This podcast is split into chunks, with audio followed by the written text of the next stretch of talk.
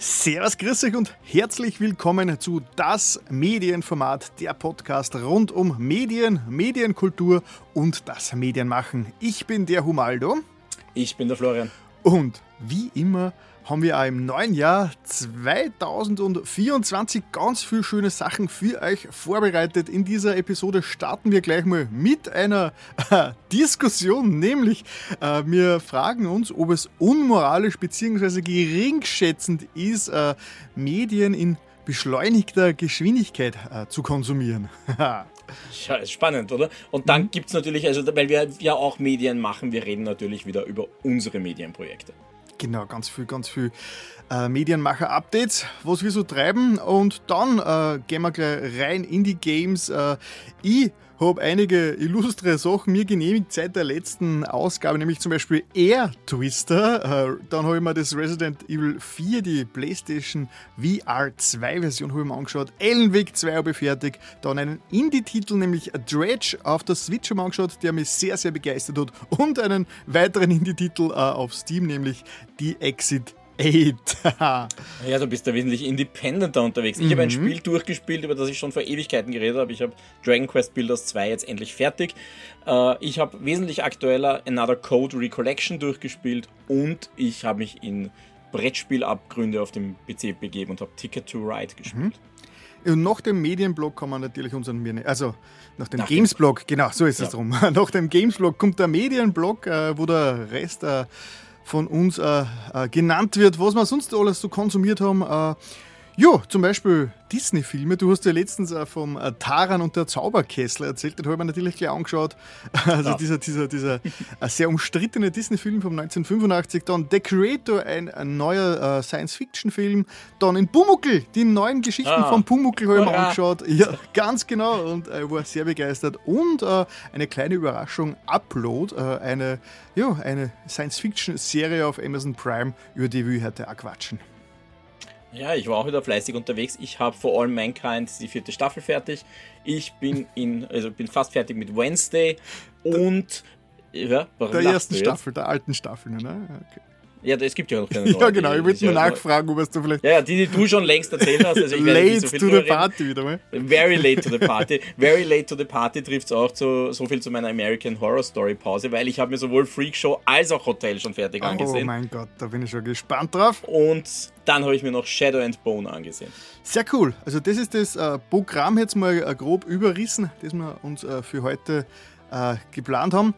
Und Wird wieder länger dauern, als ihr alle denkt und als wir jetzt denken, aber genau, wir tun unser Möglichstes. Es kommen sicher die ein oder anderen Abschweifungen äh, hinein, aber für das sind wir ja berühmt, berüchtigt und äh, beliebt. Und apropos beliebt, äh, wann wir, äh, wenn's, wenn's, wenn ihr unseren Podcast äh, liebt, dann würden wir uns sehr über Feedback freuen. Wenn ihr diesen Podcast Immer. hasst, dann natürlich äh, genau, genau das Gleiche. Also Feedback her, sagt uns, was euch gefällt, sagt uns, was euch nicht gefällt. Es gibt äh, ganz viele Möglichkeiten, uns Feedback zu schicken. Zum Beispiel gleich mal in der Shock 2 Community. Also Shock 2 ist ja dieser, Öster dieser österreichische Community-Forum, also nicht nur Forum, sondern ein Magazin mit Forum. Und da haben wir Unterschlupf bekommen, da gibt es einen kompletten äh, Bereich, wo man über unsere Folgen äh, diskutieren kann. Dann natürlich auch auf äh, YouTube, da kann man uns Kommentare hinterlassen, das funktioniert auch ganz gut. E-Mail natürlich theoretisch auch auf äh, Mastodon, aber niemand ist auf Mastodon, aber es sei gesagt. Und es gibt jetzt da eine neue Möglichkeit, Feedback zukommen zu lassen. Ich habe ein Feedback-Formular eingerichtet auf meiner Website, das nennt sie feedback.humaldo.tv die werde jetzt, diese, diese Seite, dieses Formular werde ewig, äh, ewig, bis in alle Ewigkeit offen halten. Äh, zurzeit ist dort eine kleine Umfrage zu finden, nur bis Ende Jänner. Das heißt, wenn ihr das Ende Jänner, also ja, Jänner äh, 2024 hört, habt ihr nur die Chance, da einen kleinen Geldbetrag zu gewinnen, wenn ihr da mitmacht. Und äh, ab Februar 2024 24 wird es quasi ein offenes Formular sein, ohne irgendwelche Gewinnspiele. Da kann man jederzeit einfach äh, an, an ähm, Feedback hinterlassen. Es wird uns dann direkt zugespielt. Das heißt, ihr braucht dafür keinen Account, ihr braucht dafür äh, kein Social Media, kein irgendwas. Das heißt einfach, das ist die allereinfachste Möglichkeit, äh, Feedback zu schicken. Einfach feedback.humaldo.tv ist die, ist die Adresse. Ich frage mich nur gerade die ganze Zeit, kannst du das Formular auch ausdrucken und faxen? Ja, sicher wird das gehen, aber man, warum Im soll ich das österreichischen machen? Beamtenstaat ist ein Fax noch immer eine wichtige, äh, wichtige Quelle der Informationsbeschaffung. Ja. Also, Eh. Also bitte faxen. ist es, was ist eigentlich theoretisch notwendig dafür, um äh, Faxe zu schicken? Was brauche ich da? Geht das mit einem Drucker? Wenn der Drucker Scanner Fax so? kann, ja. Nein, nein, Nein, du brauchst- Drucker mit Scanner. Er muss schon faxtauglich sein. Ist Ja, an- also mein Drucker mit Scanner ist faxtauglich zum Wirklich? Beispiel, aber ich habe ihn nicht angeschlossen. Ja. wie, wie alt ist Aber der? theoretisch. Oh, warte mal, den habe ich gekauft, wie ich da eingezogen bin. Also ungefähr hm, ein bisschen über zehn Jahre. Okay, das heißt, vor zehn Jahren waren äh, Drucker mit Scan-Möglichkeit nur faxfähig.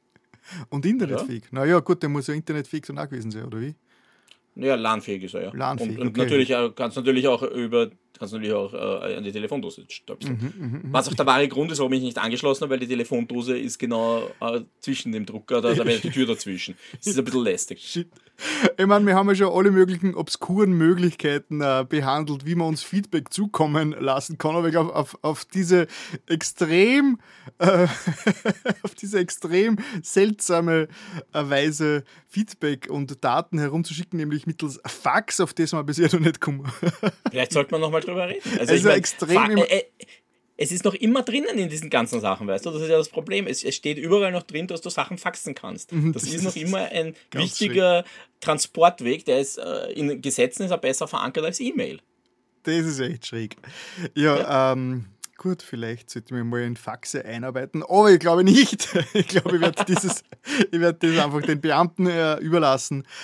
Genau, äh, das war mein Feedback. Also gern, gern her damit. Äh, einfach, und wenn es nur ein, ein Gruß ist, ein Hallo, ein Winken, dann wir freuen uns über alles, das uns äh, ein Zeichen gibt, dass ihr uns da draußen hört. Und dann kommen wir gleich ein bisschen zu, zu Hausmeisterei. Es gibt nämlich ein paar Neuigkeiten äh, anzukündigen. Ähm, da will, ich werde dann nachher im Medienmacher-Update auch noch ein bisschen drüber reden. Aber ich habe jetzt endgültig äh, das Medienformat von meiner restlichen YouTube, ähm, von meiner restlichen YouTube-Arbeit emanzipiert. Das Medienformat, die YouTube-Version äh, der ganzen Folge wird nämlich ab sofort mit dieser Episode, also Episode 43, äh, auf dem, exte, auf dem, auf dem ähm, ja, extrigen das Medienformat YouTube-Kanal erscheinen. Bisher sind ja alle 42 Folgen sind ja auf Humaldo macht Videos erschienen, das mein, ja, mein Krimskrams äh, YouTube-Kanal war. Aber es ist Zeit, es ist Zeit, dass das Medienformat erwachsen und unabhängig wird. Deswegen kommt es jetzt auf diesen das Medienformat äh, raus. mit 43 ist doch schon alt genug. ja, stimmt, das, stimmt, das Medienformat ist jetzt genauso alt wie wir zwei. es ist höchste Zeit, aus dem Hotel Mama auszuziehen. genau, aus dem Hotel Oder Humaldo. Hotel. Romaldo. genau. Äh, diesen Kanal gibt es schon länger. Er war bis jetzt das Medienformat Clips. Da habe ich ähm, diese, diese Einzelbeiträge äh, hochgeladen äh, in, in kurzen, in kurzen äh, äh, Häppchen.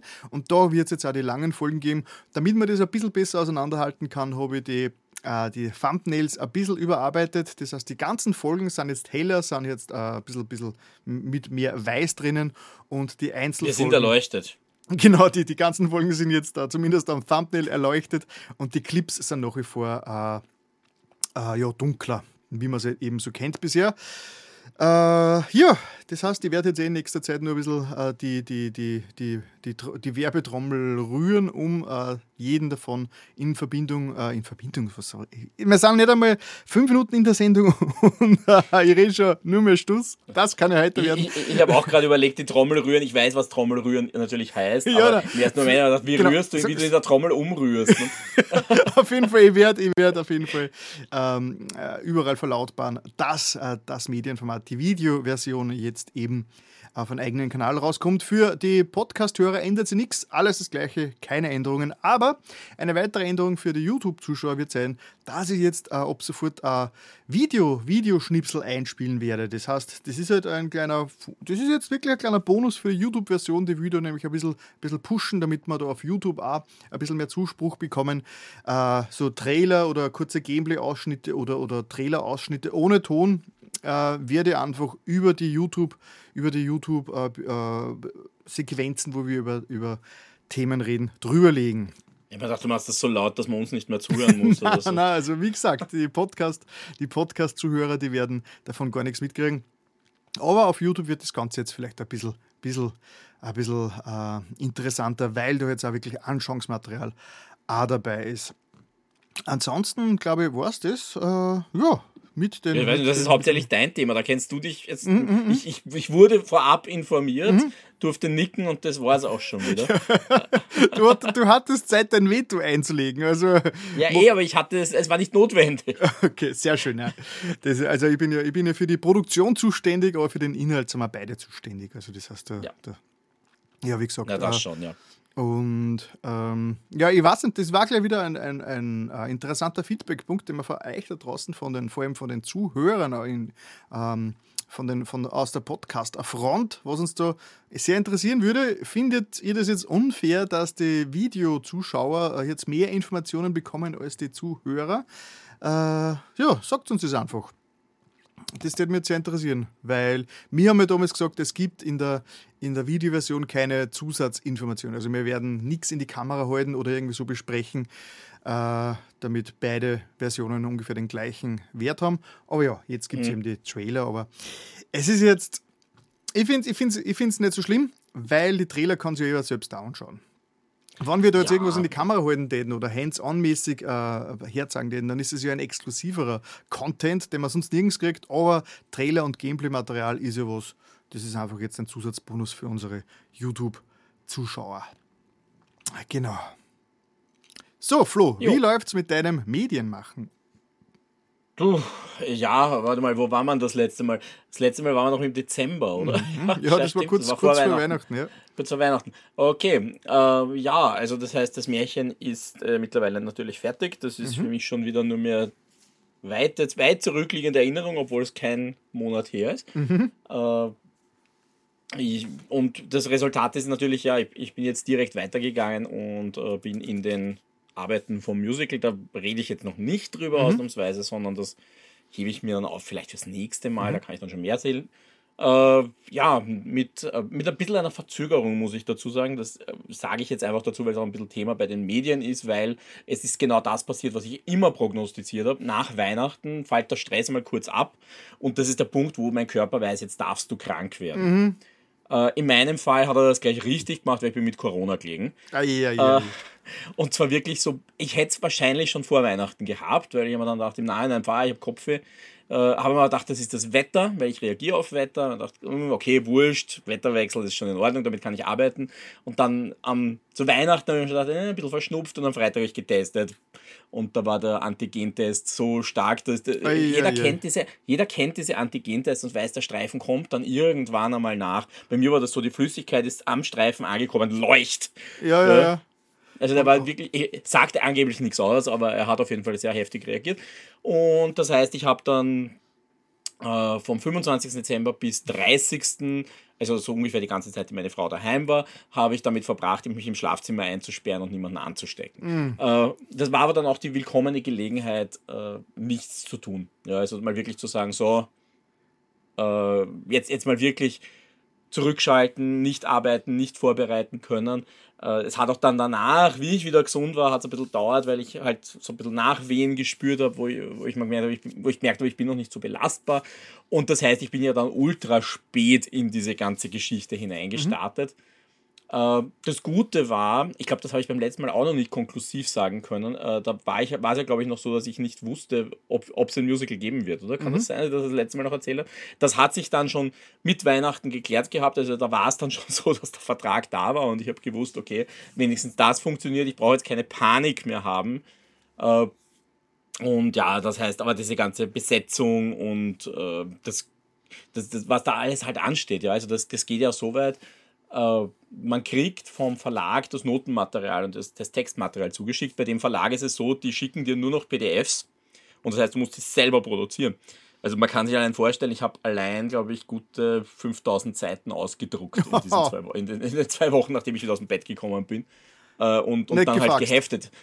Nein, nicht gefaxt, nur gedruckt. Also da freut das ist, wenn man mich fragt, warum hast du einen Laserdrucker? Ja, genau wegen immer wegen diesen, diesen Momenten, wo ich Unmengen an Texten produziere. Mit einem Tintenstrahler brauche ich das nicht anfangen. Ja. Äh, aber das ist halt der Vorteil. Also das sind so die Dinge und jetzt natürlich, jetzt, jetzt entsteht dieser ganze typische Rattenschwanz, der halt zu dieser Anlaufphase dazugehört. Also ich habe jetzt die erste Bühnenbildbesprechung gehabt, äh, eben die ersten Proben, wo, wo man anfängt mit den Leuten an den Charakteren zu arbeiten. Das sind die Dinge, mit denen ich mich gerade beschäftige. Äh, selber ein bisschen das Gespür kriegen für das Stück, weil einerseits eben, wir haben es diesmal sehr spät gewusst, was es wird. Äh, wir haben, ich habe ich hab dann weniger Vorbereitungszeit gehabt, weil ich eben wirklich eineinhalb Wochen mal ein bisschen außer Gefecht war. Und äh, das war dann ein bisschen so und dann jetzt Vollgas rein und ordentlich, ordentlich was tun mhm. und, und ordentlich reinspringen. Aber ja, ich bin, ich bin im Moment ganz zuversichtlich, dass das ganz gut in die in das Programm startet und ja, dass ich nächste Woche mhm. dazu schon, äh, nächste Woche sage ich, nächst, nächstes Mal, also nächstes Monat dazu schon mehr sagen kann. Ich glaub, Sehr cool. So, so ab wann ist der Musical-Start geplant, Herr, wieder? Vom, vom Spielen meinst du? Mhm. Äh, also Spielen ist wieder Mai, äh, Anfang Mai bis Anfang Juni. Anfang Mai, okay. Zeitraum. Ja, sehr, sehr cool. Na, das haben wir, das Zeitraum, sehr gespannt. Ja, wird spannend, ist auch wieder was, was man, glaube ich, kennt. Was, ja, also wie gesagt, das nächste Mal. Sehr, sehr cool. So, you heard it here first oder you will, you will hear it here first? Probably. Depends on when we are recording. gut, gut, gut, gut. Das heißt, da gibt es wieder demnächst einiges am Theater schaffen von dir. Ja, bei mir. Wann gibt es das nicht bei mir? ja, eh, eh, sehr, sehr schön. Wo, wie, wie, wie viele Medienpodcasts gibt es schon, wo man über das Theater machen was erfährt? Also ich glaube, nicht, ja, nicht viele, nicht viele. nicht so viele gemischte, glaube ich. Ich glaube, sonst ist Theater immer recht exklusiv, ja. wo du halt nur über Theater redest oder Theater und Film oder ja, so. Aber wir, wir haben halt ein bisschen, ein bisschen mehr Mix. Deswegen sind wir das Medienformat, weil wir kriegen ja da alle Art von Medien rein, die einfach möglich genau. sind. Gut, äh, Medien machen bei mir, ja, ich bin schon langsam leid, über das, über das YouTube zu reden, aber ich muss es jetzt noch machen, weil ich bin ja jetzt in, der, in, der, in meiner Winterpause. Ich habe ja gesagt, ich werde bis Ende Jänner äh, eine Winterpause einlegen, damit ich mal ein bisschen wegkomme und ein bisschen mir Gedanken machen kann, wie es weitergeht, weil 2023 habe ich schon gemerkt, so nach sechs, sieben Jahren ähm, ist, es wird das Ganze irgendwie mal, ähm, naja, es wird anstrengend mit der Zeit, dieses, äh, vor allem, wenn man so als Hobby Natürlich, macht ja. und wenn man nicht wirklich vom Fleck kommt, dann wenn man schon ein großes Standard-Interview geführt hat und das auch schon thematisiert ist, also wo soll das dann alles noch hinführen? Und deswegen war mir eh klar, ich muss 2024 zumindest ein bisschen was ändern und jetzt habe ich endlich äh, meine Entscheidungen getroffen, ich habe mal wirklich alles durchevaluiert, habe meine Kanäle mal aus der Ferne betrachtet, habe mal geschaut, was macht mir jetzt eigentlich nur Spaß, was macht mir weniger Spaß. Bin drauf gekommen, dass mir eigentlich im Prinzip, also soweit kann ich schon sagen, im Prinzip hat mir eh alles Spaß gemacht.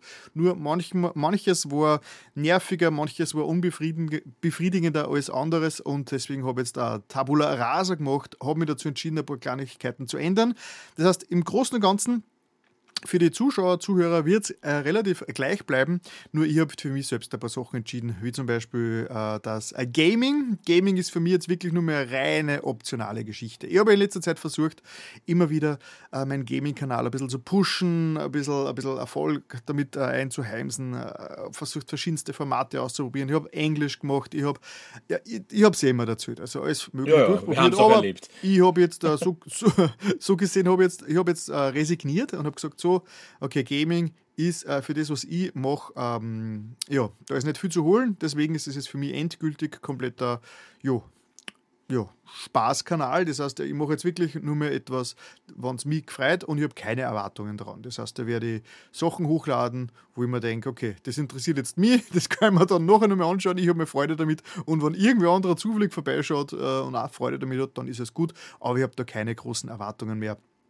Deswegen habe ich das jetzt äh, getrennt. Ich werde jetzt nur in den nächsten Wochen äh, verschiedenste andere Gaming-Videos, äh, die ich auf all meinen Kanälen verteilt irgendwie umgehabt habe, werde ich jetzt ähm, re-uploaden. Alles auf Humaldo zockt. Da kommen also jetzt in den nächsten Wochen bis Monaten äh, ähm, ja, alte Video neu, Videos neu aufgelegt. Das heißt, da gibt es Content.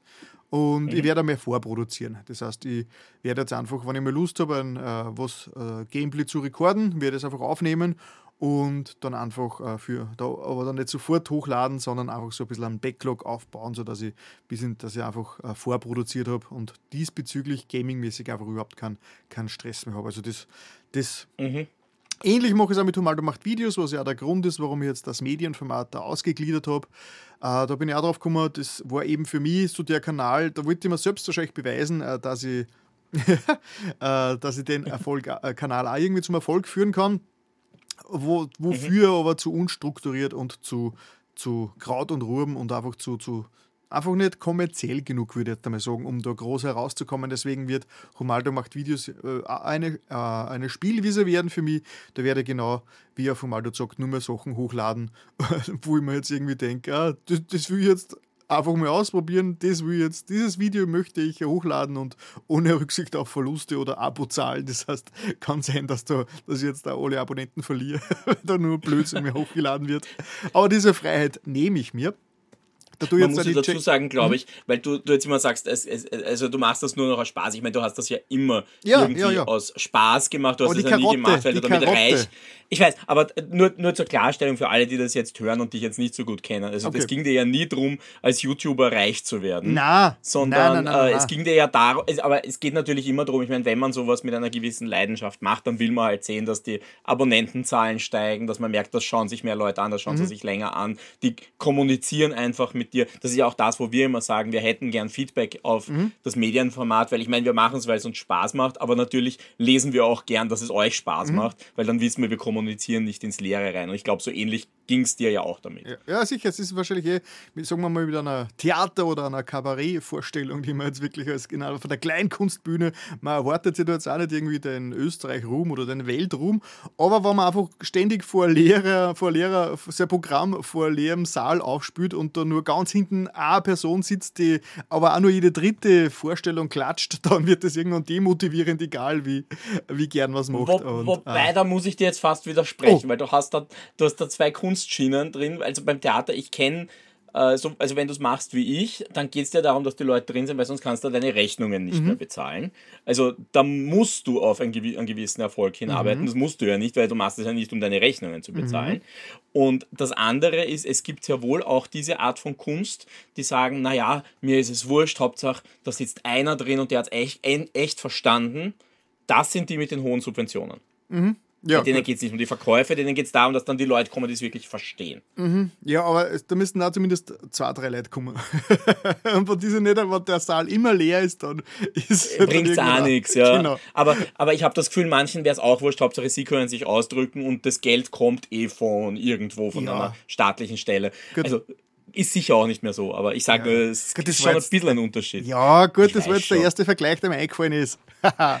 ist okay, um, aber. Um, das ein bisschen zu veranschaulichen. Ja, natürlich mache mach ich das Ganze freizeitmäßig, aber man hat doch immer so ein bisschen die Karotte vor der Nase, so, ah, ein bisschen, ein bisschen was ist schon drin. Ein bisschen, mhm. ein bisschen mehr Abonnenten, ein bisschen mehr Rückmeldung, ein bisschen mehr äh, Bestätigung, ein bisschen mehr Applaus. Aber ja, da habe ich ja schon so oft drüber geredet. Ja, Genau, also die Homaldo zockt, Homaldo macht Videos, wird jetzt äh, komplett äh, nur mehr äh, ohne, jegliche, ohne jeglichen Fokus auf, äh, ich mache jetzt Content, der äh, die Massen erreicht, äh, produziert. Weil ich habe ja selbst schon überlegt, ob ich nicht in diese Richtung gehen soll. Ich habe wirklich lange Zeit jetzt überlegt und im Herbst wollte ich schon in die Richtung gehen, einfach mehr Qualität und mehr inhaltliche Ausarbeitung in die Videos reinstecken. Aber ich schaffe das mit meiner derzeitigen Lebensrealität einfach nicht. Ich komme einfach nicht dazu, ähm, bei dem, was ich alles zurzeit so, ähm, so in meinem Leben ähm, unterbringen muss, einfach Stunden regelmäßig stundenlang äh, Skripte auszuarbeiten, Texte zu schreiben, Sachen auszufuchsen, das funktioniert einfach zurzeit bei mir nicht. Und deswegen habe ich jetzt einfach diese, diese Qualitätsoffensive einfach einmal äh, abgewürgt und ja. Mach einfach, also du machst jetzt weder Qualität noch Quantität. genau, ich mache jetzt gar nichts mehr. Nein, äh, genau, nein, weil ich, es wäre zwar eine Herausforderung für mich und ich würde das wirklich gern machen, einmal so richtig auch auf, in Richtung Video-Essays und sowas. Aber ich habe es jetzt in den letzten vier Monaten nicht zusammengebracht, habe, da mich mal wirklich dazu zu setzen und da richtig arge Sachen auszuarbeiten. Äh, dann wird das wahrscheinlich jetzt auch in nächster Zeit auch, nicht, äh, auch nichts werden und ja, deswegen habe ich das jetzt mal abgehakt. Ist ja auch ja. nicht gesagt, dass du dann mit mit hoher Qualität dann reinkommst. Da ist so viel Glück dabei und so ja, viel ja, trifft den Algorithmus, trifft den genau. gerade sekündlichen Zeitgeist.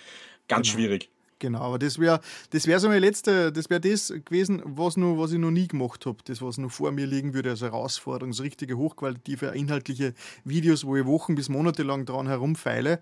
Äh, so ist das mich prinzipiell interessieren, aber es ist einfach zurzeit nicht in meiner Möglichkeit. Deswegen habe ich da jetzt einfach die Realität akzeptiert und äh, den Weg, der, der äh, ja, den gewählt, den jetzt eben äh, für 2024 ähm, vorhabe. Genau, und dann bleibt er nur über das Medienformat, denn da möchte ich jetzt mehr, mehr Feedback, also mehr Feedback, aufgrund des Feedbacks, das ja jetzt schon inzwischen zurückgekommen ist, von dem äh, Feedback-Formular, wo, wo das immer sehr lobend erwähnt worden ist, äh, zumindest in der Nerd-Bubble, habe ich gesagt, so, dieses Format hat es verdient, dass, mehr, äh, dass da jetzt mehr Liebe reinfließt. Deswegen jetzt auch schon We der bring Umbau. Your love.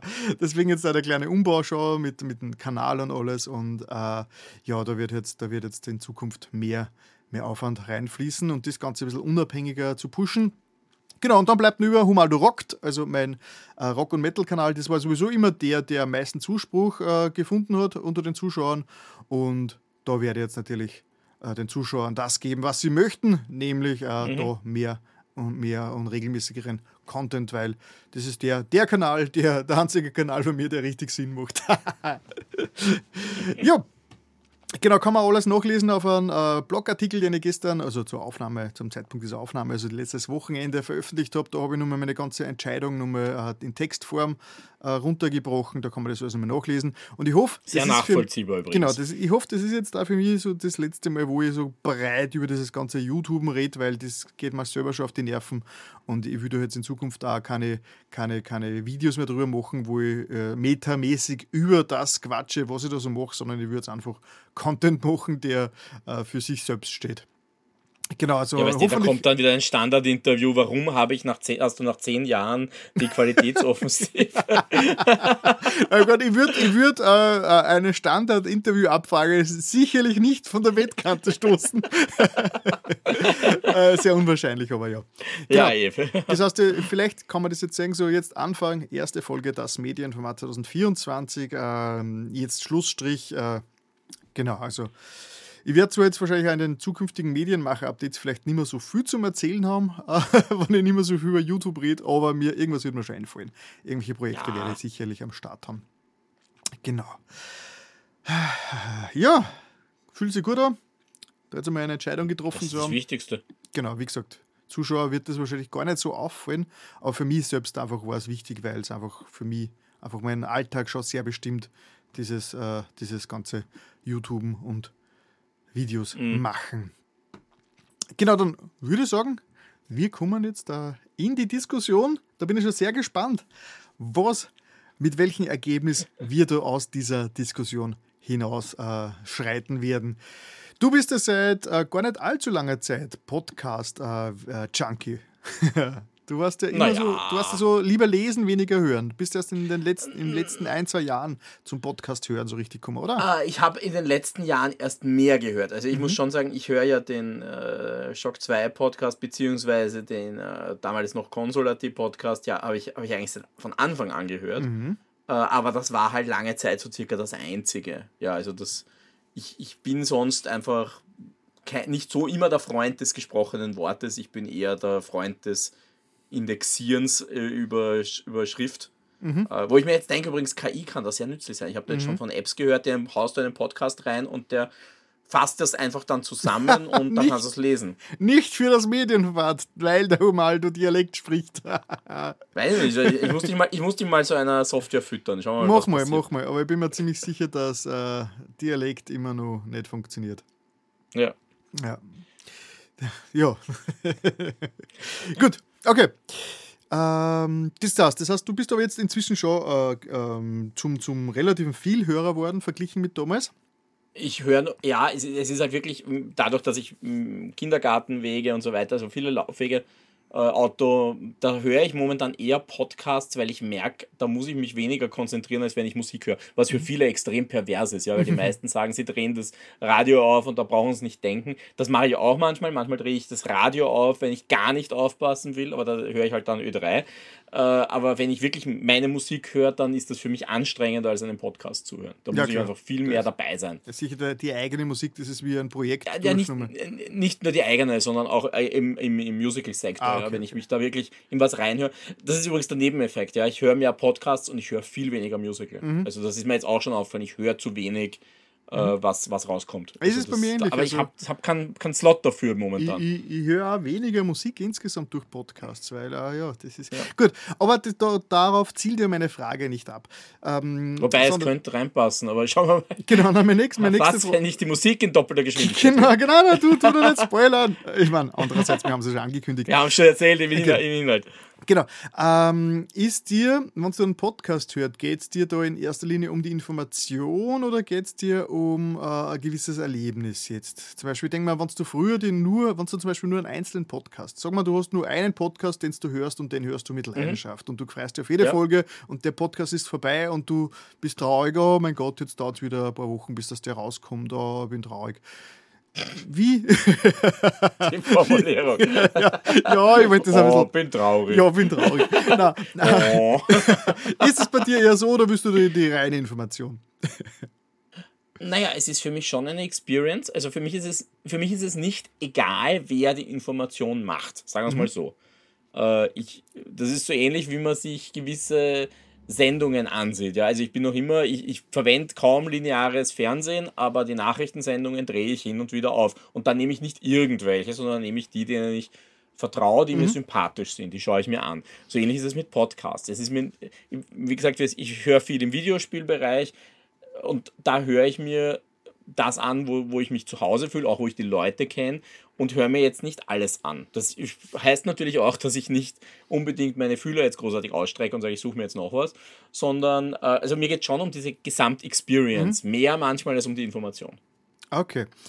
Ja, um endlich äh, äh, zum Punkt zu kommen, ich habe im äh, Shock 2 Forum, das ich eh schon erwähnt habe, wo, wo unser Podcast äh, das Medienformat dann unterschlupft, äh, habe ich ein bisschen eine mhm. Kontroverse mhm. ausgelöst.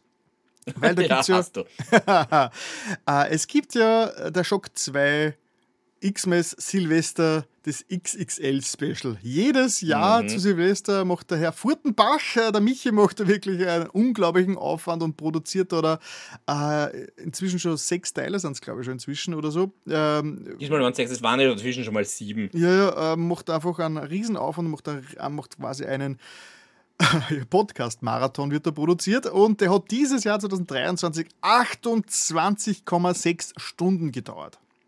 Mhm. ich habe da ein bisschen nachrecherchiert. Also 2020 war das Ganze nur sechs Stunden lang. Ah, 2019, 2019 war es nur sechs Stunden lang. 2020 waren es dann plötzlich 16 Stunden. 2021 23 Stunden, 2022 25 Stunden und jetzt 2023 28 Stunden. Das heißt, wenn das so weitergeht, ist 2024 dann die 30-Stunden-Marke äh, am Fallen. Und das ist natürlich eine unglaublich lange Spielzeit. Das, sind, das ist voll gespickt mhm. mit, mit Interviews äh, und mit, mit richtig interessanten Interviewpartnern aus der gesamten Medien- und Games-Branche im deutschsprachigen Raum, kann man eigentlich sagen. Äh, er ist extrem interessant und immer für viele, vor allem für Leute im Shock 2 Forum von in der Community, ist es das Jahreshighlight. Genau. Für mich auch, ich hat sich für mich die letzten Jahre schon so eingebürgert, dass das äh, zwischen den Jahren, wie man schon so sagt, da, da gehe ich immer ruhiger an, lege mir auf die Couch, tue irgendein Spiel einwerfen und höre nebenbei die, den Podcast durch.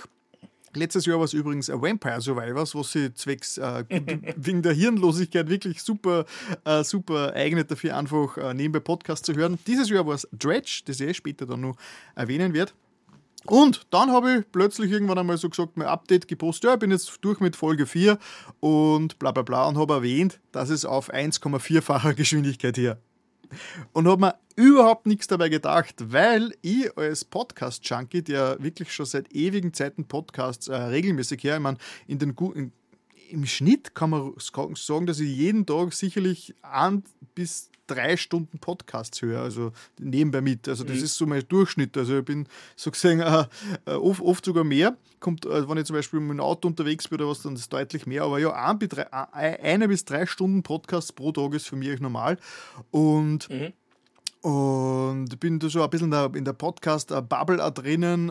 Und für mich war das einfach normal, dass auch in Podcasts immer wieder erwähnt wird von Leuten, die Hardcore-Podcasts hören, dass äh, Podcasts mit äh, beschleunigter Geschwindigkeit eigentlich komplett was Normales sind. Die ganzen Podcast-Apps haben diese Möglichkeit, äh, das Ganze leicht zu beschleunigen und deswegen habe ich mir nichts dabei gedacht. Aber das Feedback, das jetzt gekommen ist, war, und deswegen war meine Einleitung so, dass das eigentlich äh, nicht wertschätzend ist und eigentlich äh, eine Beleidigung gegenüber der, der Podcast-Macher ist, wenn ich den Podcast nicht in der normalen Geschwindigkeit, wie er aufgenommen wurde, konsumiere, sondern wenn ich ähm, schneller dran, damit ich möglichst schnell damit fertig bin.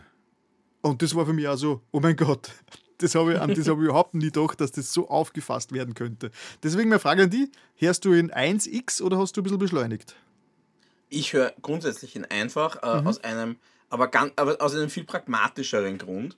Äh, ich habe einfach, wenn, wenn, ich, wenn ich Podcast höre, dann mache ich das sehr gern wirklich nebenbei. Also so mhm. wie du sagst, du spielst was dabei. Ich mache das, ich, ich habe die Ohrstöpsel drin, wenn ich den Geschirrspüler umräume, wenn ich ja. Wäsche aufhänge, wenn ich äh, eben äh, Weg, Weg zur Schule oder Weg zurück, wenn, äh, wenn, wenn irgend sowas ist. Ja, dann habe ich die Kopfhörer drin und höre mir das an. Und ich merke schon da, dass es mir immer wieder passiert, dass ich nicht aufpasse. Mhm. Ja und dann feststellen, hoppla, ich habe jetzt von den letzten zehn Minuten nichts mitgekriegt. Sei es, weil unerwartet beim Weg zur Schule dann doch äh, meine Tochter mit mir plaudern will, was nicht immer so ist in der Früh. Mhm. Ja, manchmal schweigen wir uns auch an und dann habe ich halt den Kopfhörer rennen und ich habe auch kein Problem, dann einfach klick und ja. ich rede mit dir. Und ab und zu denke ich aber, das erfordert jetzt nur einen Satz, dann schalte ich nicht ab, sondern red kurz mit ihr und dann geht es weiter und dann komme ich zurück und immer so, was war jetzt eigentlich die letzten zehn Minuten? Ich weiß es nicht mehr. Und das ist für mich der Vorteil, wenn ich das einfach habe. Also wenn ich da schon die, die Informationen verliere auf einfach, mhm. wenn ich es hochdrehe, verliere ich ja noch mehr in derselben Zeit. Mhm. mhm. Äh, und dementsprechend drehe ich einfach nicht hoch. Mhm. Äh, was mir ab und zu passiert, muss ich dazu sagen, äh, ich habe ja auch die Apple Watch und da passiert es manchmal, weil die schaltet ja dann um, dass du den Podcast steuern kannst über die Uhr. Übrigens auch so ein Ding, warum ich die Apple Watch da sehr schätze. Die hat aber auch da den Button, wo du die Geschwindigkeit ändern mhm. Und das ist mir schon ein paar Mal passiert, dass ich irrtümlich hochgedreht habe. Also gerade so im, im Auto zum Beispiel, äh, irgendwie mein Ärmel kommt blöd an und schaltet hoch und dann denke ich mir, irgendwas stimmt da nicht, irgendwas ist komisch. Ja? Und das ist halt oft schon 1,2. Das mhm. ist schon, irgendwas ist komisch und irgendwas stimmt da nicht mehr.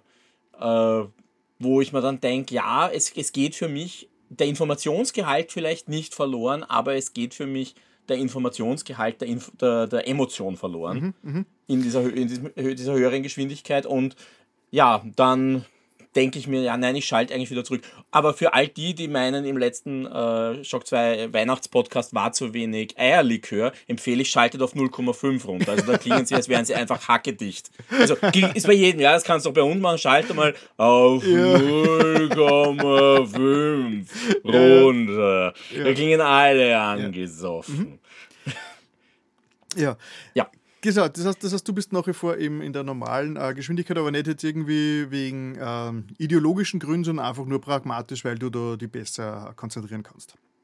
Ja, also das ist ganz pragmatisch. Mhm. Äh, ich, ich weiß nicht, ich, ich muss zugeben, es ist für mich nie, es, es wäre mir nie eingefallen, das jetzt zu beschleunigen, äh, nur um mehr Informationen in weniger Zeit reinzubringen. Das, das ist dann für mich nicht mehr entspannend, sondern das ist mhm. halt das Gehirn auf Trab. Ich, wie gesagt, äh, das war das, was ich vorher gemeint habe. Ich schalte ja auch nicht die Musik auf 1,2-fach, mhm. damit das Lied nicht mhm. drei Minuten dauert, mhm. sondern 2,40. Genau, genau. Das ist aber eher ein Punkt, auf den wir, auf den wir dann später hinkommen, äh, den ich nämlich da jetzt ähm, das ist ein großer Punkt ist vor dem, was ich, was ich da, da ausarbeiten will diesmal.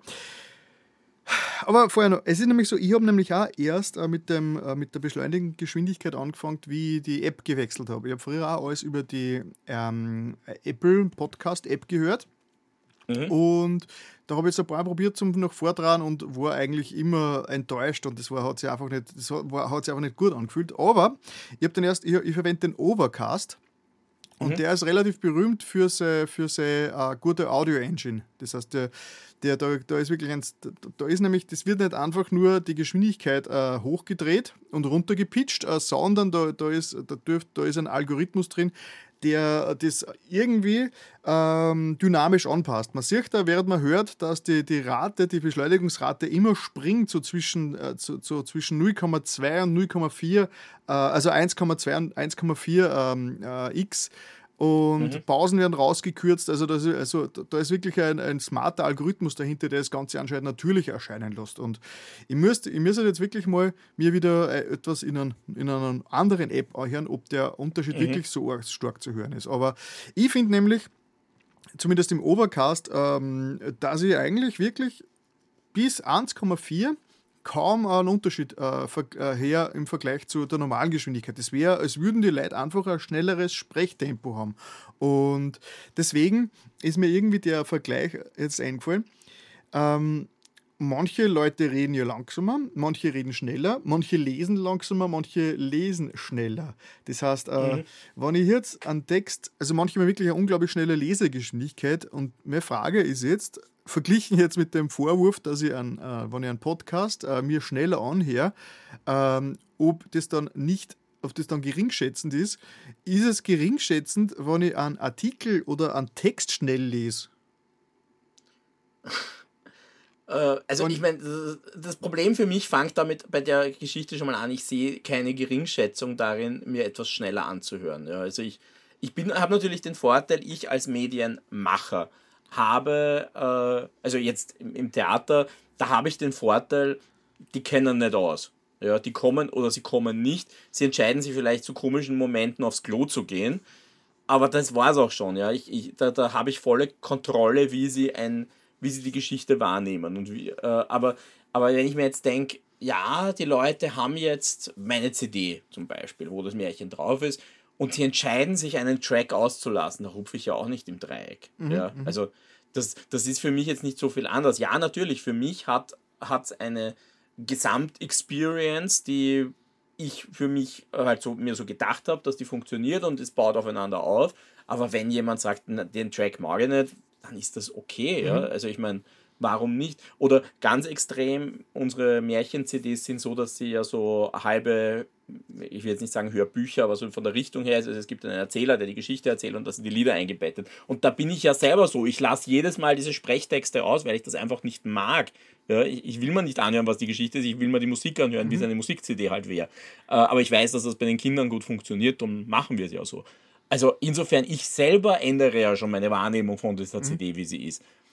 Und das ist ja auch nicht respektlos. Ja? Da wäre ich respektlos mir gegenüber. Mhm.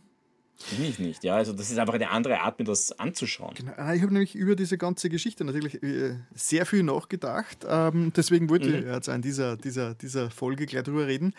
Ähm, und bin halt da zu dem Schluss gekommen, dass ich persönlich halt für mich ist äh, Podcasts hören ein Leseersatz. Das heißt, für mich geht es in erster Linie um die Information. Das heißt, ich will Information aufs, äh, aufsaugen. Mhm. Äh, dass ich, ich höre jetzt nicht Podcasts, damit ich, äh, jemanden, keine Ahnung, es ist jetzt kein, kein, kein Genussmittel für mich oder äh, es ist in erster Linie Informations, äh, Informationsgewinn, der von jemandem äh, gebracht, äh, vorgetragen wird, den ich sympathisch finde. Also natürlich muss auch für mich der Podcast äh, mhm. sympathisch, äh, die, die, die Vortragenden müssen mir sympathisch sein und die Art, wie sie das machen, die muss mir passen. Also ich würde mir nie einen Podcast hören, wo ich die ganze Zeit mir denke, Alter, ich, ich, hasse, ich hasse die Stimme von ja. dem oder ah, ich konnte nicht leiden, dann, dann dann konnte man den Podcast gar nicht auch hören würden wahrscheinlich lieber ein Transkript lesen.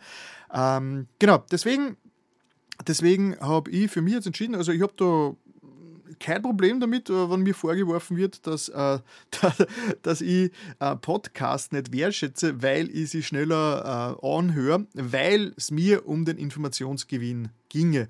Wann das für mich aber wirklich jetzt so ein Special-Ereignis ist, und ich glaube, das ist das, wo, dieses, wo diese zwei Welten aufeinander geprallt sind in dieser Diskussion im Forum, ist, äh, dass es halt Leute gibt, die nicht so Podcast-Edikt sind wie ich und die halt den äh, rund um die Uhr mhm. zum Informationsgewinn hören, sondern für die das wirklich ein Ereignis ist, ein Erlebnis ist und wo man sich hinsitzt, wie, äh, wie wenn man eine Schallplatte auflegt, das Licht dimmt, die Kerze anzündet und einen guten Wein trinkt und den Podcast lauscht. Ja, da verstehe das mhm. natürlich komplett, dass ich da, da äh, ja. das, das volle Erlebnis in der Echtzeit rausziehen will. Aber das ist ja bei mir nicht der Fall. Ich, für mich ist das in erster Linie Informationsgewinn und auch beim, beim Shock 2 Podcast, das, äh, das ist zwar eine super sympathische Crew ist, super sympathische Gäste, aber im Endeffekt interessiert mich, was haben diese Menschen zu sagen, was haben sie äh, erlebt, was sind ihre, äh, was sind ihre Erfahrungen. Ich höre die nicht zu, ich will nicht äh, wissen,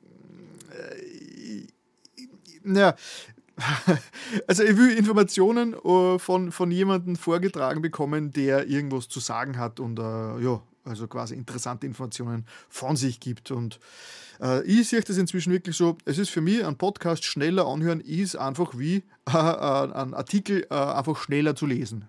Ja, und außerdem hm. Mhm. Ja, das, das teile ich lustigerweise nicht mit dir, aber ich, ich, es hakt für mich schon, für mich ist Lesen nicht Podcast hören, weil mhm. Les, ich habe, äh, du kannst dich an meine Kritik erinnern wahrscheinlich, wie ich gesagt habe, ich habe ein Problem, mir, ich verstehe auch nicht Leute, die sich Videos anschauen, um mhm. Informationen zu gewinnen, weil beim Lesen kann ich selber mit meinem Gedanken steuern, okay, da beschleunige ich jetzt, da lese ich nur jedes dritte Wort und da ist wieder ein interessanter Absatz und da bremse ich automatisch wieder. Mhm das, das kann ich einfach selber steuern. Ja? Oder da kann ich entscheiden, okay, da fliege ich jetzt drüber und da, ah, da wird es interessant. Das kann ich sowohl bei einem Buch, äh, wo ich weiß, ah, das ist jetzt spannend, da lese ich fast automatisch schneller. Oder das ist jetzt emotional, da nehme ich die Geschwindigkeit raus. Das wird bei mir heißen, ich habe einen Podcast, wo ich die ganze Zeit mit einem Radl die Geschwindigkeit adjustiere, mhm, so damit ich auf dasselbe Erlebnis komme. ja, aber, aber, aber, aber, du regelst ja nicht ständig nach, oder? Ja, der macht das automatisch. Also, ja. Ja, aber, aber also, nicht so extrem nicht, wie. Nicht noch Themen, ja, ja. Ja, ja, aber, aber, aber der, der, der, genau, der macht es nicht nach dem, was du willst, sondern nach dem, was er daraus gespürt. Ne? Mhm. Und da, also da ist für mich schon mal der Unterschied. Das ist wie wenn ich eben, wenn ich mein Video anschaue, du kannst, wenn ich auf eine Seite drauf schaue, anders, wenn ich auf eine Seite drauf schaue und ich lese, da kann ich die Seiten überfliegen und lese auf jeder Seite ein Wort und irgendwann finde ich die Stelle, die mich interessiert. Das kann ich beim Video während dem Playback nicht schon nicht mehr so leicht. Mhm. Und da ist, da ist für mich schon mal der Unterschied. Also das ist für mich ist eigentlich Lesen der einzig wahre Informationsgewinn, mhm. während äh, Podcasts und Videos sind für mich äh, eine Experience, sind für mich eine emotionale Geschichte. Da interessieren mich die Leute dahinter. Mhm. Okay, das und, haben wir. Und da, deshalb könnte ich es nicht beschleunigen, weil ich verliere für mich den Emotionsgehalt in dem Moment, wo ich da wirklich okay. hochdrehe. Interessant, interessant. Ja, wie gesagt, der nächste Punkt, der jetzt nämlich dann ähm, zu besprechen ist, äh, der dann logisch sich daraus äh, erschließt, ist, äh, andere Medien, andere audiovisuelle Medien ob ich die dann zum Beispiel auch schneller spiele. Wenn ich zum Beispiel, weil dann der Vorwurf wäre, wie man dann Filme oder, oder Musik, oder weißt du schon gesagt hast, will man dann einfach Musik schneller anhören, damit es schneller vorbei ist. Und dann würde ich sagen, na, und das ist für mich komplett was anderes, weil Musik ist natürlich dann kein Informationsgehalt mehr, sondern Musik ist, äh, ja, ein, ein, ein, ich würde das Musikstück so genießen, wie es ist. Ich würde das Musikstück nicht schneller oder langsamer hören. Ich würde das Musikstück äh, so hören, wie es äh, vom, vom äh, Macher gedacht gedacht ist. Äh, und ich höre ja, ich will ja nicht äh, Musik, ich will jetzt nicht ein Album, das 45 Minuten dauert, mir denke, ah, scheiße, ich habe keine 45 Minuten Zeit. Ich beschleunige, damit ich schon in 30 Minuten fertig bin. Das würde mir bei Musik zum Beispiel nie in den Sinn kommen, weil mir, ja. da natürlich äh, jetzt der Informationsgewinn nicht mehr äh, im Vordergrund steht im, im, im Vergleich zu einem Podcast. Das Lustige ist, äh, ich glaube, dass Netflix hat mal angekündigt oder einfach mal darüber nachgedacht, äh, eine Beschleunigungsfunktion abzubauen, damit man schneller mit dem Content durch ist. Bin mhm. mir nicht sicher, ob das jemals irgendwie äh, betamäßig getestet worden ist oder ob es vielleicht sogar schon irgendwo versteckt ist in der App. Ich habe nie danach mhm. gesucht. Aber das wäre zum Beispiel auch was, das würde auch nicht funktionieren für mich. Weil Audio in ihrem Podcast, wenn ich die Personen nur sprechen höre und das ist ein bisschen schneller, dann ist er da kein, für mich persönlich macht das keinen Unterschied, weil dann redet er halt ein bisschen schneller, weil er halt ein bisschen aufgeregter ist oder generell ein bisschen schneller spricht.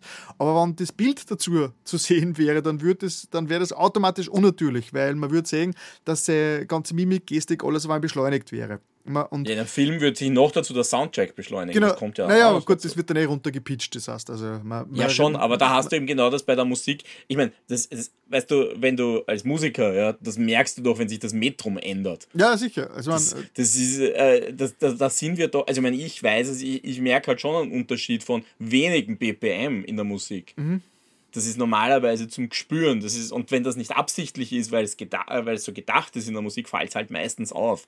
Weil mhm. ich, ich kann dir nur von meinem Eindruck, wenn ich selber was schreibe, manchmal sind 5 BPM der Unterschied zwischen das klingt leibernd und das klingt mhm. zart. Ja. ja also das, das ist einfach da. Ja, ja und das deswegen, deswegen, ähm, es, also Medien beschleunigt. Also ich würde nämlich wirklich sagen, wenn jetzt jemand herkommt und sagt, ähm, ich habe jetzt die neue Staffel, ich, äh, ich habe es jetzt durchgepinscht in doppelter Geschwindigkeit, damit es nicht so viel äh, Zeit braucht, dann würde würd ich wahrscheinlich ähnlich äh, äh, what the fuck äh, äh, reagieren wie ähm, derjenige, der mir vorgeworfen hat, dass ich Podcast zu schnell höre. Also ich habe da schon Verständnis, aber eine Serie oder ein Film ist für mich etwas, das, das, das jetzt schon so konsumiert werden sollte, wie sie gedacht war. Außerdem beschleunigt, die, das wird doch keinen Spaß mehr machen, wenn plötzlich die, die, die, die, die, die Figuren sich alle viel zu schnell bewegen und her, äh, im, im Schnellvorlauf herumlaufen. Das, das also, stimmt. Ich, ich, ich gebe einen zweiten, ich, ich, ich denke das jetzt ein bisschen extremer. Mhm. Ja? Äh, wir leben in der Welt der KI. Jetzt stell dir mal vor, du könntest einer KI was füttern, eine, was weiß ich. Äh, ich habe jetzt gerade im, im, also vor der Aufnahme in der Shock 2 Community haben wir über Star Trek Classic geredet, wo ich, das, das ich ja auch für mich aufgegeben habe, weil es schon ein bisschen zart war.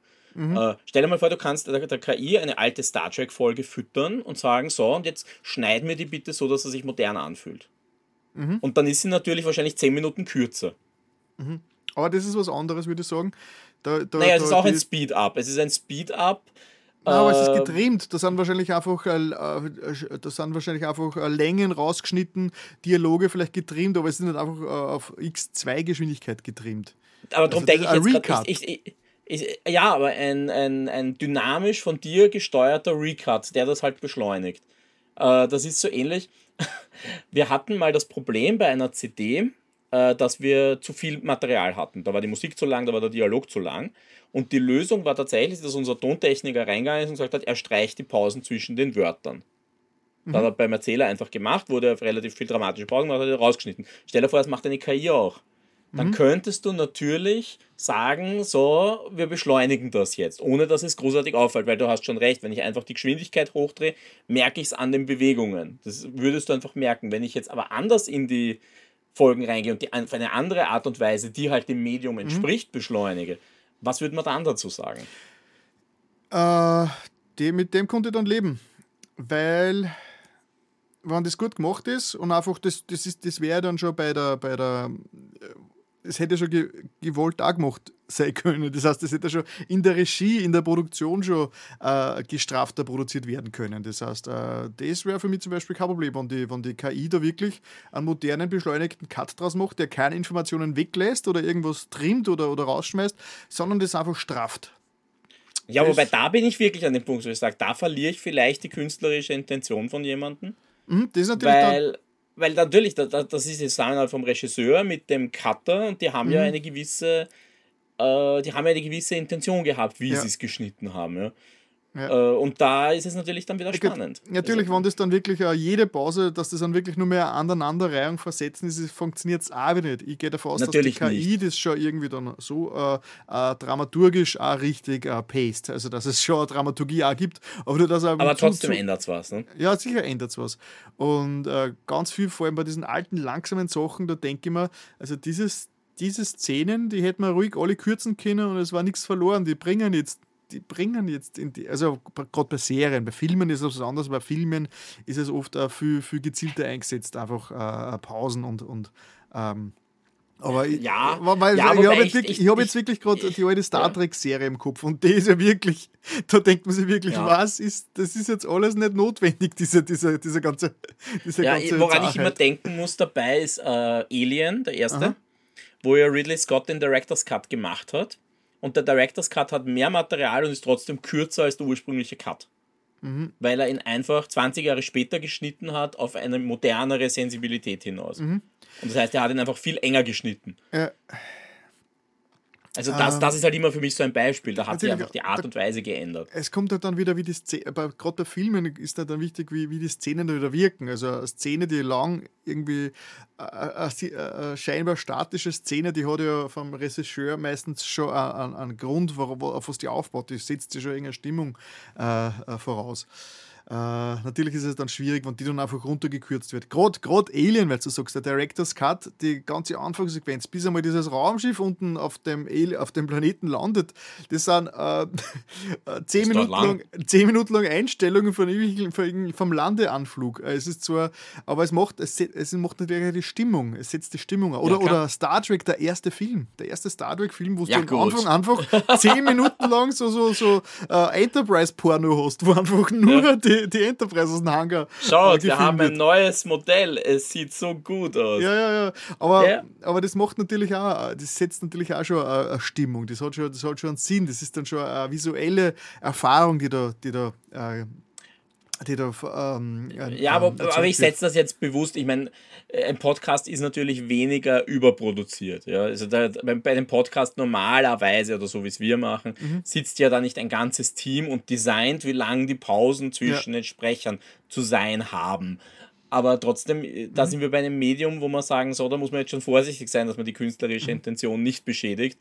Bei einem Podcast ist es irgendwie wieder okay. Also irgendwo da dazwischen muss die Grenze liegen. Und Ja. ich bin ja auch grundsätzlich bei dir. Ich, ich habe nicht das Gefühl, bei einem Podcast beleidige ich den Erschaffer, indem ich schneller abspiele. Ich behaupte, mir ist das wurscht, der ist froh, dass du es hörst.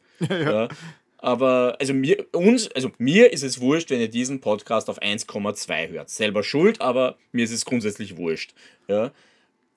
Aber da hätte ich nicht das Gefühl, dass ihr meine künstlerische Integrität beleidigt. Aber das liegt vielleicht auch daran, dass ich im Podcasten selber jetzt nicht die Kunst sehe. Ja. Das ist vielleicht ja der ein Unterschied. Information, ein Ge- ein Gespräch, ein Geplauderer, Informationstransfer. Das, das, ah, was, ja, ich weiß nicht, ich tue mal mit dem Informationstransfer da Ja. per se äh, schwer, schwer, aber das ist wahrscheinlich wirklich ein Blickwinkelding. Ja. Nein, Weil im Grunde genommen ist alles Informationstransfer. Wenn ich mir einen Film anschaue, ist es auch Informationstransfer Ja, nein, da- im da größten Sinne. dahinter. Bei- bei- Ja, aber es ist trotzdem, ich, ich kriege Informationen in mein Gehirn über meine Sinnesorgane. Das ist jetzt schon sehr, sehr. In der Kommunikationstheorie sind wir schon dort. Ja, ja, ja. ja. Na, ähm, was mir auch gerade einfällt, zum Beispiel Hörbücher. Hörbücher äh, habe ich auch kein Problem mit, äh, mit höherer Geschwindigkeit. Solange es sich nur natürlich anfühlt, ich schalte dann oft einfach nach oben und denke mir, ah, es ist, das klingt jetzt Arsch, dann schalte ich wieder nach unten, bis, also solange es sich gut und natürlich anfühlt und das ist bei mir eh meistens maximal bei 1,4. Es gibt ja, es gibt ja wirklich Menschen, die hören auf 2 und schneller und das ist wirklich kein Spaß mehr. Das würde ich auch nicht machen, weil das ist dann wirklich extrem künstlich. Da kann der, der, der Algorithmus nur so gut pitchen und das alles irgendwie äh, stretchen und, und äh, aber das ist dann für mich auch nichts mehr. Was ich aber nicht mein, beschleunigt ja, anhören würde, wären Hörsp- Hörspiele. Weil Hörspiele äh, basieren wieder auf, äh, auf Dramaturgie. Das sind, ja- das sind ja quasi dann schon sind erzählte, vorgetragene Theaterstücke ohne Bild. Das heißt, das würde man, Ich- das würde ja, man wieder ich- nicht beschleunigt anhören. Ich glaube, ich hätte beim Hörbuch schon das Problem, weil ich mir auch denke, das hat ja eine gewisse Intention, wie es entstanden ist und wie es gelesen ist. Und äh, da steckt ja auch im Tempo eine Emotion und ein Gefühl, die der Lesende vermittelt, wie er das, beim, das- im Vortrag. Das und Verhältnis das geht für mich halt bleibt ja verloren. gleich. Es ist nur ein bisschen schneller vorgetragen. Das heißt, es ist Ja, jetzt nicht schon, so, dass der staccato-mäßig dann die Buchstaben aneinander abfeuert, sondern es ist einfach nur ein bisschen schneller vorgelesen. Es ist einfach Ja, gut, aber der das Sprecher ein bisschen, schneller, ein bisschen schnelleres Sprechtempo hätte. Ja, aber ich behaupte, ein schnelleres Sprechtempo drückt auch schon eine andere Emotion aus. Grundsätzlich. Ja. Und wie gesagt, da sind wir bei dem Punkt, mit derselben Argumentation kann ich beim Musikstück sagen, naja, dann spielen wir es mit 1,4, weil die, der, das, der, der Takt bleibt ja in der, im Stück dann gleich. Ah, interessant. Ja. Und äh, das ist für mich also gar nicht mehr so viel Unterschied. Ich glaube, was äh, Faktor, der auch noch mitspielt, ist einfach die Gewohnheit. Ich glaube, ähm, dass, dass, dass, dass für jemanden, der das einfach nicht gewohnt ist, äh, etwas sich schneller anzuhören, das dann natürlich äh, super schockierend ist im Podcast zum Beispiel oder, oder Hörbuch. Äh, aber wenn man, wenn man sich daran gewöhnt hat, ich zum Beispiel merke den Unterschied nicht mehr. Wenn ich, wenn ich meine Podcasts, ich habe mal auf wieder auf ein, einfache Geschwindigkeit her. Äh, Ich, ich höre den Unterschied kaum mehr, außer dass eben, dass ich schneller fertig bin.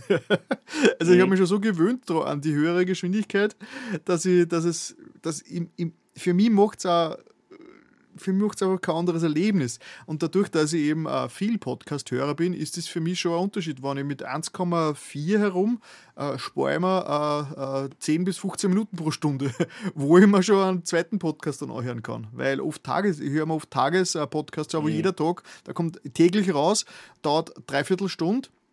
Und ja. wenn ich vor der Dreiviertelstunde mir 10, 15 Minuten, also dann 10 Minuten spare, dann ist das schon wieder äh, Zeit, wo ich einen anderen anhören kann. Das heißt, äh, mhm. es ist halt leider so, als viel Podcast-Hörer will man einfach äh, seine, seine, seine Folgen unterbringen. Und ich habe es eigentlich gezählt, ja. mein Podcatcher hat äh, über 60 Podcasts, also 60. okay, meine, ja, das wundert mich nicht. Ich höre nicht alle davon, natürlich, aber ich in meiner, in meiner Liste drin sind 60 Podcasts und ich habe da die, die neuesten erscheinen und ich schaue immer, dass ich die, was, die Folgen, die mich interessieren, auch höre. Ich meine, ich höre lange nicht alles natürlich. Das, der, der Feed rattert einfach nach unten und ich, tue, ich, ich schaue, dass das, was am interessantesten ist, dass ich das auch durchkonsumiere und äh, manche Sachen werden auch verschluckt, manche lösche, streiche aus der Liste raus. Aber ja, ich habe schon eine unglaubliche Anzahl an, an Daten, die, also ein Podcast, die ich eigentlich so mithören will und da ist an 1,4 Geschwindigkeit, mit, mit, wo man sich wirklich einiges erspart, schon, äh, schon, äh, schon was Gutes. Mhm. Also einfach pragmatisch gesehen. Ja, also ich, ich, mir, mir fällt dazu jetzt gerade nur ein, wenn, wenn, sich, wenn ich mir was wünschen könnte, und da bin ich jetzt wieder bei diesem mega-Podcast äh, Shock 2 Ding, äh, für mich wären es eher manchmal kürzere Folgen, mhm. damit man besser mixen matchen kann. Also das, das ist mir jetzt aufgefallen, da hat einfach, äh, ich höre ja noch immer mit der Standard-Podcast-App vom mhm. iPhone und die hat leider immer noch manchmal den Bug, wenn du auf einen anderen Cast sprichst, springst, den du gerade hören willst, weil er gerade aktuell ist, äh, dann verliert er manchmal die Information, wo du im vorigen Cast warst. Ah, das, das ist manchmal einfach bitter. weg. Und das ist natürlich echt zart, wenn das ein viereinhalb Stunden Pfeil ist oder ja. fast an sechs Stunden rangeht. Ja. Und das ist, das, das fand ich, also da, da haben wir die, die einzelnen Ausgaben von, jetzt vom Weihnachtspodcast, die nur zwei Stunden dauert haben oder knapp drüber, waren da angenehmer, weil da habe ich mir dann gedacht, na gut, die Dreiviertelstunde mhm. höre ich mir noch fertig an ja. und dann mache ich das Tagesaktuelle. Also da, das ist mir aufgefallen, das, das ist eher mein Problem manchmal an diesen relativ großen monolithischen Blöcken ja. als, als das Tempo. Also ich würde jetzt nicht auf die Idee kommen, das Tempo hochzudrehen, weil ja, da, da geht, das ja. fühlt sich für mich auch einfach falsch an, äh, einfach vom Sprachduktus, liegt aber vielleicht eben auch in der Podcast-App äh, und dann mhm. verwendeten Algorithmus. Aber ja, ja also, aber ich glaube, da hat einfach jeder seine Gewohnheiten dahinter. Na, das Witzige, was ich noch ganz zum Schluss jetzt da äh, erwähnen möchte, ist eben, das ist ja inzwischen, weswegen ja so, so überrascht war von diesem Vorwurf, weil ich äh, einige Podcasts, die ich höre, wo ich weiß, dass die, die diesen Podcast betreiben, äh, selbst äh, sehr, äh, sehr künstlerisch und äh, sehr, sehr, sehr, sehr, ähm, ja, ähm, das, die Kunst und äh, das, äh, das Erleben, für die sehr wichtig ist und die niemals äh, Musik oder irgendwas oder Filme schneller hören würden, aber trotzdem Podcast mit zweifacher Geschwindigkeit hören. Deswegen bin ich auf diese Idee gar nicht gekommen, ja. dass jemand, der eigentlich ein Kunst- und Musikliebhaber ist, Podcasts einfach dann doppelt so schnell hört. Oder, oder sogar YouTube-Videos teilweise, aber YouTube-Videos, die reine Informationen nur weitergeben, also Interviews mhm. oder irgendwelche Vorträge oder so Geschichten, ja. die werden, äh, auch genauso beschleunigt abgespielt. Ich, ja, ich, ich glaube, mein Fazit drauf ist einfach, ich glaube, ja, ich, wahrscheinlich könnte ich es, aber ich glaube, es würde mir zu hektisch. Ich glaube, das ist für mich dann nicht mehr entspannend, mhm. sondern ich habe das Gefühl, da will mir jemand, ja. wenn jetzt wenn es wirklich um den Informationstransfer geht, da will mir jemand die Information mit dem Presslufthammer ja. ins Hirn hämmern, weil es mir einfach zu schnell ist vom, vom, vom Tempo. Den Effekt habe ich bei, ab 1,4a. Das heißt, da, da wird's dann, ja. da fühlt es sich für mich dann mehr noch an äh, Gespräch an oder noch einen Vortrag an, sondern es wird dann einfach künstlich. Und natürlich, natürlich gewöhnt man sich dran, aber das ist dann wirklich schon hardcore. Also wahrscheinlich dann, wenn ich wirklich Journalist wäre, der wirklich unendlich viel äh, Informationen aufnehmen muss und verarbeiten muss und die machen das als Journalisten, die lesen wahrscheinlich, lesen wahrscheinlich, während sie Podcasts hören. äh, da ja. verstehe ich schon, dass sie dann einfach äh, die, die wichtigsten Podcasts des Tages irgendwie unterbringen müssen und da zwei, 2,5-fache Geschwindigkeit einfach da ja. spart man sich schon was. Ja, das, das ist dann ja. auch schon viel, das ist dann schon zu weit weg von dem. Aber das ist dann kein Genuss mehr. Also ich glaube, nein, nein, wirklich was, du, weil, weil das ist, wie wenn du sagst, also ich denke mir das oft bei, bei Politikern oder bei irgendjemandem, die sagen, ja, ich lese fünf, sechs Tageszeitungen am Tag. Und ja. ich bin froh, dass ich die eine schaffe, die ich da liegen habe. Äh, und das muss reichen, ja, weil, Gut, weil die Zeit habe ich gar nicht. Weil du Genuss sagst. Also wenn ich jetzt meine Podcasts höre, geht es mir jetzt da nicht um den Genuss, sondern um äh, die Information und die möglichst jetzt in einer Art serviert zu bekommen, die ich angenehm empfinde. Aber der, ein Genuss ist das ja. keiner. Ja, aber das, das ich meine, wie gesagt, ich komme halt sehr stark von, äh, von den Videospiel-Podcasts, ich komme stark von einem Shock 2 Podcast, wo ich mir halt auch denke, also die Meldungen, auf denen das basiert, habe ich ja schon längst gelesen. Ja. Das, das, das ist halt für mich, mir geht es dann um Meinungen und Meinungen sind dann wieder was Persönliches, ja, wo es mir in die Emotion geht, aber einen, äh, einen Wochenstart, um beim Shock 2 Ding zu bleiben, ja, den höre ich mir ja auch an, um mitzukriegen, was, was, ja, also mich interessieren zum Beispiel immer diese Top Ten Listen, die interessieren mich immer ja. irrsinnig, weil auch, auch, ganz egoistisch, weil ich immer sehen will, wo sind meine Sachen. Äh, das, das ist für mich immer so ein kleiner Triumph, wenn meine News da drin auftauchen oder meine, meine Reviews. Aber das höre ich mir ja nicht an wegen der Information. Die Information habe ich längst. Ja? Also wenn ich mir das anhöre, ich habe mir diese Informationen ja schon längst geholt. Ich habe sie schon längst gelesen, weil das ist noch immer die schnellste Form, Informationen mhm. zu konsumieren. Ja. Die Informationen habe ich schon längst. Mir geht es um Emotion. Ja, Das ist aber vielleicht einfach eine grundsätzliche Geschichte. Ähm, ich lasse mir die Informationen lieber in einem Podcast von jemandem vortragen, bevor ich mich dann äh, hinsetze und dann einen Text äh, lese und das dann meine Hauptbeschäftigung ist. Weil ich muss schon sagen, ein großer Punkt, warum ich Podcasts liebe, ist, weil sie nebenbei, und das wird jetzt auch nicht geringschätzend sein, aber dass ich einfach äh, zwei Sachen gleichzeitig machen kann, ohne dass eine darunter leidet. Also äh, Hausarbeit oder oder zwischendurch kurz also einen Podcast anhören, dann kann ich was nebenbei machen und gleichzeitig Podcast hören und habe einfach äh, zwei Sachen gleichzeitig gemacht. Das ist ja äh, ja, das ist für ja. mich eben der, der Punkt. Und, und lesen, da müssen die mir hinsitzen und jetzt wirklich nur auf diesen einen Text äh, mich konzentrieren für eine gewisse Zeit. Also äh, ja, es ist dann Geschmackssache. Ja, das, das finde ich wieder leichter. Also das okay, ist, okay. das ist, das, aber da, ich, ich, wie gesagt, ich lese ich nehme mir dann immer diese, diese fünf Minuten Auszeit, die ich mir nehme, sind dann oft, ich mache Webseiten auf und lese. Ja, mhm. und lese Informationen, ich mache äh, ORF auf, ich mache, mach, weiß ich was auf und lese mir alles durch, was mich interessiert oder ich, schaue einfach, was, was mir zum. Teil Social Media reinspült und das lese ich. Und das ist die größte, der größte Informationsgewinn, mhm. den ich habe. Genau. Äh, dass immer Podcasts einfach zu langsam. Okay, aber was mir immer Podcasts eben gefällt, ist, dass man da eben äh, die Informationen kriegt, plus äh, schon mal der der, der, Expertise, der Meinung und der, der Aufarbeitung von demjenigen, äh, der das erzählt. Dass das ja. nicht rein der Text, ich meine, natürlich kann das in einem Text darstellen, aber Texte also sind jetzt einmal in erster Linie objektiver und richtige Meinungstexte lese ich eigentlich nicht wirklich. Ja, Podcasts ah, sind dann wieder subjektiv. Ne? Also, mhm, mh, mh. aber ja. Das heißt, äh, ich glaube, äh, äh, großartige. Wir sind uns eh sehr, sehr einig. Wir haben keinen großen Wissensgewinn jetzt erfahren. Ja, eine Moral von der Geschichte, glaube ich, gibt es nicht, außer eben, äh, dass mich jetzt wirklich sehr interessieren würde, wie es ihr da draußen, also liebe Zuhörer und Zuschauer, wie ihr das seht, äh, wenn ihr Podcasts hört, ge beschleunigte Geschwindigkeit oder Originalgeschwindigkeit und was sind eigentlich Gründe, warum und warum nicht. Die, ja, die, die Feedback-Möglichkeiten haben wir schon ausgeführt äh, und da freuen wir uns schon auf das, was ihr uns da zurückmeldet. Gut, Diskussion beendet. da, da, da. Ja, dann kommen wir jetzt endlich äh, zu was Erfreulichem, nämlich äh, Videospiele. Videospiele, yeah! Yeah! äh, du bist nicht so viel zum äh, Spielen gekommen, hast gesagt, äh, beziehungsweise hast Jein. du was sehr Altes durchgespielt. Deswegen, ja. dann würde ich sagen. Soll ich anfangen ich, oder willst du anfangen? Ich fange einfach jetzt einmal an. Du fangst an, ja, du hast ich mehr da stehen. Genau, genau. Ich fange einfach mal an mit ein paar Kleinigkeiten, die ich so äh, erwähnen möchte. Wie zum Beispiel Ellen Wake 2 habe ich ja letztens schon drüber geredet und ich habe Ellen Wake 2 ja als ähm, äh, schon ein bisschen mit, mit, mit Vorschusslorbeeren äh, bestückt ähm, und habe gesagt, das könnte vielleicht sogar mein, äh, mein Game of the Year werden und so weiter. Jetzt bin ich durch ich habe es zu Weihnachten, also um Weihnachten herum habe ich es durchgespielt und muss jetzt ein bisschen revidieren. Es, mhm. ist, es, ist ein tolles, es ist ein tolles Spiel. Natürlich, mhm. aber es hat im Endeffekt hat mir dann doch ein bisschen zu, ein bisschen zu viel äh, Eigenwilligkeiten, die, dann, die dann ein bisschen den Spaß getrübt haben.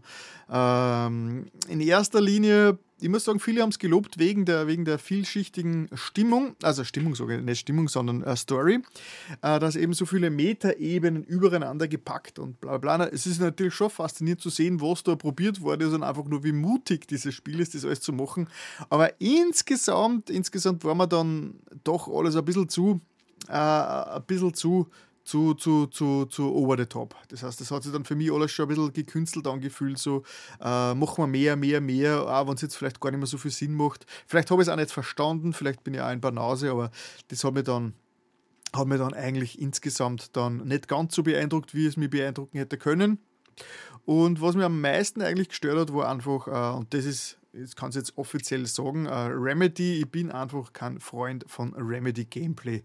Äh, das Balancing, das Balancing dieses Spiels ist, obwohl ich auf dem leichtesten Schwierigkeitsgrad, am Story-Schwierigkeitsgrad gespielt habe, ist es dann teilweise wirklich äh, so, dass man einfach äh, ja, nicht weiterkommt. Okay. Also ich erwarte mir für einen, für einen einfachsten Schwierigkeitsgrad, dass äh, ich eine leichte Herausforderung habe und diese Herausforderung eigentlich äh, ja, äh, ohne große Probleme beseitigen kann. Das ist für mich ein Story-Mode. Aber es ist äh, bei, bei Ellen Weg 2 Teile also wirklich so, dass super einfache Sequenzen sind und dann kommen, kommen wirklich Szenen, wo ich wirklich dann mich äh, herumgebissen habe mir gedacht spüre ich, das jetzt, spür das jetzt wirklich auf easy oder habe ich mich unabsichtlich auf normal? Hast du verklickt, ja, verstehe ich. Ja. Also das, diese, diese, diese, dieses uh, unausgewogene Balancing äh, hat mich dann schon ein bisschen genervt gegen Schluss, vor allem weil ich das Spiel wirklich schnell und storymäßig genießen wollte. Ich wollte keinen Shooter, ich wollte keine Shooter-Action-Herausforderung, ja, sondern ja. ich wollte die Story genießen und dabei halt ein bisschen äh, herumballern. Äh, ja, deswegen äh, natürlich, das ist jetzt eine Kritik auf hohem Niveau, aber insgesamt natürlich äh, schon eine unglaublich arges, äh, arge Leistung, was die da auf die Beine gestellt haben, mit sehr, sehr vielen geilen äh, Ideen drinnen und äh, unkonventionellen äh, Sequenzen. Das war schon sehr cool. Aber vielleicht dann ein bisschen, ein bisschen zu konfus. Also Game of the Year ist es für mich sicherlich nimmer worden. Aber, aber ja, genau. Das war mein kleiner Nachtrag zu, zu, zu Wake 2. Mhm. Jo, was habe ich noch kurzes, was habe ich noch gespielt? Resident Evil 4 auf der PlayStation VR 2 habe ich habe ich begonnen. Ich habe ja immer gesagt, mhm. äh, Resident Evil 4, ich habe es damals auf dem Gamecube mehrmals durchgespielt. Ich habe es auf der Wii durchgespielt und ich glaube nachher noch irgendwann einmal. Und hat mir damals sehr gut gefallen, ist aber im Endeffekt äh, dieses Gameplay des, des, des ähm, äh, Wellen, Wellenshooters, nenne ich es jetzt einmal, dass man eigentlich immer verschiedene äh, Gegner wählen, beziehungsweise äh, Phasen irgendwie äh, von Gegnern abwehren muss und dann geht es weiter da bin ich völlig überdrüssig. Das ist ja etwas, warum ich Gears of War nicht mehr spielen kann heute, weil das ist einfach was, das mir einfach keinen Spaß macht. Einfach, äh, mhm. einfach von Sequenz zu Sequenz hopsen und dann dort einfach äh, alle Gegner besiegen und dann in die nächste Sequenz. Das, ist, das, ist, das mag ich nicht mehr. Aber auf VR macht es wieder Spaß. das heißt, Resident Evil 4, das Remake, im normalen Flat-Modus würde ich wahrscheinlich, hätte ich mir wahrscheinlich nicht gekauft, aber ich habe so viel Lob gehört über den VR-Modus, dass ich mir gedacht habe, das riskiere ich und dann war es noch vergünstigt um 30 Euro oder so, äh, habe ich mir gedacht, so, ja. jetzt äh, leiste ich mir es und die PlayStation VR 2 habe ich ja sowieso und das Update ist gratis und in VR macht es richtig Spaß, weil in VR cool. ist einfach das Zielen viel angenehmer, also das ist einfach, das Gameplay macht für mich viel mehr Spaß. Mit dem Controller zielen und schießen ist, ja, hat mir überhaupt keinen Spaß mehr gemacht, weil ich habe Resident Evil 4 auch flat probiert. Und äh, ja, hat mir keinen Spaß gemacht. Aber in VR finde ich es richtig geil und es funktioniert auch richtig gut. Das heißt, äh, ich habe ein bisschen Angst gehabt vor, vor, vor, einem, ähm, vor einem richtigen äh, ja, für einen richtigen großen Spiel mit 3D-Bewegung, dass man ein bisschen schlecht wird. Aber mhm. sie haben es wirklich gut ähm, ähm, gemacht, diesen VR-Modus vor allem. Äh, sie Wie haben. Ähm, bitte? Wie machen Sie das jetzt damit? Sie machen es eigentlich ähnlich wie, wie es bekannt ist, weil es ist ja Resident Evil 7 schon in VR rausgekommen. Da hat es sich natürlich äh, angeboten, weil das war sowieso in, äh, äh in der First-Person-Perspektive. Dann äh, Resident mhm. Evil 8 hat ja auch einen VR-Modus gehabt. Den habe ich kurz ausprobiert. Der hat mir nicht ganz so gefallen. Der war mir ein bisschen zu, zu, zu, zu, zu, zu äh, zu aufgepfropft und im ersten Augenblick hat sich der vom, äh, von Resident Evil 4 jetzt auch ähnlich angefühlt, aber sie haben doch mehr VR-Möglichkeiten eingebaut als gedacht. Zum Beispiel, es gibt mhm. jetzt wirklich manche Sachen, die, mu die muss man äh, richtig mit der Hand interagieren. Also nicht nur X mhm. drücken, sondern man muss wirklich die Sachen greifen und äh, kann es anschauen und äh, einfach Hebel umlegen mit, mit in, der, in VR mit der eigenen Hand. Und das ist schon ganz cool, dass sie das dann aufgepfropft haben. Weil ich glaube, im Achter ist es, glaube ich, also aufgepfropft, im Achter, glaube ich, haben sie das ja nicht. Äh, da haben sie wirklich einfach nur die Perspektive in, äh, in VR dargestellt. Mhm. Genau, mhm. also so, so finde ich es richtig cool, äh, weil ich einfach, einfach das, einfach, ich fühle mich einfach viel, ich habe alles viel mehr unter Kontrolle, wenn ich in VR in dieser Welt bin und äh, da einfach direkt auf die Gegner zielen kann mit, mit meiner Hand, mit, der, mit, mit, mit, mit dem Gewehr und so weiter. Äh, gefällt, mir, gefällt mir sehr, sehr gut und bin sehr froh darüber, dass ich jetzt das Remake auch noch spiele, weil ich glaube, Flat hätte es vermutlich äh, nie richtig gespielt. Es gibt aber schon ein paar Sequenzen, zum Beispiel, man fährt öfters mal mit einem Boot und die sind in VR dann schon ein bisschen heftig. Also da muss man wirklich einen, einen starken Magen haben. weil ja, ja, ich, ich frage auch deshalb, weil äh, ich habe äh, zu Silvester war dann ein Freund von mir da, der ehemalige GEMAS Chefredakteur und ein Kollege von mir, der Thomas Chapp, war da und der hat eine Oculus Quest 3 mitgehabt. Mhm. mitgehabt. Äh, ja. Oh, na, warte mal, Oculus Quest, nein. Welches ja, Quest? Nein, nein, MetaQuest. MetaQuest, MetaQuest, MetaQuest 3, ja. MetaQuest 3. Äh, und da habe ich dann Assassin's Creed drauf ausprobiert, weil es mich interessiert hat. Und das ist ein Magenumdreher mhm. für mich, ja, weil da, da, da, da, bewegst du dich halt. Also, ich meine, es gibt ja verschiedene Modi, du kannst das runterdrehen, aber irgendwie habe ich es nicht geschafft, den Realismus-Modus im Spiel runter, noch runterzudrehen, obwohl es diesen Menüpunkt gibt. Ich war einfach zu doof dafür. Mhm. Und da rennst du halt wirklich mit dem Controller, mit dem Stick durch die Gegend und das hat mein Magen nicht auf mhm. Dauer mhm. vertragen. Wie, wie, wie, war die Einstellung mit äh, um die eigene Achse drehen mit links, rechts? War das äh, stufenweise oder durchgehend? Kannst du jetzt zum Beispiel. Äh, nein, ich hab, nein, gedreht habe ich mich selber.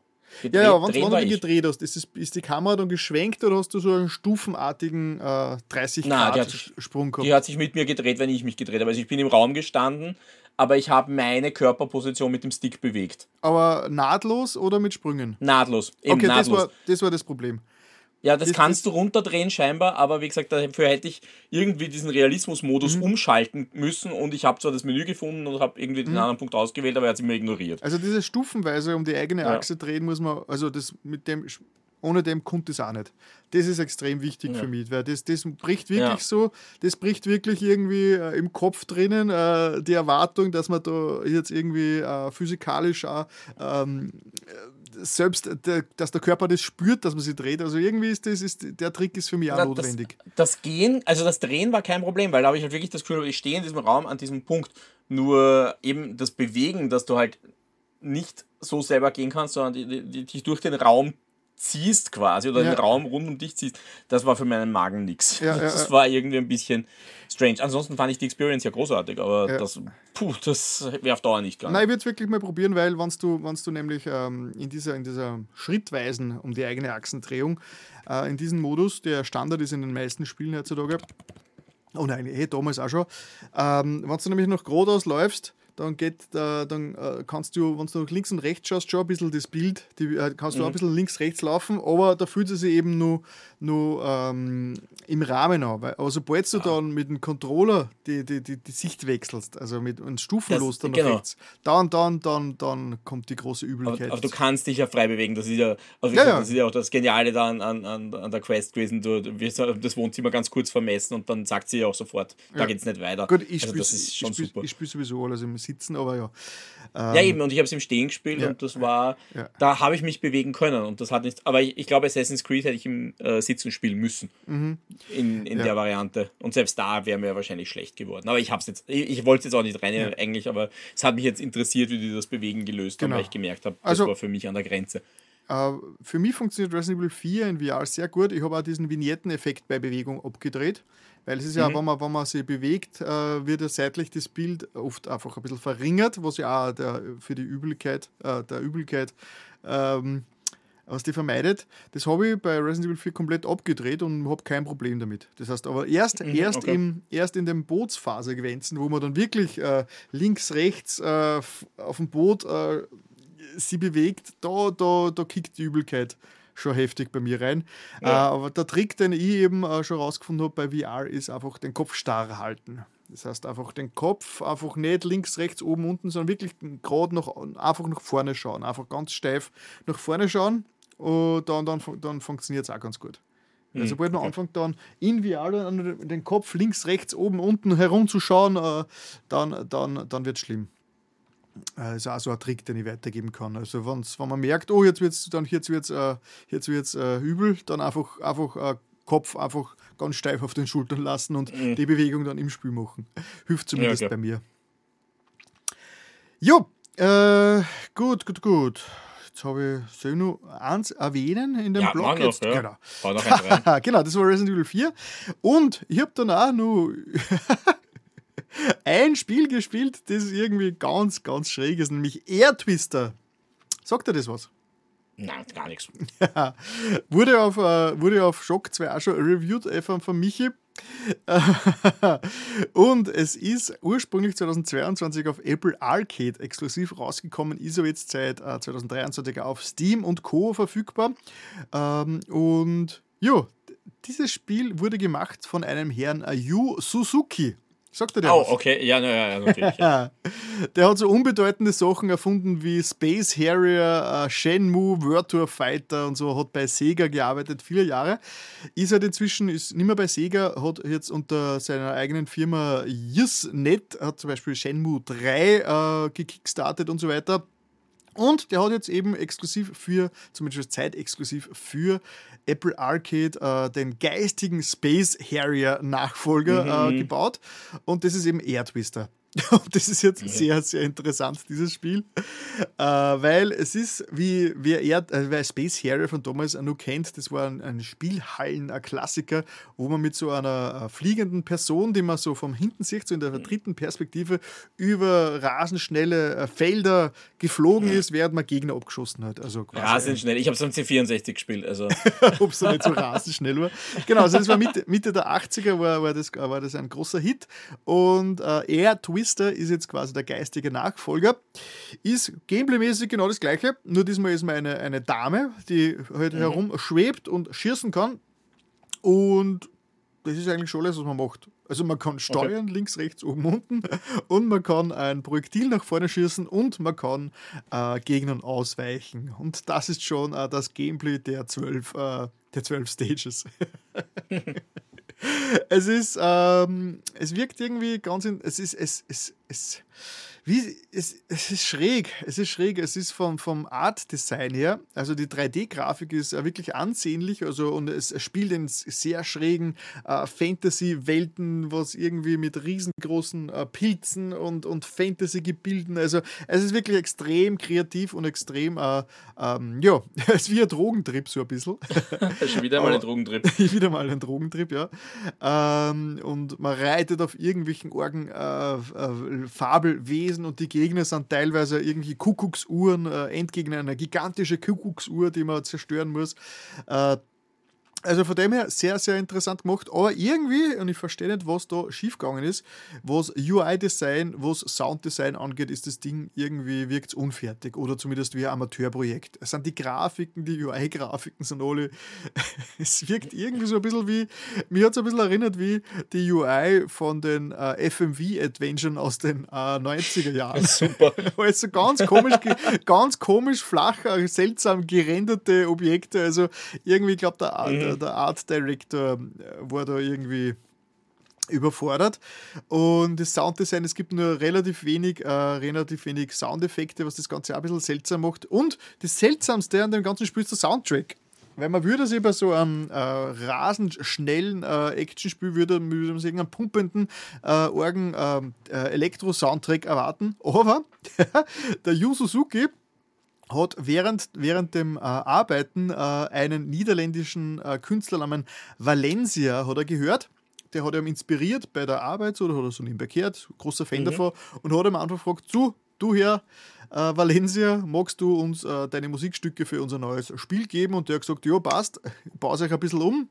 Und rausgekommen sind jetzt quasi äh, Songs vom Valencia, mhm. der einfach dann diese Songs, das, für, für das Spiel bereitgestellt hat. Und das Coole daran ist, ich habe diesen Typ, diesen, diesen Valencia, der mit richtigen Namen heißt, Aldous Byron Valencia Clarkson. Okay. ich, ich hab den das ist der kaum- echte Name. Das ist dein schon echter Name anscheinend. Okay, Ich, spannend. ich, hab, ich bin mit dem schon in Berührung gekommen, weil der hat ein, ein Metal-Projekt mehr gehabt, das nennt sich Metal Majesty. Und das, was das ausgezeichnet hat, ist, dass das klingt wie Queen. Der Typ Okay.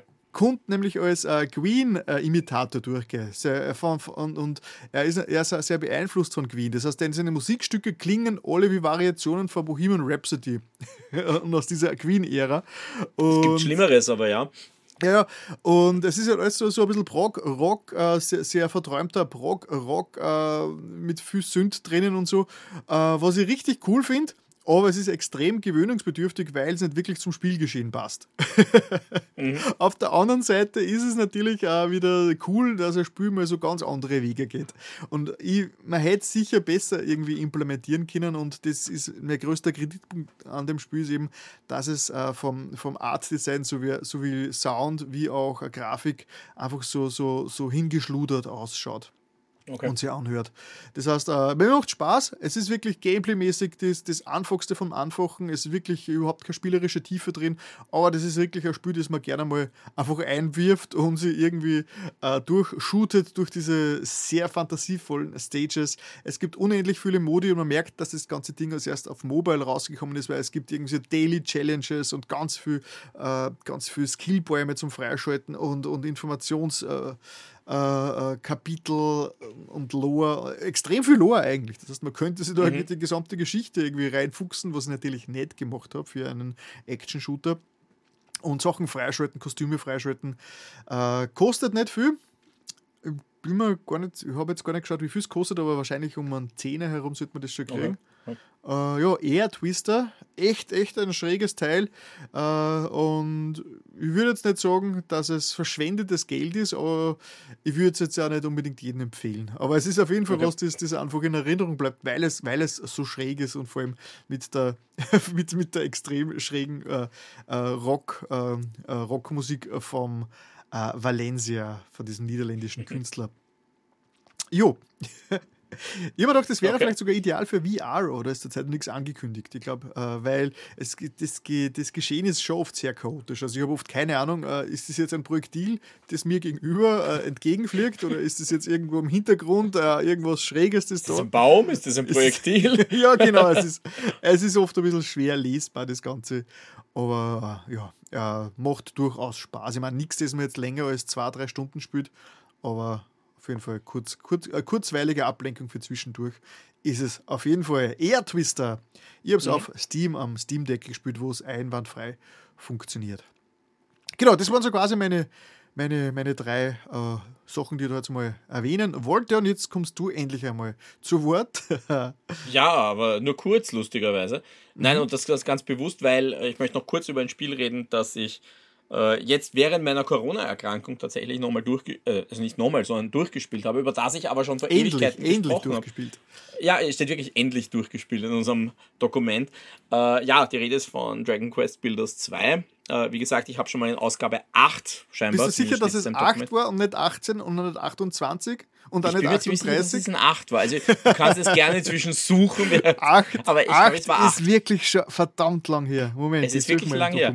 Ich glaube, es war 8, wenn ich, wenn ich mich nicht völlig verschaue. Ja, bin.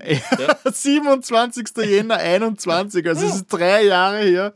Ja, siehst du? drei- Geil. Äh, ja, ich habe das Spiel wirklich, ich habe das damals relativ weit gespielt und habe dann und habe aber dann irgendwann so ein bisschen die Motivation verloren. Da ist vielleicht auch einfach ein anderes Spiel dazugekommen.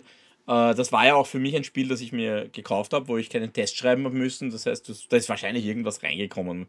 Keine Ahnung, was da dahergekommen ist zu dem Zeitpunkt. Und ja, ganz kurz, Dragon Quest Builders, für alle, die sich nicht mehr erinnern und nicht mehr zurückgehen wollen, äh, basiert natürlich auf Dragon Quest, äh, auf dieser bekannten Rollenspielreihe. Genauer gesagt, basiert auf Dragon Quest 2. Äh, ist aber nicht notwendig, dass man das Spiel gespielt hat. Man versteht nur ein paar Anspielungen, vor allem in dem Bereich, wo ich dann war, jetzt äh, am Schluss der immer, aha, das hätte wahrscheinlich Sinn gemacht, Dragon Quest 2 zu spielen. Dann wären die Anspielungen für mich deutlicher gewesen. Äh, Und das Spiel dreht sich um eine Welt, in der das Erbauen verboten worden ist. Also die Menschen dürfen nur nutzen, was schon da ist. Es gibt die Kinder Hagons, die, die darauf achten, dass niemand etwas erschafft. Und dementsprechend deprimiert sind halt alle. Und dann taucht ein Erbauer auf, das sind halt wir. Und wir können aus Dingen, die wir sammeln, aus Dingen, die wir abbauen, plötzlich Dinge schaffen. Und alle sind so, oh, aber das ist verboten. Und dann irgendwann einmal kommen sie drauf, aber das macht das Leben viel leibender und beginnen sich dagegen aufzulehnen, gegen die Kinder Hagons und das zu bekämpfen, was das bedeutet. Mhm.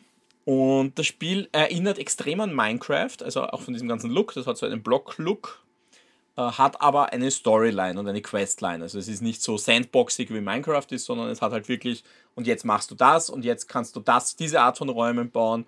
Äh, du kannst natürlich auch was ganz anderes bauen, wenn es dir gerade passt, aber grundsätzlich geht die Geschichte weiter, indem du dich durch die Storyline weiterhangelst. Was du dazwischen machst, ist deine Sache.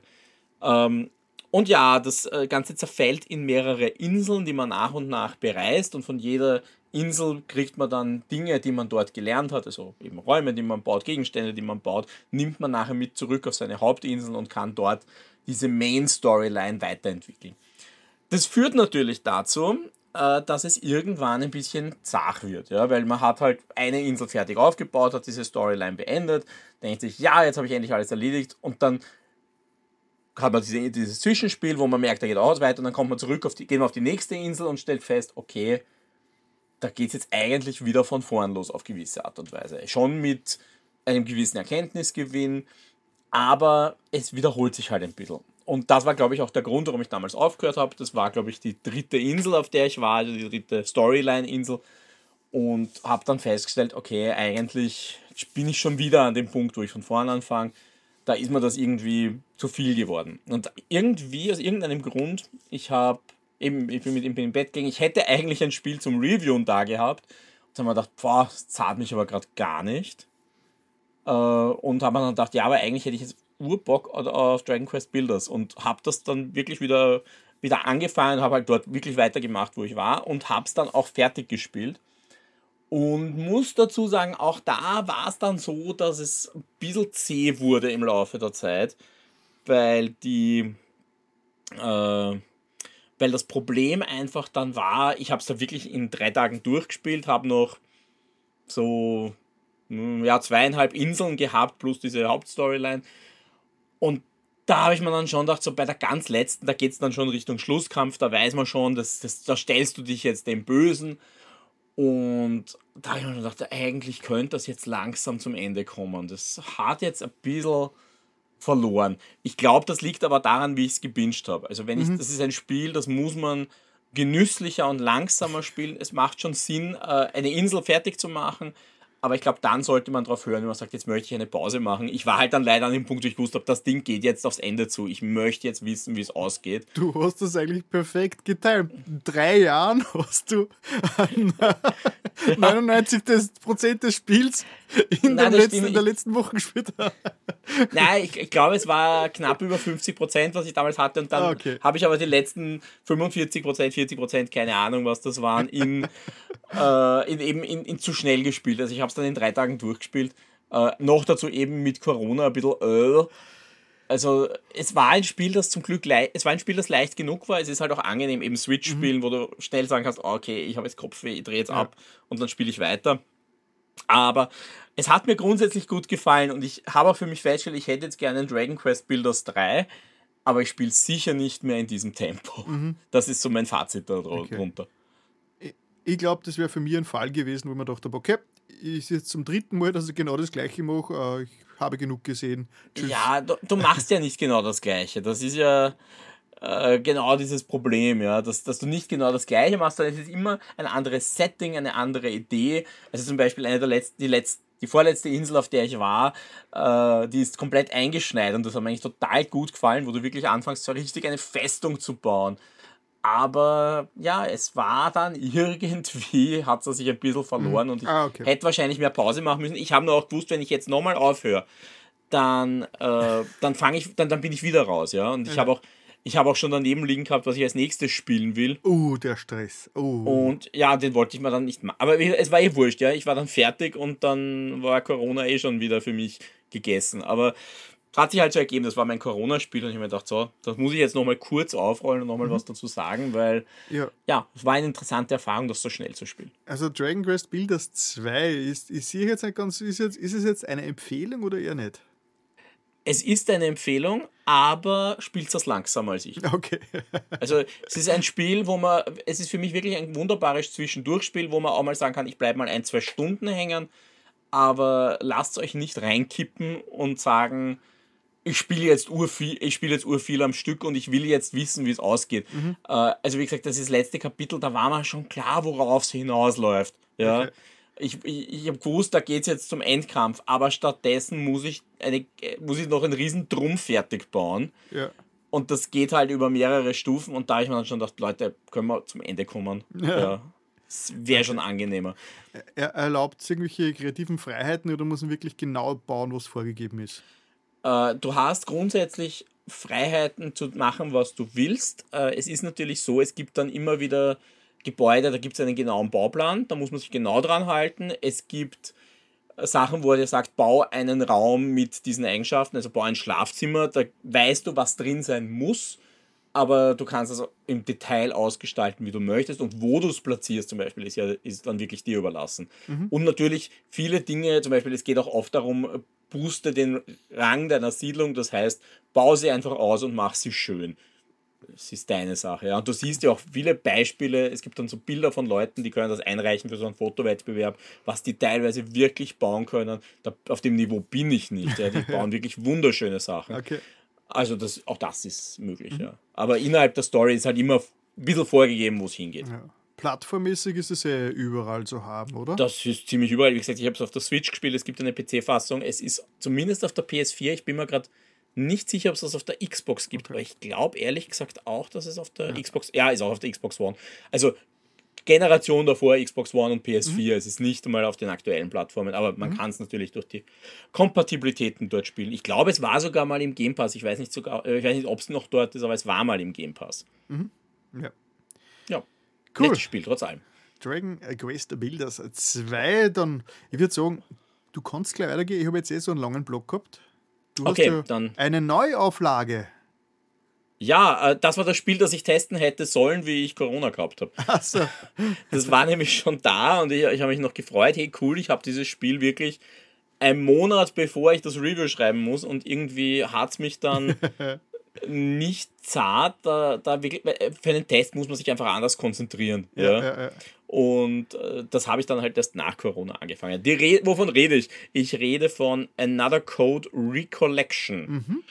Äh, das ist die neue Version, ein, ein, Remake oder vielleicht könnte man sogar so extrem sagen, es ist vielleicht sogar eine Reimagination Sure. von okay. zwei Spielen, die wir, äh, die man vielleicht kennt. Another Code äh, doppelte Erinnerung mhm. auf dem Nintendo DS damals. Ja, also und, schon länger her, 20 ja, Jahre bald. 2005. Ja. Und ja. Another Code R, die Suche nach der verborgenen Erinnerung auf der Wii. Mhm.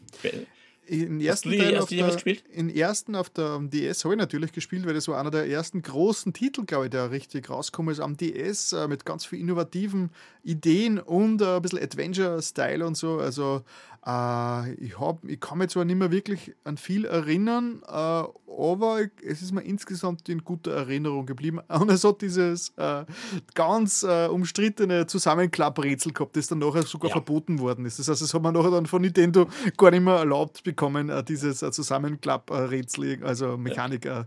zu verwenden. Ein, Stempelrätsel war es, glaube ich. Wo man, das war ein Stempelrätsel. Wenn man den DS zusammenklappt, hat man was gestempelt. du hast es zweimal machen müssen, damit der Stempel das durchgestempelt war. Genau, erstens mal sehr schwer zum rausfinden und zweitens hat es die äh, Geräte demoliert, deswegen ist es noch äh, von Nintendo äh, nimmer erlaubt worden, das ins Spiele einzubauen. also du bist auch so einer, jetzt ganz ehrlich, also mir ging es auch so, du, du, hast ja von dem Spiel vor allem gemerkt, dass diese Puzzles so kreativ waren teilweise, ja. oder? Mhm. Also da, für mich war es auch dieses Stempelrätsel und das eine mit der Glastür. Das, das, das habe ich nicht mehr in Erinnerung. Wo du, also es ist wirklich wo du ins Mikrofon pusten musstest, dann, dann ist die Scheibe angelaufen. Kann sein. Ja, klingt, klingt. Und dann hast, das, hast du lesen können, was er drauf geschrieben hat. Ja. Okay, also du gehörst auch zu diesen Menschen auf jeden Fall. Du hast, du hast wahrscheinlich keine Ahnung mehr, worum es geht. äh, eine junge Dame muss Erinnerungen finden.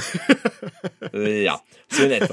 Okay, also nämlich das Interessante an der Re Recollection ist, und ich muss jetzt die zwei Spiele ein bisschen getrennt voneinander aufrollen. Äh, wenn ich jetzt doppelte Erinnerung anschaue, äh, dann haben die nämlich den, für mich den sehr kontroversen Schritt gemacht und wenn ich mir überlege, eben, ich habe mich immer gefragt, wie setzen die das um? Wie setzen die um, dass man dieses DS-Spiel mit eben genau diesen tollen, kreativen DS-Mechaniken auf eine Switch bringen? Und die Antwort darauf ist, gar nicht. die haben einfach sich entschieden, naja, wir wissen schon, das war so ein Puzzle-Adventure. Und was passiert eigentlich, wenn wir den Großteil der Puzzles rausschmeißen?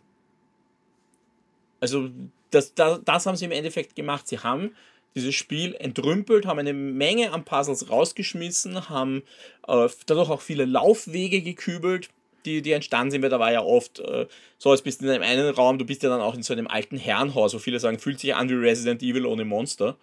Äh, und, und du brauchst gar nicht mehr so viel rumrennen, äh, das ist alles irgendwie sehr viel lokaler. Ganz selten kommt es vor, dass man hin und her rennen muss. Aber es, es wird halt entrümpelt und entrümpelt und wir stellen die Story in den Fokus. Mhm und das war schon mal für mich der erste Kulturschock, ja, wo ich mir gedacht habe, äh, das, du willst, was du ist da jetzt unbedingt passiert? der Nintendo Switch zusammenklappen. Nein, das nicht, aber ich, ich habe mir ganz gedacht, wie machen die das? Ja, da gibt es eben diese Puzzles, die sind legendär. Und jetzt möchte ich einfach wissen, was machen die? Wie, wie bringen die das auf die Switch? Was haben die für coole neue Ideen? Weil für mich war Another Code damals am DS das Spiel, das mir gezeigt hat, was du mit diesem DS machen kannst wo man gesagt hat, ich muss völlig out of the box denken, eben das Zuklappen. Mhm. Auf die Idee wäre ich doch nie gekommen. Ich habe mir gedacht, okay, da ist der Stempel oben und unten muss ich muss das hin. Wie kriege ich das jetzt darunter? Wie funktioniert das? Auf welchen Knopf muss ich eigentlich drücken? Ja? Und auf die Idee einfach zuzuklappen, das war grandios. Ja. ja? Das war grandios. Das hat einfach mich als Spieler her äh, herausgefordert, finde neue Wege mit einem Spiel zu interagieren. Und auf das war ich halt gespannt. Können die das bei der Switch auch? Ich habe dann echt überlegt, musst du die Switch in die Dock stecken? Äh, äh, was natürlich nicht gehen kann, weil es muss auch auf der Switch Lite laufen. Ja? ja. Aber ich meine, das wäre so meine Lösung gewesen. Steckst in die Dock und irgendwas passiert. Ja? Und äh, das haben sie halt einfach einmal alles rausgenommen. Ja? Und gesagt, so, die Puzzles sind viel einfacher, wir nutzen von dem, was die Switch kann, einen Bruchteil. Ja, hin und wieder mal die, die Gyrosensoren, aber ganz selten. Das interessiert uns auch nicht so sehr, sondern die Puzzles machen wir jetzt ganz leicht. Äh, hin und wieder, ja, musst du Sachen fotografieren, damit du es dann dabei hast, ein bisschen rechnen mal. Aber die Puzzles sind einfach und die sind gar nicht mehr so wichtig. Viel wichtiger ist, dass man die Story erleben kann. Mhm.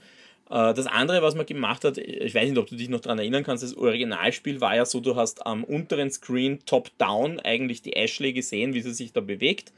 Und dann hast du am oberen Screen, so wie in einem alten Adventure, sind dann immer die, die, äh, ist dann immer aufgepoppt eine Ansicht aus Ego-Perspektive, mhm. wo du gerade bist. Und das hast du auf dem unteren Screen holen können und dann hast du es untersuchen können. Also das mhm. war so ungefähr das Interface. War damals relativ cool, wenn auch ein bisschen umständlich.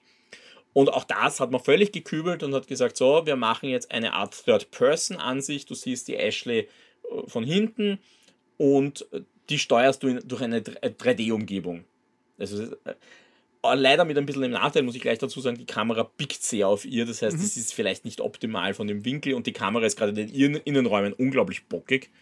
Aber ja, also mhm. auch da eine andere Ansicht. Das heißt, der Third Person jetzt. Ist völlig Third Person äh, und halt nicht mehr top-down. Aber wie hätte man das machen wollen? Ja? Also, ja, wie hättest du jetzt auf der Switch top-down wirklich realisieren wollen? Ja? Also, ja. top-down mit der zweiten Ansicht. Also, auch da ist man einfach völlig gesprungen. Äh, was man, also wie gesagt, ja, die Geschichte sollte man vielleicht kurz erwähnen. äh, Worum weil jetzt sagt, die Geschichte ist so wichtig. Äh, ja, also man spielt die Ashley, ein, ein Teenager-Mädchen, die ganz knapp vor ihrem 14. Geburtstag ist, bei ihrer Tante aufwächst, weil ihre Eltern beide verschwunden sind und als tot gelten. Und äh, knapp vor ihrem Geburtstag kriegt sie eine Nachricht von ihrem Vater, dass er sie gerne treffen würde auf der Blood Edward Island, glaube ich, heißt die. Blood Edward, Bloody Edward Insel, so ähnlich. Auf einer verlassenen Insel auf jeden Fall äh, möchte er sie treffen und sie fährt mit ihrer Tante hin. Und kaum ist sie dort, ist die Enttäuschung groß, weil ihr Vater ist nicht da. Knapp darauf ist auch ihre Tante verschwunden und sie ist allein auf dieser Insel. ganz knapp drauf, und da höre ich dann auch schon auf, die Story zu spoilern, weil das ist, aber das ist wirklich der Anfang, trifft sie dann auf einen, äh, auf einen Jungen namens Dee, der seine Erinnerung verloren hat. Der, der kann sich an nichts mehr erinnern und zu einem Überdruss als ein Geist, den nur sie sehen kann.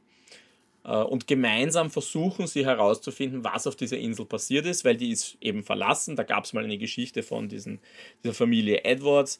Und sie versuchen herauszufinden, wo ist ihr Vater hin, wo ist die Tante hin und was ist, warum ist sie eigentlich hier?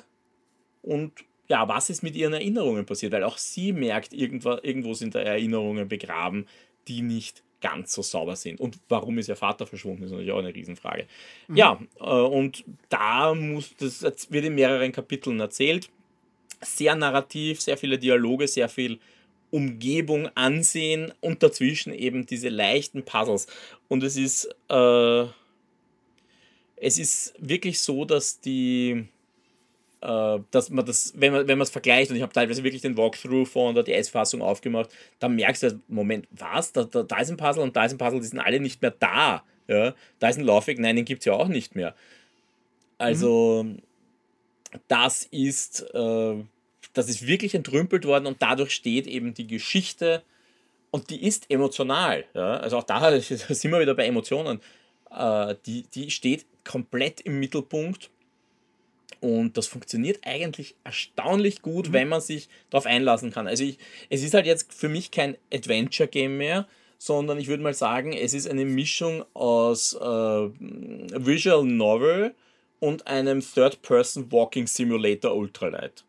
Okay, so das Gameplay Loop, die berühmte Gameplay wie würdest du die beschreiben? Was ist so der Hauptinhalt, was man. Der Hauptinhalt spielt? ist, bewege dich durch, über die Insel, dann später in, durch, durch das Haus. Du kriegst schon Hinweise, wo es als nächstes hingeht. Du, es öffnen sich auch nach und nach Türen. Das ist dieser Bereich, wo man sagt, das ist ein bisschen Resident Evil. Mhm. Äh, löse leichte Rätsel, die jetzt nicht großartig schwer sind und vor allem erlebe die Story. Okay. Erlebe die Dialoge, erlebe die äh, ja, mhm. die, die Geschichten, die sich da halt ergeben. Mhm. Ja, das Spannende daran ist eben auch, äh, wer eben weiß, Recollection, das sind zwei Spiele, der erwartet vielleicht im Hauptmenü, ich kann beide Spiele starten. Mhm. Ja?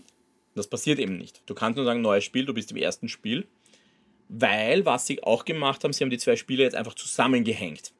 Mhm. Das heißt, wenn du das erste Spiel durchgespielt hast, ist es genauso wie wenn vorher ein Kapitel aus war, nur dass du einen Abspann hattest und dann plötzlich bist du im Intro vom zweiten Spiel, was sich ein bisschen komisch anfühlt, weil da passiert ein, äh, äh, äh, einfach emotional ist es ein bisschen komisch, weil du mhm. hast so eine Conclusio dieser Story und dann plötzlich setzt die Geschichte zwei Jahre später an, Ashley ist jetzt 16 und äh, ja, dazwischen irgendwas, also ich, ich will da gar nicht in die Story reingehen vom zweiten Teil, ja, ja, weil es hat einen Sinn, warum er die aneinander gepappt hat, weil der zweite Teil beginnt schon mit riesigen Spoilern.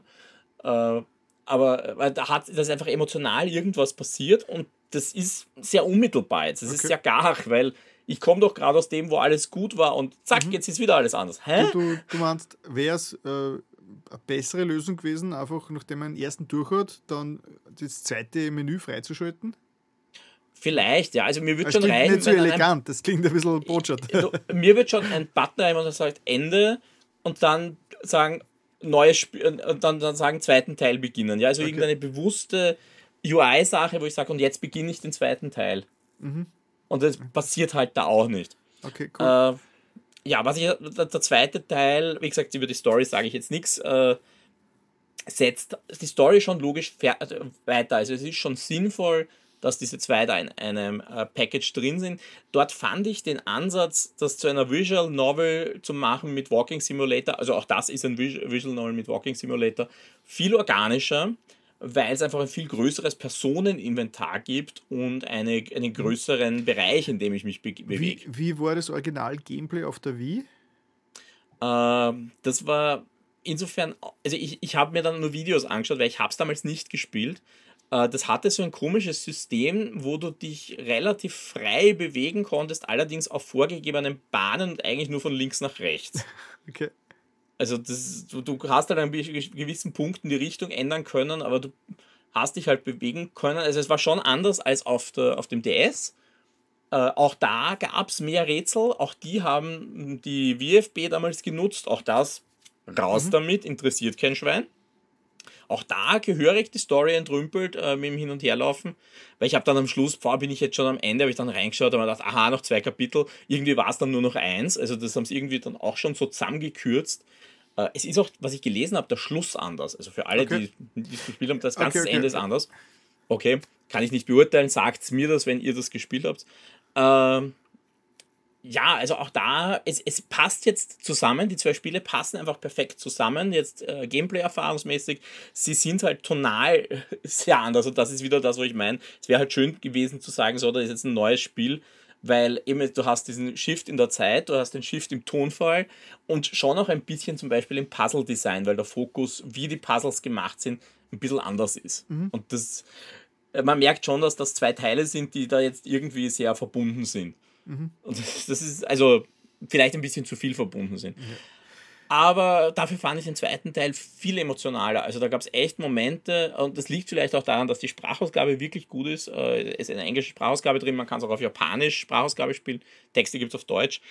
Äh, Das, das hat mich manchmal emotional richtig erwischt. Ja? Also ich bin dann wirklich reingefallen und habe mir gedacht, wow, äh, das, das mag ich, wenn ein Spiel, wenn eine Story mich emotional abholt. Das fand ich schon richtig gut. Na cool. Also, Ja, äh, du wolltest was ist, fragen, es, oder? ist, es, ist es Switch äh, exklusiv oder ist das ja überall rausgekommen? Es ist aktuell ein, ein Switch-exklusives Spiel. Ich denke auch dran, ich glaube auch, dass es wirklich ein Switch-exklusives Spiel bleibt. War ja auch damals eben ein äh, Nintendo-exklusives Spiel.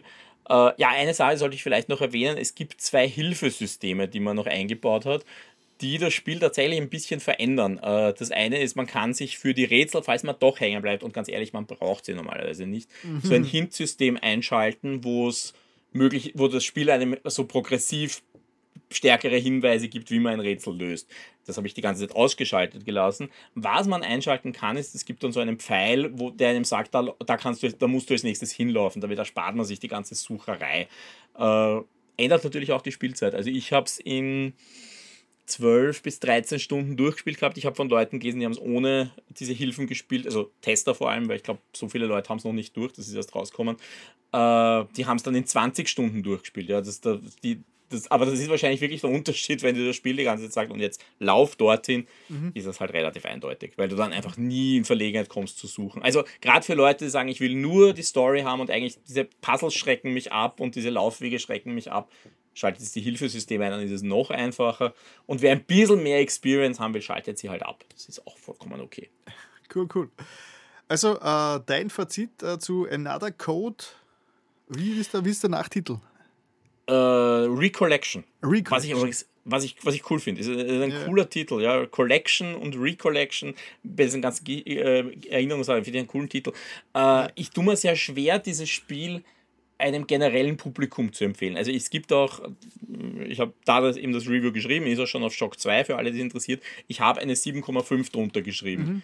Mit äh, ein bisschen schwerem Herzen, ja, weil eigentlich mich hat es emotional mehr berührt, als ich drunter geschrieben habe. Aber ich weiß, das ist die Art von Spiel, wo viele sagen, ah, da passiert zu wenig, das ist mir zu langsam, das ist mir zu langweilig.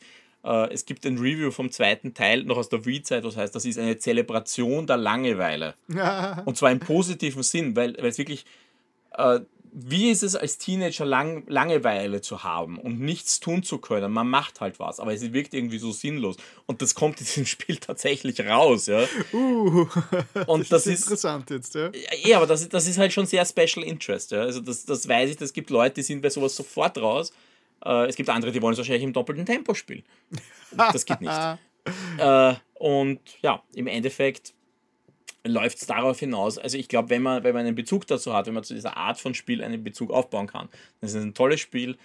Äh, mir hat es sehr, sehr viel Spaß gemacht und ich habe wirklich dann äh, den, gerade den zweiten Teil innerhalb kürzester Zeit durchgespielt. Und ich muss sagen, ja, es, es, es hat für mich den Blickwinkel geändert. Ja? Also, wie gesagt, der erste Teil ist bei mir halt hängen geblieben als ein Spiel, das, äh, von, wo die Puzzles so legendär waren und an die Geschichte habe ich mich nicht erinnern können. Und diesmal hat mich die Geschichte abgeholt und dafür werde ich mich an die Puzzles nie wieder erinnern. Sehr schön. Also das ist, es ist halt wirklich ein anderer Fokus und darum meine ich, vielleicht ist es nicht nur ein Remaster, sondern es ist fast ein, Ja. Äh, reimaginiert und Ja, also ja. reimagined. Ich weiß, wie ist das das deutsche Wort? Reimaginiert tatsächlich? Keine Ahnung. Ja, klingt, klingt Aber- schlecht. Aber es ist wirklich eine neue Herangehensweise, nochmal über alles drüber nachgedacht und ein neuer Ansatz. Ja, also mhm. das ist definitiv mehr als nur ein Remaster. Das ist definitiv Remake, wenn nicht sogar eine Stufe drüber. Sehr cool. Gut, äh, Gut, Vollpreis oder was ist denn das? Das, das ist tatsächlich ein, ein, ein Vollpreisspiel, also Switch-Vollpreisspiel, ja, ja. wo wir ehrlich wissen, also es gibt halt so 50 Euro aufwärts, offiziell ist es 60 Euro, aber wie gesagt, es sind zwei Spiele in einem. Mhm. Äh, und ja, Spielzeit ist halt so zwischen 10 und 20 Stunden, je nachdem, wie man es macht. Äh, Replayability ist natürlich wie bei jedem Adventure-Spiel relativ niedrig. Ja, also mhm. es ist es ist wirklich so, wenn man fertig ist, kriegt man ein neues Outfit für Ashley und das kann, damit kann man es nochmal durchspielen. Yay. Yay. Äh, Na cool. Ja. Aber trotzdem, macht Spaß und berührt. So. Gut. Wir kommen jetzt äh, zu meinem äh, überraschenden und inoffiziellen, vermutlich äh, fast äh, Game of the Year. ja. Dredge. Dredge ist für mich wirklich eine arge Überraschung gewesen. Also äh, ist ein Indie-Game, ist ja. Äh, eh schon Anfang 2023 rausgekommen, ist aus, äh, von einem äh, Vier-Mann- bzw. Frau-Studio aus Neuseeland namens äh, Black Salt Games und gepubli gepublished von Team 17. Mhm. Die kennt man eh. Und es ist äh, es ist in, der, in Fachkreisen, also in der, in der, in der, in der Enthusiastenpresse, hat es eh wirklich für viel äh, Lob äh, gesorgt. Aber ich bin mir jetzt gar nicht so sicher, ob es irgendwie im Großen, im Großen irgendwie, auch nur irgendwie äh, bekannt worden ist. Sagt es dir was, Stretch? Nein, gar nicht. Gar nichts. Gar nicht, gar Nein, ja, ich, gar nichts. Ich bin mir jetzt nämlich nicht sicher, ob der Name, der Dredge ist nämlich ein Fachbegriff, den man eigentlich im Sprachgebrauch außerhalb der Fischerei wahrscheinlich überhaupt nicht kennt, weil das ist das Schleppnetz. Ah, ich, mhm. ich meine, grundsätzlich als Begriff äh, so halb, was das so, so halb geklingelt, aber nicht, gerade mit Spiel sagt es mir gar nichts. Ne? Mhm. Und äh, es ist also, es, wenn man es ganz grob ausdrückt, es ist ein Angelspiel. also man angelt Fische man ist ein Boot, mhm. äh, man besitzt ein Boot und fährt aufs große Meer hinaus und angelt äh, Fische. Also man verdient seinen Lebensunterhalt mit Fischen. Mhm. Äh, und es hat ja dieses Jahr Dave the Diver, das ich mir persönlich ja. noch nicht angeschaut habe, aber das hat ja über Haufen Preise abgeräumt und hat die ganze Aufmerksamkeit auf sich gezogen. Und ich glaube, der hat vielleicht ein bisschen dieses Spiel ein bisschen äh, in den Hintergrund gedrängt, weil äh, mhm. ja, das Thema ist ähnlich, offenes Meer und äh, unter Wasser und so. Ich meine, aber bei Dave the Diver äh, äh, taucht und Sushi, äh, Sushi Bar führt. Mhm. es gibt ein Crossover, glaube ich sogar. Also äh, Dredge und ähm, Dredge und, und Dave the Diver haben jetzt demnächst oder aktuell sogar schon ein äh, DLC, ein Crossover-DLC, aber egal. Äh, deswegen, ich habe ja lange nicht gewusst, also Dredge, Angeln, what the fuck, interessiert mich nicht. Und das ist so mhm. schade, weil dieses Spiel ist wirklich ein unglaublicher Geheimtipp. Also wie gesagt, okay. es ist äh, ein, ein Indie-Game von einem kleinen Studio, aber man darf sich nicht schrecken lassen. Es hat für das, was es ist, ein so hohes Polish, es hat so ein Production Value, es ist so gut gemacht. Äh, es, ist, es hat mich so begeistert äh, dieses Jahr. Und okay, aber fangen mhm. wir mal von Anfang an an. Also, okay. wie ja, kann ein Angelspiel äh, den Humaldo so begeistern? Ja, sagen wir so: Es ist ein Angelspiel mit äh, ja, Cthulhu-Style. Also. okay, ich angle mir einen Cthulhu. Nein, nicht, nicht, nicht direkt. nicht so platt. Also die Geschichte ist so, man startet das Spiel, äh, man ist offensichtlich äh, ein Angler, man ist auf seinem Schiff und läuft auf Grund und äh, wacht dann in einer kleinen äh, Stadt, in so einem kleinen Fischerdörfchen wieder auf. Mhm. Und hat natürlich vergessen, was passiert ist typische Amnesia-Geschichte. Man kriegt dann nur gleich äh, vom Bürgermeister dort, äh, der ein bisschen zwielichtig äh, ausschaut, wie die meisten Figuren irgendwie, äh, ein, ein äh, Schiff, ein neues Boot zur Verfügung gestellt und gesagt, so passt, wir brauchen eher einen neuen Fischer, der alte ist uns abhanden gekommen, da nimm das Boot und bring uns Fische. Gut, dann mhm. man, fängt man an mit seinem kleinen Boot und kann man einfach schon mal rausfahren aufs Meer und schon mal die ersten kleinen Fische sammeln, äh, fangen. Oh. Das ist alles mit so, mit so ein kleines Minispiel, ist das einfach so ein kleines Reaktionsspiel, wo man, wenn man die Angel auswirft, geht dann so ein Kreis, im, äh, der bewegt sich und dann muss man zum richtigen Timing äh, den Knopf drücken und so. Also, also eigentlich ganz, eh klassisch, oder? Ganz, ganz, ganz ein klassisches Minispiel und ja, eigentlich nicht recht aufregend. Es gibt natürlich äh, hunderte Fische zum Sammeln, die verschiedenste Eigenschaften haben. Es gibt verschiedenste Tiefen im Meer. Also es gibt wirklich alles, was ein, was ein, ein Sammel- und ein Angelspiel eigentlich braucht. Aber das wirklich Coole ist die Geschichte, in der das Ganze eingebettet ist. Weil mhm. äh, man kann sich vorstellen, es ist ein bisschen Visual Novel-Style, weil äh, das Gameplay an sich ist, äh, man fährt mit dem Boot übers Meer und das erinnert sogar ein bisschen an Wind Waker. Also es ist wirklich äh, vom, okay. vom Charme her so ein bisschen wie das Erkunden bei Wind Waker. Also das, was an Wind Waker Spaß gemacht hat, also das Herumfahren und äh, irgendwelche klar versteckten äh, Inseln entdecken und versteckte Geheimnisse am offenen Meer erkunden und so, das gibt es das gibt es bei Dredge natürlich auch hoch 100. Und äh, wenn man dann bei irgendwelchen äh, Dörfern und, und, Anlegerstellen ist, äh, dann kommuniziert man mit den, Anwes äh, mit, dem, mit den Personen dort mit so einem Visual Novel Style. Das heißt, es wird einfach so äh, das Bild angezeigt von der Person und dann kann man Dialoge durchklicken. Also das heißt, es gibt keine okay. Spielcharaktere, die herumlaufen, die man steuert, sondern das Gameplay ist eben mit dem Boot herumtuckern fischen äh, und dann an den Anlegerstellen äh, mit den Bewohnern dort sprechen und durch mhm. verschieden, verschiedensten Menüs äh, quasi Sachen freischalten. Genau, weil es man, natürlich, man muss sein eigenes Bootchen äh, upgraden, man kann sich dann äh, immer neue Sachen dazu kaufen, man kann sie äh, immer, immer neue äh, Ausrüstung freischalten. Äh, das, ist halt, das ist schon ganz ein cooler Gameplay-Loop. Äh, äh okay. Und das ist eigentlich also der, das Haupt-Gameplay, der Haupt-Gameplay-Anteil davon ist einfach Fische zu, zu, zu fangen und dann so schnell wie möglich wieder zu, zu verkaufen. Und das Coole ist, das Inventar ist quasi der Schiffsrumpf. Und man kann den natürlich auch ausbauen. Das heißt, man muss den, wenn man was fängt, ähm, mhm. muss man das im, äh, im Inventar drinnen platzieren, so ein bisschen Tetris-Style. Es muss Platz haben. Das heißt, äh, man hat gewisse äh, Anzahl an Blöcken, die das Inventar äh, äh, fassen kann. Und manche Fische sind größer, manche Gegenstände sind größer und so. Und die muss man dann so rein platzieren und, und, und, und drehen und äh, herum äh, äh, adjustieren, sodass die da eben im äh, Lager drin Platz haben. Und das Coole ist, Tetris, oder? Ja, ja, das ist, das ist auch fast schon, fast schon Minigame, das ist die Lagerverwaltung. Das Coole ist zum Beispiel, wenn man zum Beispiel Fische im Lager, also quasi äh, fischt und dann sie aber nicht äh, zurückbringt, äh, dann verrotten sie irgendwann wieder mal. das heißt, dann mm. frisch und dann, dann, dann wird, dann breitet sie dann in, im Inventar drinnen, breitet sie dann die, äh, die Seuche aus natürlich. Super. Heißt, dann, also ist voll, voll gut gemacht und äh, am Anfang ist man natürlich nur sehr langsam, kann, kommt kaum voran. Das heißt, es ist alles sehr zäh. Man wird dann natürlich immer schneller, kann dann das offene Meer schon erkunden, kriegt neue Fähigkeiten. Dann kriegt man mit der Zeit sogar Special Features, um zum Beispiel auch sich in gewissen Rahmen zu teleportieren.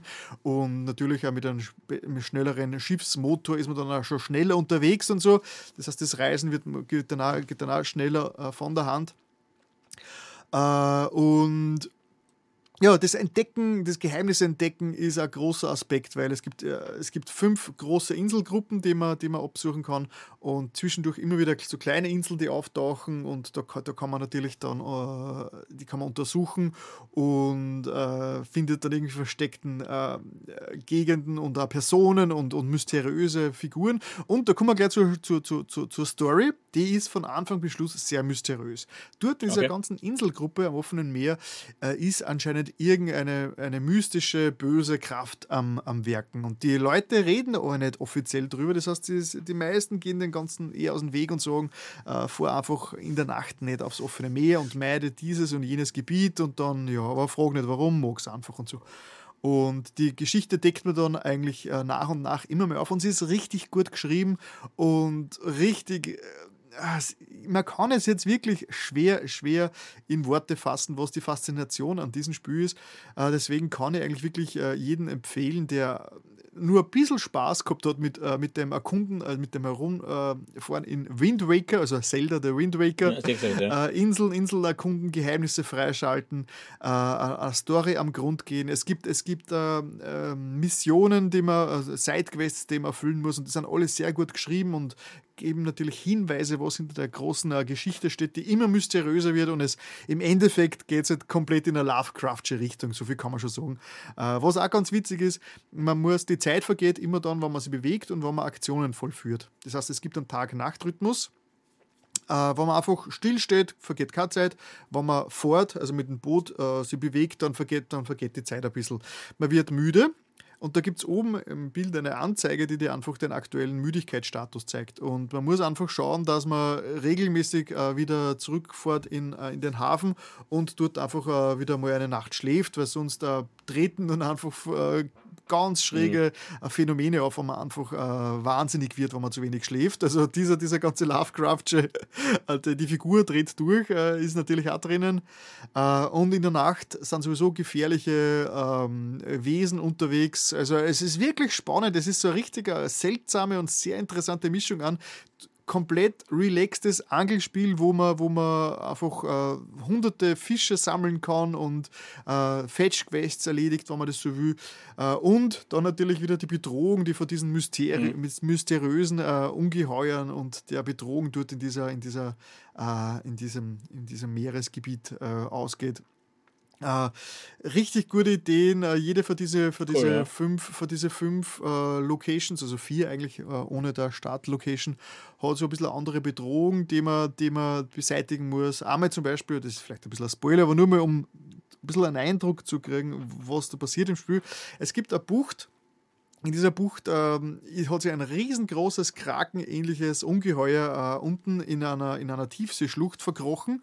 Das Problem ist, dort mhm. gibt es aber in dieser Tiefseeschlucht gibt's, äh, gibt's, gibt's Gegenstände, die muss man mit einer Spezialausrüstung, die sehr weit nach unten äh, tauchen kann, bergen. Natürlich ist dieses, dieses Wesen im Weg. Ja, weil immer, wenn man dann in diese, in diese, in diese, äh, drauf zufährt, wird man, wird man von diesen Wesen attackiert und also von diesen großen Kraken und kommt halt nicht weiter. Und dann muss man einen Weg finden und da ist zufällig eine Forschungsstation ist dort in der Nähe und die hat halt verschiedene ähm, Forschungs, ähm, Vorrichtungen aufgebaut schon und die muss man dann zum Beispiel reparieren, um dann, äh, um dann ein Gerät äh, in Einsatz äh, zu bringen, mit dem man dann diesen Kraken äh, für eine gewisse Zeit äh, wegscheuchen kann, um dann dorthin äh, zu fahren und diese neuen Gegenstände zu bergen, die dir dann erlauben, wieder gameplaymäßig ein bisschen weiterzukommen. Also es ist mhm. wirklich super Idee und ich bin, ich bin, also ich meine, gut, das Team die Hauptentwickler sind eben nur vier Personen, aber laut Abspann haben schon mehr dann dran gearbeitet, wahrscheinlich viel outgesourced.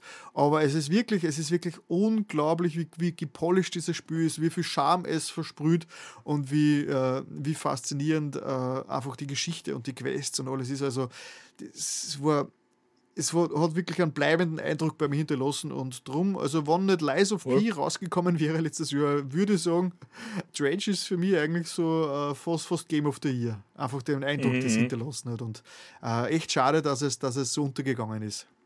Ja. Also Dredge, spannend, Dr ja. Dredge, Dredge. Dredge, so ein Dredge. Dredge. Kostet, äh, das letzte Mal zu Weihnachten war es im, im Sale 17 Euro oder so. Das heißt also richtig, also um 20 Euro sollte man das kriegen. Inzwischen gibt es schon ein DLC, äh, den habe ich nicht gespielt, weil ich habe jetzt einmal, ich habe dann genug gehabt und ich habe ich hab locker 20 Stunden reingesteckt. Das heißt, ich habe fast okay. nicht, also, Klingt also, okay. Ja, also äh, man kann natürlich, man kann sie Zeit lassen, man kann, sie, man kann natürlich versuchen, alle Fische und alle Gegenstände zu sammeln und irgendwie zu kompletionieren. Also da gibt es da gibt's wirklich ganz viele Möglichkeiten, äh, Zeit zu versenken in dem Spiel. Und ja, kann es wirklich nur schwerstens äh, jeden ans Herz legen, der mit meiner Erzählung zumindest ein bisschen was jetzt äh, anfangen hat können. Ja, äh, gibt's, ja, ähm, ja. Äh, ich habe es jetzt, ich glaube, gibt es ja überall. Ich habe es auf der Switch gespielt, aber ich glaube, es ist multiplattformmäßig rausgekommen. Äh, bin mhm. mir jetzt nicht hundertprozentig sicher, aber ich habe es ich auf der Switch gespielt. Okay. Ja. Ja, klingt Stretch. Sehr, sehr cool. Sehr cool. Also, mhm. nee, hat nichts zu tun mit Judge Dredge. Judge Dredge. Auch schön, aber nein. Ja, man, man, man ist nicht ähm, ja, selbst, äh, man führt keine, man, man ist kein, man ist kein äh, was ist der Judge dort gewesen? Der ist, der ist äh, Vollzugsbeamter plus Richter in einem, ne? Und ja, Fischer. Ja. Und Fischer. Ich, ich, ich meine, wenn er Zeit hat. Der das wäre ein Crossover, Judge Dredge. oh Gott. Ja. Okay. Gut, dann, du hast auch noch was gespielt. Ja, ich habe auch noch was gespielt. Äh, ich bin tatsächlich reingekippt in ein Brettspiel am Computer. Uh -huh. und zwar die Rede ist von Ticket to Ride, uh, kennt man vielleicht mhm. auch unter dem Namen Zug um Zug. Mhm. Es ist ein Spiel, wo es darum geht, äh, ein Zugnetz aufzubauen. Also okay. die grundsätzliche Spielidee, das ist am Brett wie äh, am Computer sehr ähnlich. Äh, du hast einen Plan, das ist je nach Version vom Spiel, das kann zum Beispiel die Vereinigten Staaten sein, das kann Europa sein, es kann nur die Schweiz sein, es kann Indien sein, da gibt es alle möglichen Settings dafür. Äh, auf der sind viele Städte und sie verbindende Zugrouten. Und du bekommst Tickets, die, auf denen eine gewisse Verbindung draufsteht. Also zum Beispiel, wir haben jetzt Europa, da steht drauf, du sollst eine Verbindung bauen von Wien nach London. Und das heißt, du musst, du musst diese, diese, diese Städte verbinden mit diesen Routen, die dazwischen eingezeichnet sind. Die sind, haben eine gewisse Länge, immer verschiedene Arten von Feldern und eine gewisse Farbe. Und das heißt, du brauchst, wenn du jetzt die drei, die drei Felder zum Beispiel bauen willst von Wien nach München, ich habe keine Ahnung, ob es wirklich Wien nach München ist, und das, da hast du eine Möglichkeit in Rot und in Lila, dann brauchst du entweder drei rote Karten oder drei lila Karten, dann darfst du deine Züge da draufstellen. Damit blockierst du aber die Route, also diese spezielle Route äh, für alle anderen. Das heißt, wenn, wenn da zwei sind, eben, ich habe jetzt gesagt, eine rote und eine lila, dann können sie beide benutzen, aber danach kann diese, diese Teilroute niemand mehr benutzen. Das heißt, irgendwann wird der Platz eng. Ja, und dein Ziel ist, äh, Karten zu nehmen, äh, diese Routen aufzubauen und zu versuchen, deine Routen, die du dir genommen hast oder die du dir auch im Laufe der Zeit neu nimmst, weil irgendwann hast du alle Routen erledigt, äh, zu erledigen und dafür die Punkte zu kassieren. Und das ist im Grunde genommen der gesamte Loop dieses Spiels. Mhm. Äh, und es macht unglaublich viel Spaß. Ja, ich muss jetzt sagen, jetzt bin ich echt froh darüber, dass ich jetzt ab dieser Folge Video-Einblendungen in die Videoversion reinschneide, weil wie immer, wenn es irgendwie in Richtung, äh, äh, auch wenn es ein virtuelles, ein digitales äh, äh, Brettspiel-Style ist, äh, tue ich mir ganz schwer, da mir was vorzustellen drunter. Ja, also du wirst das sehen, wenn du da irgendwie die, die, die Spielbretter anschaust, ist es schon relativ klar. Ja, also der Zug ist halt wirklich, äh, entweder du spielst Karten aus und baust deine Züge dorthin oder du nimmst Karten, damit du dann in einem späteren Zug dir diese Routen aufbauen kannst. Und das ist halt immer dieses Spiel, habe ich die Farben, damit ich die Verbindungen bauen kann, die ich brauche, damit ich meine Route erledigen kann, oder noch schlimmer, verbaut mir irgendwer was und muss ich plötzlich anfangen, Umwege zu gehen.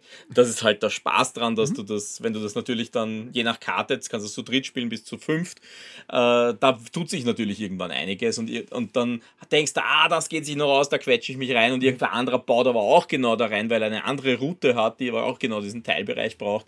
Ah, das kann schon sehr mhm. lustig werden. Also das ist. Das heißt, das äh, ist ein Couch-Koop oder? Äh, naja, also wie gesagt, ich habe jetzt einmal grundsätzlich den, den Core-Loop beschrieben, wie er in jedem drin ist. Ich habe gespielt auf Steam jetzt mhm. äh, Ticket to Ride Classic. Da muss ich dazu sagen, das ist eine Version, die ich mir irgendwann einmal gekauft habe, die es nicht mehr gibt. Classic ist rausgegangen, weil es gibt jetzt eine neue Version, die heißt nur mehr Ticket to Ride. Äh, die dürfte noch ein paar Bugs haben. Ich habe es nur ganz kurz angespielt. Äh, aber wie gesagt, das gilt für beides. Also man kann auch ich habe auch Ticket to Ride jetzt die neue Version schon kurz gespielt, aber mhm. ich habe jetzt vor allem mit Zeit mit Classic verbracht. Äh, und ja, es ist genau dasselbe. Ja. Also du kannst das online spielen, du kannst das gegen KI spielen oder du spielst quasi Hot Seat. Äh, ich, ich spiele momentan meistens äh, simultan Ticket to Ride gegen mich selber und simuliere einfach, also spiele einfach alle fünf gleichzeitig. Ist auch lustig. Ja, also das, das, das geht lustigerweise. Ich vergesse meistens eh, was die anderen vorhaben oder verirre mich irgendwo und dann, das, das, ich komme ganz selten in die Quere. Ich meine, ah, aber wenn ich das jetzt baue, kommt mein Favorit nicht weiter. Ist vollkommen wurscht. Ja. Äh, tue ich nicht. Also ich spiele einfach gegen mich selber und das macht irrsinnig viel Spaß. Und das ist auch der Nachteil jetzt an der neuen Version, weil die neue Version kann das nicht mehr. Die neue Version mhm. kann ich nur noch online oder gegen KI spielen, aber aktuell nicht äh, wie in der Classic einfach Hot Seat. Und es sind nicht alle Expansions drin. Also die, mhm. die Classic hat Unmengen Expansions und das sind, glaube ich, so ziemlich alle Versionen, die es von dem Spiel gibt. Nein, es sind nicht alle, aber es sind sehr viele. Äh, und das ist schon sehr lustig, weil dieses Spiel, das war Spiel des Jahres 2000, äh, warte mal, ich habe es offen, 2004, also das ist schon ein bisschen älteres Spiel. Die digitale halt Version oder die analoge Nein, die, Version? die analoge Version hat, war Spiel des Jahres 2004 und die, da ist es bei jeder Karte ein bisschen anders, weil es jedes Mal ein bisschen unterschiedliche Regeln gibt. Ja, also da gibt es äh, Tunnel, da werden Karten aufgedeckt und wenn da die richtigen Farben dabei sind, dann musst du mehr Karten zahlen, damit du die Strecke freischaltest. Aber Im Himalaya gehen Züge verloren, wenn du die Pause, also brauchst du mehr für kürzere Abschnitte. Äh, es gibt Dinge, da brauchst du die Joker-Karten, damit du sie freischalten kannst auf den Fähren. Also es ändert sich immer. Auf der Englandskarte muss, ist es am, die Englandkarte hat mich, mich am meisten an ein Computerspiel erinnert, weil da musst du äh, Forschungskarten kaufen, weil sonst darfst du nicht in Schottland äh, Bahnhöfe ansteuern, weil du brauchst erst die Schottland-Lizenz oder du musst dir die Propellertechnik entwickeln, vorher kannst du nicht übers Wasser fahren und solche Geschichten. Also die, die ist wirklich total wie ein Computerspiel. Und das macht so viel Spaß, da reinzuspielen und jedes Mal denke ich mir, ach, ich spiele das jetzt zehn Minuten, meistens spiele ich so eine Stunde und komme dann wieder nicht weiter. Also es ist, es ist wirklich lustig, es macht mir wirklich viel, viel Spaß. Ich Lustigerweise, ich habe das Brettspiel nicht zu Hause. Ich habe es aber ein paar Mal mit meiner Schwester gespielt. Das hat mir nie so viel Spaß gemacht wie jetzt am Computer, wo halt, ich meine, manche Dinge natürlich einfach automatisch passieren. Ja, also ich meine, ich brauche nie zählen, ich brauche, brauchst nicht wegräumen, ich brauche es nicht herräumen, ich brauche nicht warten, bis ich fünf Spieler da habe, sondern ich spiele das einfach am Computer. Und ja, also äh, es ist erstaunlich. Ja, ich habe das einmal kurz gespielt, weil ich mir gedacht habe, ich habe jetzt Zeit und was soll ich jetzt spielen? Ah, das habe ich irgendwann installiert und dann spielen wir es. Und ich habe jetzt, ich habe jetzt auf Steam geschaut, ich habe jetzt zwölf Stunden drauf. Ja, ja geil. Also das macht echt Spaß. Und das andere habe ich eben auch schon gespielt, das neue. Wie gesagt, es hat noch scheinbar ein paar Bugs. Ich habe keine gefunden. Mir fehlen nur ein paar Spielmodi. Äh, da habe ich jetzt zwei Partien drauf gespielt. Äh, macht auch Spaß. Also ist, schaut optisch viel gefälliger aus, muss man dazu sagen. Das neue Ticket to Ride. Aber ich finde es auch ein bisschen weniger übersichtlich. Also das ist so mein, mein persönlicher Eindruck. Mhm. Jo. Cool. Also das, das ist mal eine Überraschung. Ein Spiel, auf das wäre ich persönlich wahrscheinlich nie kommen, das zu spielen. Ja, Aber ist halt mal wieder was anderes. Ja, ja, ja ist halt einfach deswegen, das, deswegen machen wir diesen Podcast. Um immer, und, und äh, äh, multimedial eigentlich. Genau, ja, gesagt, man kann das Brettspiel, die Computerspielumsetzung, es gibt ja unzählige Umsetzungen, was ich dann gelesen habe. Aber ja, das waren halt scheinbar die letzten zwei. Es dürfte, glaube ich, auch auf dem iPad geben, aber ich weiß nicht, ob das nicht die Version ist, die es jetzt eben nicht mehr gibt. Ich weiß nicht, ob die neue Version den Weg aufs iPad schon gefunden mhm. hat. Na, sehr cool. Also Gut. Ticket to Ride. Ticket to Ride. ich habe jetzt abschließend für den Gaming-Blog, habe jetzt da noch, bin, ich bin schon wieder im Indie-Bereich und ich glaube, das wird sich dieses Jahr gesagt, so ein bisschen. Du bist ziemlich indie, gell? Genau, es wird sich dieses Jahr, glaube ich, ein bisschen durchziehen. Ich glaube, ich bin, ich bin, ich habe ein bisschen die Lust verloren an den Blockbustern. Ich, hab, ich suche jetzt immer so meinen Seelen, meinen Seelenfrieden in der Indie, äh, in der Indie-Szene, weil da gibt es auch viel coolere Ideen, wie zum Beispiel ein Spiel, das nennt sie die Exit 8, also der. Ausgang mhm. Nummer 8. das ist jetzt uh, seit uh, November 2023 rausgekommen, also es ist erhältlich auf Steam zurzeit, rein nur auf Steam. Uh, mhm. Funktioniert auch am Steam Deck, eine, zwar eingeschränkt, es gibt ein paar Grafikprobleme ab und zu, aber im Prinzip, im Prinzip läuft es. Jo, ist ein Indie-Game aus Japan von mhm. Kotake Create, also Kotake Create äh, hast die, und okay. ich glaube, es ist ein Zwei-Mann, ein Zwei-Mann-Projekt oder was. Es mhm. ist ein extrem kurzes, experimentelles Spiel und äh, ja, also der, der, originale Teaser-Text ist einmal: uh, The Exit 8 is a short walking simulator inspired mhm. by Japanese underground passageways, liminal spaces okay. and backrooms. also, okay. Japanische Unterführungen, äh, Liminal Spaces und Backrooms. Äh, Liminal Spaces ist auch recht ein neues Phänomen. Ist dir das schon untergekommen? Nein. Also liminal, liminal ist ja, ist ja äh, bedeutet grenzwertig oder ist der Grenzbereich. Und es ist jetzt seit ein paar Jahren ist das so ein, ein, ein, Phänomen. Es hat angefangen, jetzt mal ganz grob umrissen, dass jemand auf in, in Internetforen ähm, Fotos gepostet hat von verlassenen Lost, so Lost Places. Ja, Lost also, Places. Und, genau, das ist ja ein Trend, den schon länger Genau, gibt, genau. Ja. Und es geht, es geht aber meistens bei diesen Liminal Spaces geht es meistens so ein bisschen um, um, äh, äh um Orte, die normalerweise hochfrequentiert sind oder wo zum Beispiel normales Leben ist. Und oft mhm. sind es oft eben äh, irgendwelche Durchgänge, Passagen äh, oder, oder auch Hallen oder, oder S, also, also, also, so, so, so S, wo man normales viele Menschen vermuten würde. Ja. Und, äh, aber die verlassen sind. Und das macht äh, bei vielen Menschen lösen so verlassene äh, Orte einfach ganz ein mulmiges Gefühl aus. Ja, klar. Und da hat sich so ein bisschen ein Internet-Hype drum entwickelt, äh, um diese Liminal Space. Und ich glaube, ein ganz ein berühmtes äh, Beispiel dafür ist es, wenn man, äh, ist, ist ähm, 28 äh, Days. Da gibt es ja diese berühmte Anfangsszene bei diesem Film, wo ganz London menschenleer ist und nur eine mhm. Person quasi herumwandert wegen der Zombie, äh, äh, Zombie-Ausbruch und so. Und das konnte man jetzt eigentlich auch so als, als Liminal Space äh, betrachten, so als Beispiel. Oder, oder ähm, mhm ich glaube, ich glaube, The Shining, The Shining, der Film von, von Stanley Kubrick, konnte man jetzt da äh, sowas ja, bezeichnen. Okay. Es war ein, ein, riesengroßes Hotel, das aber menschenleer ist und deswegen eine ganz eigene äh, Stimmung irgendwie auslöst. Und mhm. das entwickelt sich in den letzten Jahren schon so ein bisschen zu einem, zu einem, zu einem Internetphänomen. Es gibt inzwischen auch schon einige Spiele, die sich um dieses Thema annehmen, weil es natürlich für Spiele, äh, weil Spiele prädestiniert sind dafür, weil Spiele hast du oft einfach leere, ja, leere Räume. mhm. Und bei und Backrooms ist auch so ein Phänomen, äh, da, da, das, das, da habe ich mich noch nicht ganz so damit beschäftigt, aber da geht es, glaube ich, eher so drum, äh, das geht so richtig, ein bisschen in die Creepypasta-Richtung, so, äh, wo man einfach so, man, man, kennt ja das Phänomen in Videospielen, wo man out of bounds ist. Das heißt, wenn man irgendwie durch einen Bug außerhalb der, der, der äh, Geometrie gelangt ja. und dann irgendwie außerhalb und dann irgendwie wo ist, wo man nicht sein darf. Und ich glaube, das mit diesen Backrooms geht in eine Richtung so, aber in der Realität, so quasi, ja, wie, wo man, schon, ja. wie wenn man quasi unabsichtlich äh, aus der Realität geworfen wird und die dann die Realität dann von außen betrachtet, irgendwie so. Also, ja, ja, äh, so ein bisschen, so ein bisschen äh, äh, mys mysteriöses, creepy Zeug. Und da greift da die Exit 8 äh, ein und es geht im Prinzip darum, man ist einfach in der First Person in einer weißen, gefliesten, sehr sterilen, äh, japanischen offensichtlichen und, äh, Unterführung.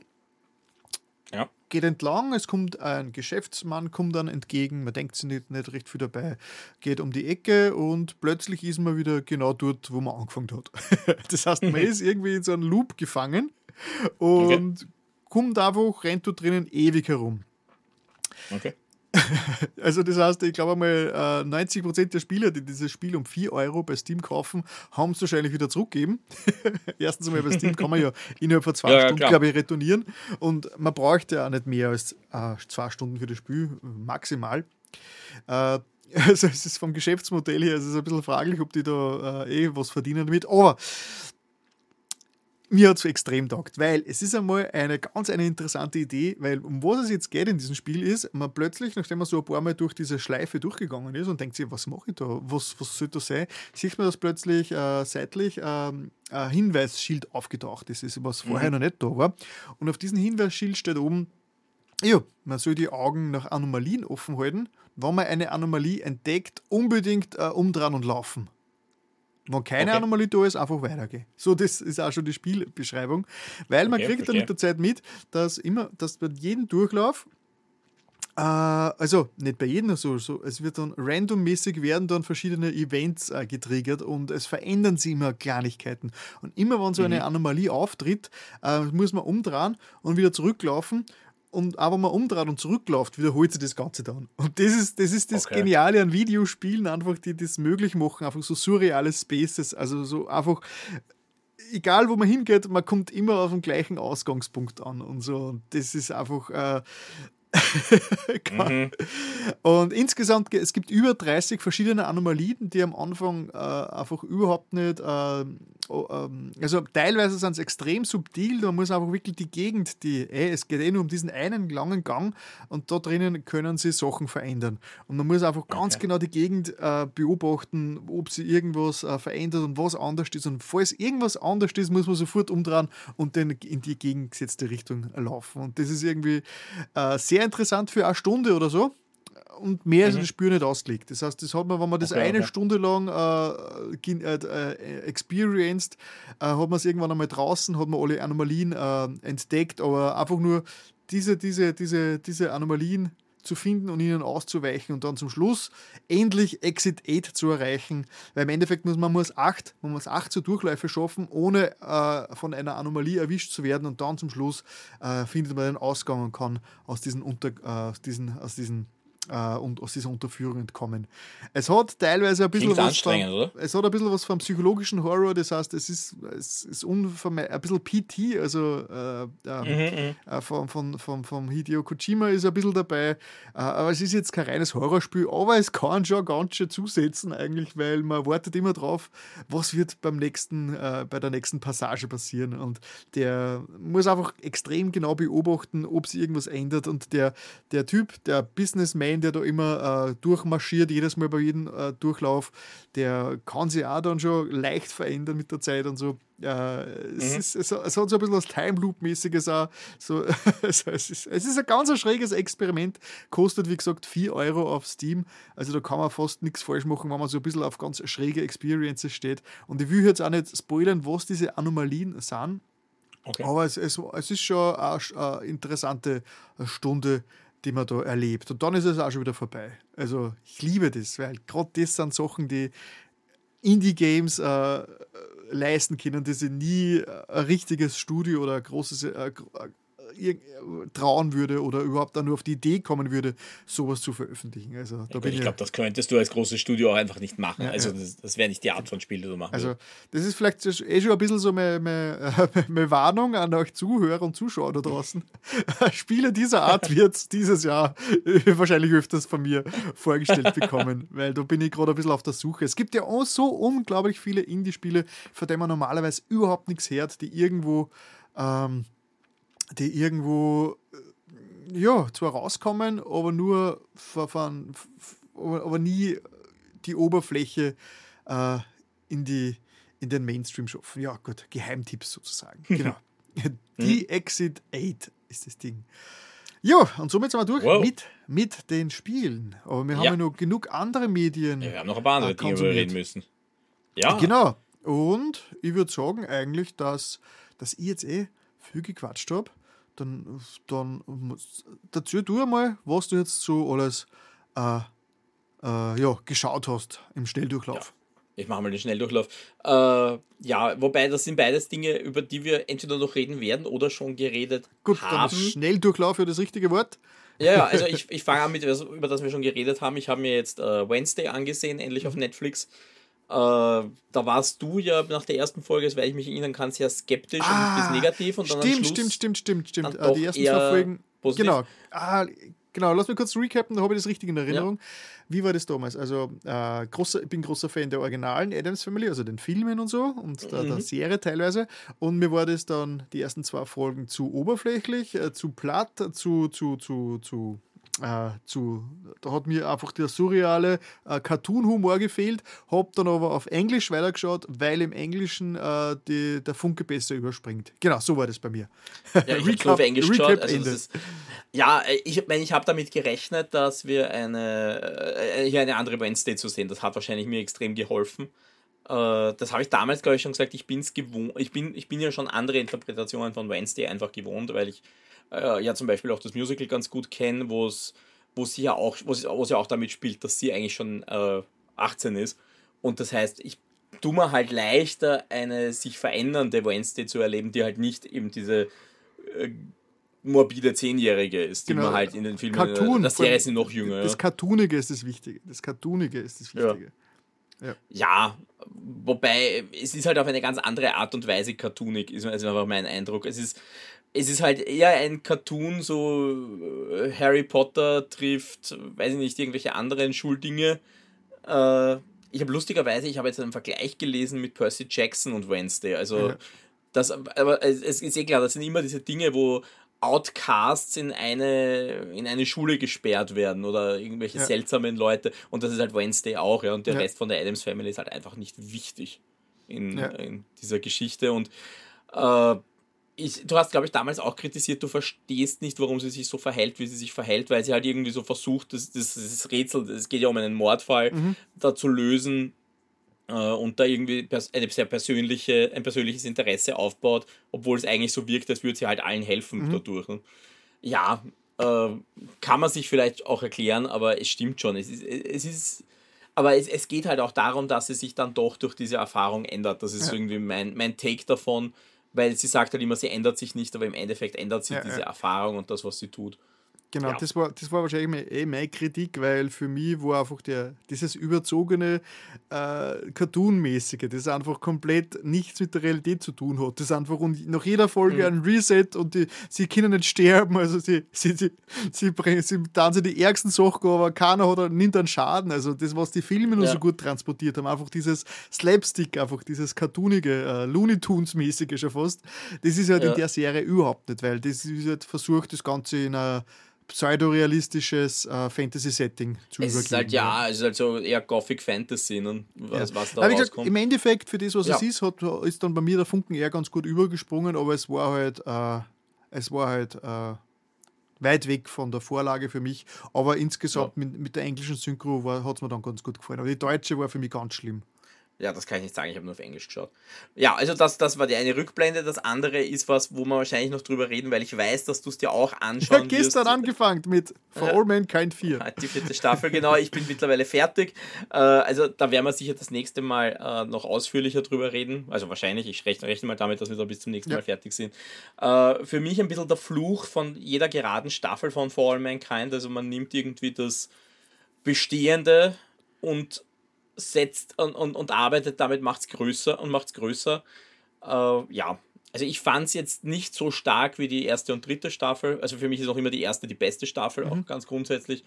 Aber ich finde es natürlich faszinierend, dass man äh, diese, diese Gedankenansätze noch immer, was könnte sein, wo könnten wir sein. Und wir nähern uns halt jetzt wirklich mit Riesenschritten der Gegenwart. Das muss man ja ganz klar äh, transportieren. Also, obwohl wir jetzt noch immer gute 20 Jahre entfernt sind in der Serie. Und ja, ich, ich finde es spannend, aber ich fand es jetzt nicht, nicht mehr ganz so großartig wie, wie schon vorher. Und natürlich, äh, es altern alle Charaktere jetzt. Das, ähm, also es sind ja gar nicht mehr so viele Charaktere übr übrig jetzt im Endeffekt. Also es sind ja eigentlich, äh, ja, äh, äh, es ist, es ist nicht mal mehr eine Handvoll an Charakteren, die noch da ist, von, von, von gerade von der ersten Staffel weggerechnet. Äh, da wird es natürlich immer wieder ein bisschen schwieriger. Wobei ich habe mir jetzt äh, Bilder angeschaut von der ersten Staffel und habe mir gedacht, ich kann mich gar nicht mehr erinnern, dass Ed mal so jung war. Ja. ja. Ja. Na, ähm, wir, haben's gestern, wir haben gestern gestartet mit der ersten Folge und Mhm. wir haben sogar zweimal den Recap der dritten Staffel angeschaut, weil es ist in der dritten Staffel schon verdammt viel passiert. Also, Ja, ja. Das war, ich hab dann, wir haben zweimal diesen drei Minuten diese Zusammenfassung angeschaut, um die Erinnerung wieder halbwegs aufzufrischen. Aber ich glaube, so viel braucht man dann im Endeffekt nicht. Es, es startet dann eh recht frisch dann los eigentlich. Ja, habt, Also- habt ihr euch die Nachrichtensendungen angeschaut? Na, das, das haben wir nicht gekommen. Die habe ich diesmal echt braucht. Weil ich mir dachte, okay, was ist da los? Was, was, äh, was erzählt Also mir Alternative diese Reality, also es ist ganz, ganz, äh, ganz viel äh, wieder herumgedreht, was ja politisch ja, passiert aber ist. äh, es, es gibt dann einen Punkt, es gab dann einen Punkt, ich weiß nicht was, dritte oder vierte Folge, irgendwas, wo ich mir dann dachte, oh, okay, Moment, ich verstehe gerade nicht, wo wir politisch stehen. Und da war ich dann froh, dass ich die Nachrichtensendungen gesehen habe. Mhm. Okay. Also das gut, ist dann schon. Ich würde sagen, Ja. Nee, nächstes das Mal werden wir dann äh, abschließend, was wir halten davon. Ja. Und ja, das waren, das waren deine Kurzerwähnungen. Das waren meine Äh, Kurzerwähnungen. Bin okay, wieder dann fertig. Jetzt bist du dran mit Kurzerwähnungen. ja. Schauen wir mal, Wir die werden wir nicht so kurz halten. Ich sehe das schon. Na, äh, du hast letztens äh, diesen von diesem Tis Disney, Disney-Titel, Disney. Disney-Titel namens Taran und der Zauberkessel äh, geredet. Weißt du, Mhm. gemeint hast, bei Once Upon a Studio ist, kommt der nicht vor. Sie haben ihn weggignoriert. Aber angeblich. Nein, sie haben ihn am Schluss in den, in den, nein, in den Credits haben sie ihn ignoriert. Da ist am Schluss in den Credits Ach haben sie so. Ausschnitte von, also da, da, da sieht man Bilder von, also Figuren aus jedem Film und da fehlt Taran. So. Aber in der, in, der, in, der, also in, in der Episode selbst ist er schon zu sehen. Ist er drin, glaube ich, ja. Ich glaube, ich glaub, da Ah, Ja, ist er drin, ja. Okay, weil laut Wikipedia ist er, ist er drinnen. Ja, ja, ich, ich Ah, glaube, ja. da habe ich noch gesehen. Genau, ich habe mir gedacht, ich muss mir den jetzt unbedingt anschauen. Äh, Taran und der Zauberkessel aus dem Jahr 1985, nachdem du gesagt hast, das ist so äh, ein Geheimtipp Ein von dir. atypischer Disney. Genau, und er ist wirklich. Atyp, ich sage, es ist ein er absolut atypischer Disney. Also ähm, äh, 1985 rausgekommen war der 25. abendfüllende Disney-Kinofilm, wo er bis dato Es ist unheimlich, wenn man sich überlegt, wie, wo wir jetzt sind. Ich Ja, glaube, ja, er war wir, sind der jetzt über teu- 50. Es war der teuerste Animationsfilm bis dato, hat 44 Millionen gekostet, was äh, damals auch unglaublich viel äh, Geld war. War der zweite Film äh, nach Tron, äh, der von der CGI eingesetzt hat, also Disney, also die, die Disney, Computeranimationen äh, an, eingesetzt haben. Ähm, und hat äh, eine weitere interessante äh, Legacy, nämlich äh, es gibt ja diesen Gurgi, diesen, äh, dieser kleine, dieses kleine äh, Hunde-ähnliche, genau, dieses kleine überdrehte Hunde-ähnliche Wesen. Und äh, der war, der war Vorlage von Andy Serkins für den Gollum im Herr der Ringe. Das heißt, er was, hat, was äh, absolut seltsam ist, oder? Nein, also ich, ich finde, find, es, es find, passt schon irgendwie. Es, es passt schon, also, also so von der Überdrehtheit und alles und wie er redet. Also man find, man, ich finde, das passt schon. Ja, aber Gurki ist niedlich. Ja, der Gollum eher. naja. ja, ähm, ja, okay, da, nicht Gollum, sondern Smeargol, würde ich dann eher sagen. Ja, da kommt es dann hin. Ja, ja, genau. genau. Ähm, war ein Riesenflop, hat nur 21 Millionen eingespielt und hätte schon gleich Disney damals in den Abgrund gerissen. Und ja. genau, du hast ja letztens schon davon erzählt, äh, basiert auf zwei, also auf den ersten zwei Chroniken von Brüdein, Büchern von Lloyd Alexander, die 1964 und 1965 rausgekommen sind. Keine Ahnung, habe nie was davon gehört. Ich habe äh, dann das erste Buch irgendwann gelesen, aber ich, es ist ehrlich gesagt nicht wirklich ja. in meinem Kopf hängen geblieben. Und, und, es sagt ja der Autor selber, es hat nichts mit seinem Buch ja, zu tun. Ja, die Figuren kommen vor, das war's dann Ja, aber es, ja, es, es, ist sehr zusammengefasst. Es ist wirklich äh, ganz, ganz schräg und mir wundert es nicht, dass dieser Film äh, nicht keiner, halt, dass der so erfolglos war, weil er ist nicht Fisch und er ist nicht Fleisch. Es ist ein Disney-Film. Er ist auf der einen Seite äh, hat er ein, ein, ein, ein, das übliche äh, Thema, das vielleicht für, für Jugendliche angelegt wäre, eben der, der, der der, der Junge, der gerne ein Ritter wäre, der gerne ein Held wäre, aber quasi Schweinehirte ist und dann plötzlich äh, hat er die Chance, auf ein Abenteuer zu gehen. Mit einem Schwein mit hellseherischen Visionen. Genau. aber, aber der ganze Film hat so ein, so ein so eine dunkle und äh, wirklich, äh, wirklich, wirklich düstere Atmosphäre, also dass der absolut nicht kindergerecht ist. Das heißt, ja. man weiß wirklich nicht, was soll die Zielgruppe sein von diesen Kindern, weil von der, von der Düsternis her ist der, ist der, ist der sicher, ist, ich meine, das war der erste Disney-Film, der glaube ich ab äh, sechs oder so erst erlaubt war, der keine Jugendfreigabe. Ja, also, also, auf jeden Fall PG kriegt, ja. Also, ja, Ich, weiß, ich weiß nicht, ob es der erste war, aber es war Ganz früh, Fall, ja. Er ist natürlich, er ist vom, vom, von, der, von der Technik her also traumhaft. Also die Animationen, die Technik, die, die Kamerasperspektiven, also wirklich, also wirklich eine Augenweide. Also wirklich, hat mir wirklich, also macht richtig Spaß, äh, den anzuschauen, einfach weil er einfach so, so handwerklich so gut ist. Aber wirklich empfehlen kann man schwer. Ne? Ja, es ist, also wenn, wenn man, wenn man, wenn man äh, Freude hat an, der, an, der, an, an, an, an dem Handwerk, an der Zeichentricktechnik ja. und alles, an der Ästhetik, dann unbedingt anschauen, weil es ist wirklich, wirklich, äh, vor allem die Düsternis, die er hat, ist wirklich, ähm, sieht man selten sowas. Äh, aber nur vom, vom, von der Story her ist halt leider äh, ganz schwach. Ja. Also ganz also, viel, man muss sehr stereotype haben, Charaktere. Ja. Aber sehr, es war sehr kreativ, das heißt, es gibt ganz viele verschiedene Charaktere, alles sehr kreativ, ja. aber es, es ist alles, es wird alles äh, relativ lieblos abgespult und hat überhaupt kein. Und, ich muss auch sagen, äh, weil äh, Charaktere, weil ich finde, die Prinzessin ist ein erster Schritt weg von der reinen Damsel in ja. Distress. Das Weil stimmt, die Alonvi ist einerseits unglaublich süß und niedlich, aber sie nimmt das Heft schon ordentlich in die Hand. Ja, ja, teilweise. Das also das, das fand ich schon sehr spannend, weil eben, wenn du es jetzt zeitgeschichtlich siehst, wo waren wir vorher, was waren die Prinzessinnen vorher? Da gab es ja lange keine Prinzessinnen zu dem Zeitpunkt. Ja. Wir sind da vor Ariel, wir sind vor der Disney Renaissance. Äh, das, das war schon spannend, da eigentlich eine relativ, einen relativ starken Frauencharakter reinzutun. Ja. Ich meine, auch anfangs mehr, später dann verliert es ein bisschen an, äh, an ja. Eigenständigkeit, aber das ist ja ganz oft so. Ja, man, man muss ja auch, auch sagen, sie haben ja echt gekämpft. Ja. Also da gab es ja eine Drehbuchfassung, die haben sie nicht durchgehen lassen. Äh, dann haben sie den Film fertig gehabt, dann haben sie ein Screening gehabt, wo die Kinder nachher völlig verstört waren. Und, ja. dann, und dann ist der, der Chef hergegangen und gesagt, entweder ihr schneidet ihn oder ich schneide ihn. genau. Und dann und haben sie ein halbes Jahr, haben sie ein halbes Jahr verzögert und dann ist er 85, Sommer 85 rausgekommen, äh, weil einfach, es gibt zum Schluss eine Szene, wo die Untoten erweckt, also wo Skelette äh, zum Leben erweckt werden. Und diese Szene, die haben es ganz, ganz drastisch gekürzt, weil sie so verstörend war im Original. Und bis, bis, bis jetzt ist diese Szene nie restauriert worden. Das heißt, ich glaube, die gibt's, die ist, die ist immer noch unter Verschluss. Das wäre mir Ja, oder sie haben es nicht mehr. Das traue ich ihnen auch zu, ja, dass sie das einfach nicht mehr haben. Ja, äh, ja aber. Ja, also, und, und was halt mir am meisten stört, ist, dass der Taran einfach ein Idiot ist. der Hauptdarsteller ja. ist einfach ein Idiot. Ich mag, der ist einfach, der ist einfach ein, ein dummer, ein dummer, arroganter Teenager, den ich am liebsten ein Watschel links und rechts gehabt hätte. Am, also, am Schluss lernt er ein bisschen was. ja, aber das ist auch relativ schnell. Also, äh, es ist, und es, es ändert halt auch extrem offen. Also das muss ja, man auch sagen, es ist, man merkt halt, das geht, wird weitergehen. Ja, ja. Es ist auch die Auflösung, warum das so, warum zum Schluss der Bösewicht besiegt wird, wie man bis heute, also, aha, interessant, cool. Okay, er fällt ja. er nicht in den Kessel, war das? Er fällt nicht rein, sondern er wird vom Kessel reingezogen. er wird vom Kessel reingezogen, ja, genau, das war's. Äh, ja. ja, gut, egal. Ja. Das heißt, der Trick dauert eine Stunde 20, ist auf Disney Plus, äh, ja. ist wirklich hübsch zum Anschauen, aber man darf sie wirklich da nicht, man darf sie wirklich keine Story ja. erwarten oder irgendwas. Es ist halt wirklich sehr, sehr, sehr. Ich, ja, äh, es ist ich, einfach ja, kein guter ich, Film. Es ist kein guter Film ich, muss sagen, ich habe halt immer so ein bisschen eine hohe Nostalgie dafür, ja, weil ich habe den Film ja damals, wie er rauskommen ist, nicht sehen dürfen. Ja, nur ja. nicht. Ja. Also das war ein Film, den habe ich nicht im Kino gesehen. Aber wir haben damals die Mickey Mouse Hefte schon gesammelt. Wir haben ja wirklich eine, bei meinen Eltern eine Riesensammlung an Mickey, Mickey Mouse Heften stehen. Und da haben sie damals zum Filmrelease so ein Choose Your Own Adventure Buch rausgebracht mhm. zu dem Ding. Und das heißt, ich kannte die Story und die Figuren in- und auswendig äh, gute zwölf Jahre, bevor ich den Film das erste Mal gesehen habe. Mhm.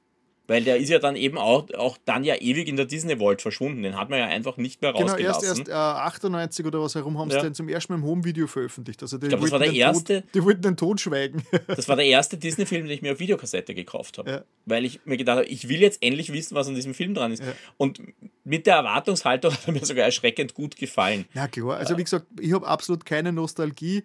Äh, deswegen habe ich ihn sehr objektiv betrachtet und deswegen bin ich da jetzt ein bisschen hart mit meinem Urteil. Aber du, wenn ich den als Kind irgendwo in die Finger gekriegt hätte, hätte ich ihn wahrscheinlich auch ganz anders jetzt da in, in Erinnerung. Aber, es, ja, es kommt halt echt darauf an, Vergleich, Vergleichs mit anderen. Also, mein, das war natürlich auch die Zeit der düsteren Fantasy-Abenteuer im Zeichentrick. Ja? Also, mhm. wir sind da in einer Zeitebene, da ist davor das letzte Einhorn rausgekommen, was ja. sicher der bessere Film ist.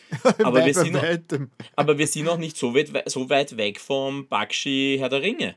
Ja. Das ist sechs Jahre vorher gewesen, ja. ja und ja. der ist ja auch ein absolutes Trainwreck in Sachen Handlung. Äh, aber von der Düsternis würde ich sagen, ja, komm, sie kommen gar nicht so schlecht aneinander vorbei.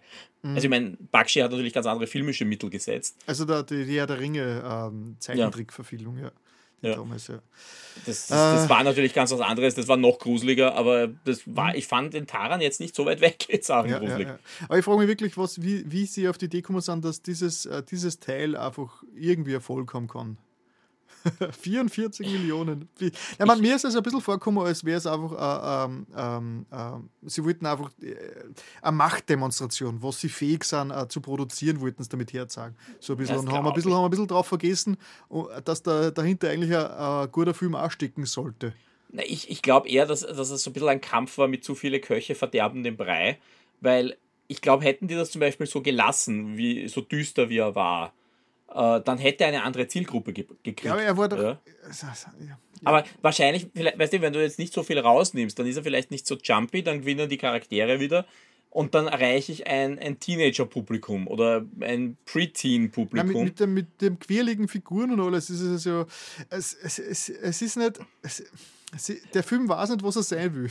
Das ist, glaube ich, das große ja, Problem. Ja, aber ich, ich glaube, das liegt auch daran, dass das vom Management kam und der muss jetzt das typische Disney-Publikum ab, abdecken und gleichzeitig war das Material halt einfach zu düster dafür. Und ich meine, es gab ja diese, diese Vorabentwicklung, wo der, der, gehörnte König irgendwie kein wandelndes Skelett ist, sondern ja, ja. Ein, ein dicker Seefahrer oder irgend sowas in ja, die Richtung. Und dann ist es natürlich ganz Disney. Aber wie gesagt, es, es ist ein bisschen im Kontext, was zu dem Zeitpunkt rauskam. Der nächste Film nach Taran ist, ist äh, der große Mäusedetektiv, ist Basil. Auch das ja nicht der einfachste, undüsterste Film äh, ziemlich davor ist Kapp und Kappa. Bernhard und Bianca, das, das, das ist die Gegend, in die wir kommen. Das, ja. das ist alles äh, eine ganz eigene Disney-Phase, in der die Dinge äh, noch anders ablaufen. Also wir sind ja. da noch, was haben wir jetzt gesagt, 84 ist rausgekommen, 85, irgend sowas, ja. 85. Ne? Das heißt, wir sind vier Jahre vor Ariel. Und Ariel ist dann das, wo Disney wieder Disney wird. So mhm. jetzt im ganz klassischen Sinn, was wir jetzt mit Disney assoziieren. Ja. Also da, das war schon eine Phase, wo man versucht hat, in andere Bereiche abzubiegen. Aber ich bleibe dabei, du hast schon recht, die wussten nicht ganz, was sie wollen und das Management hat dann Angst gekriegt vor, der eigenen, vor dem eigenen Mut, glaube ich. Ja. Gesagt haben, das, das geht so nicht und da müssen die kleinen Kinder kommen können. Und dafür ist das der falsche Film. Ja, da, ja, da hat dann das ganze Kürzen nichts gebracht. Weil Nein, das ist noch immer viel zu furchtbar für die Kinder. Weil es, es, es sind so, so gute äh, Einstellungen und düstere Sequenzen. Also es ist wirklich, es ist wirklich einfach von der, von der Bildgewalt her und von der Animationstechnik ist er sehenswert. Aber ja, aber eher, eher als eine Studie, als, als, äh, aber nicht, eher, Äh, nicht als ein ja. Unterhaltungsprodukt, sagen wir so. Es, es zeigt halt einfach, was Disney machen kann, wenn sie Ja. wollen. ja. Äh, aber ja, das heißt nicht, dass es erfolgreich ist, aber es, ist, es zeigt für mich schon auch, wohin sich Disney entwickelt hat, weil heute würde so ein Film nicht mehr existieren. Ja, ja. Den würden sie einfach nicht mehr machen. Sie haben da nicht lange unter Verschluss gehalten. Also Eh, aber der wäre auch nie so weit gekommen. Und ich meine, du darfst nicht vergessen, das Ding war fünf Jahre in Produktion. ja, ja. ja. Und das hätte ihnen doch irgendwann auffallen müssen. Ah, nur, nur Trivia. Der, äh, Tim Burton war unter den Animatoren damals. Das heißt, er hat ja seine ersten, seine ersten ähm, äh, professionellen äh, Jobs. Ja, er war vorher, er war vorher schon bei Cup und Kappa, ja. Aber, Ja, ja, ja. natürlich. Wobei er hat ja auch Concept Art gemacht und davon wurde tatsächlich nichts verwendet. Irgendwo war nicht irgendwas drin? Oh, Nein, ja. ich glaube, sie haben nichts verwendet von seinen Concept Arts. Okay, okay. Aber ja, Ja. also ja, da war Burton noch dort natürlich. Ja, das ist, Ja, okay. Taran und der Zauberkessel, wie gesagt, äh, alles auf 4K restauriert auf Disney Plus, wie eigentlich eh das komplette Programm äh, von. außer Song so of the South. ja, okay, das ist der. diesen Film gibt es nicht. Der, der ist noch immer im Giftschrank. Ja, ja. Ja, vielleicht auch noch spannend, das habe ich jetzt auch gelesen, es gab mal einen, also sie haben tatsächlich sich die Rechte an den Chroni- Chronicles sich nochmal gesichert, Disney. Mhm. Sie haben tatsächlich noch einmal sich die Rechte geholt und da gab es schon Gerüchte, ob die vielleicht seinen Live-Action-Film machen wollen, Mhm. aber es ist dann irgendwie nichts mehr gekommen. Das dürfte in Corona hängen geblieben sein. ja, wie so vieles. Ja. Jo, äh, was ich auch noch geschaut habe, und das wollte ich eigentlich auch eher kurz lassen, ist äh, The Creator. Mhm. Auf Disney Davon habe ich sehr immer. unterschiedliche Dinge gehört. Also bin gespannt, was du jetzt Ah, sagst. interessant, den- weil ich habe von dem bisher nur, nur Positives gehört. Das war für mich so richtig. Ja, äh, ich ich habe sehr durchwachsene Dinge. Meine Okay. Frau will ihn unbedingt sehen und ich Ah, okay. hör- bin ich gespannt, was du Okay, sagst. okay.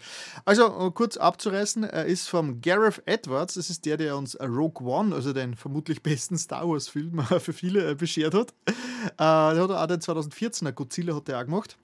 Ähm, ist jetzt im September 2023 ins Kino gekommen und hat äh, zumindest ähm, und in, der, in der Branche für Aufregen äh, gesorgt, weil er so billig produziert war. Der Film hat nämlich nur 80 Millionen gekostet. Was nichts mehr ist. Das ist gar nichts ist, hat über 100 eingespielt, das heißt, er war ein guter Erfolg und ich glaube, er hat auch jetzt auch nicht die größte Werbekampagne gehabt. Das heißt, also das ist eigentlich ein Indie-Werk und das ist halt richtig cool, weil äh, sie sind ihm wirklich indie-mäßig angegangen. Äh, sie haben das, de- den Film eigentlich mit äh, leistbaren 4K-Kameras draht, also wirklich um so Prosumer-Equipment um 4000 Euro äh, pro, äh, was ist so richtig, konnte ich mir auch kaufen, Ja, ja. das Teil, wenn ich will. Haben die den ganzen Ja, du kannst Film ja draht? viel kaufen, wenn du willst und es dir leisten kannst. Naja, so eine richtige Ari-Kamera Ja, kostet halt äh, sechsstellig wahrscheinlich. Und ähm, genau, und sie, sind, sie haben den Film ganz frisch angesetzt. Sie haben nämlich, sie haben das nämlich so gesagt, sie haben keine, also kaum Storyboards, kaum äh, Pre- Previs äh, Pre, äh, Sachen ausgefuchst, weil normalerweise so Filme zum in den Dreh kommen, sind die eigentlich schon fertig. Die sind schon komplett im Storyboard fertig, vorn bis hinten durchgeplant, die sind schon geschnitten, mehr oder weniger, und dann startet erst das Filmen. Und dieser Film ist komplett anders angegangen. Sie haben wirklich, äh, sie sind mit dem Drehbuch in die Locations gefahren und haben dann auch teilweise improvisiert eben äh, den Film gefilmt, nur ohne Special Effects, wirklich äh, mit richtigen Schauspielern und alles und haben dann alles in der Post-Production gemacht. Und das ist halt, also sie Okay. haben dann wirklich dann äh, Industrial Light and Magic, also Lucasfilm äh, äh, äh, äh, Effektschmiede, haben dann mehr oder weniger im nachträglich dann äh, die Effekte drüber gelegt. Was natürlich den, ähm, äh, den Vorteil hat, dass der Film schon fertig geschnitten war und dann haben sie erst die Effekte drüber gelegt und sie haben nichts wegschmeißen müssen. Also anscheinend normal, im normalen Hergang wird, wird, wird da extrem viel Zeit äh, natürlich verbraucht mit äh, im Vorfeld schon. Ja. Und das dürfte wirklich eine revo- revolutionäre Herangehensweise gewesen sein. Vor allem, äh, gewesen sein, vor allem, wenn man sich denkt, äh, wie weit die CGI-Technik ist, wo eigentlich, wenn man sich Avatar anschaut, da gibt es überhaupt keine real gedrehten Sequenzen mehr. Das heißt, äh, dann einfach einen Film richtig drehen, mit ohne, ohne Orgen ähm, äh, Aufbauten und Greenscreens ähm, und dann einfach, wenn er fertig ist, dann nachträglich äh, Sachen ändern per CGI. Und die Sachen, die geändert werden müssen, einfach ändern und ersetzen und so, äh, klingt für mich eigentlich wirklich wie ein ziemlich interessanter Ansatz. Und Okay, ja, man sieht es dem Film nicht an. Das Ding, das Ding schaut von der Production Value vor allem, das ist richtig, richtig gut, richtig, äh, richtig fett alles. Äh, okay. Bei keiner Sekunden würde man sich denken, dass der Film irgendwie billig äh, produziert gewesen ist. Der Hans Zimmer hat die Musik gemacht und übrigens, mhm. da, es war angedacht, dass eine KI-Musik im Stile von Hans Zimmer verwendet wird. Aber das wollte er wahrscheinlich nicht. Na, äh, die offizielle, die offizielle Info ist, äh, es hat eigentlich recht gut geklungen, aber sie haben sich dann doch entschieden, in Hans Zimmer zu engagieren. Wahrscheinlich. Wahrscheinlich, bevor er sie verklagt. Wahrscheinlich, ja. Da, da, hast du deine Partitur, bitte dirigier sie einfach die KI. Die Partitur fällt eh keinem auf und sag sie genau. ist von dir. Genau, worum geht's in uh, The Creator? Es spielt im Jahr 2070 in einer alternativen Realitätsebene, weil es gibt mhm. einen kurzen Vorspann, der, der, der, der, erklärt, um was es geht und da in diesen, da gibt es so, so, so ähm, Archivmaterial und laut diesem Archivvideomaterial äh, sind Roboter schon seit den 1950er Jahren äh, entwickelt worden und schon seit den 70er herum gibt es dann wirklich schon autonome, äh, menschenähnliche Roboter und so. Alles so ein bisschen okay. im retro-futuristischen Stil gehalten. Das mhm. heißt, äh, in, diesen, in, dieser, in der Welt von diesem Film gängen sie davon aus, dass schon äh, seit zum Zeitpunkt äh, der, der Handlung, also 2070, dass schon seit, seit 100 Jahren äh, äh, künstliche Intelligenz gibt.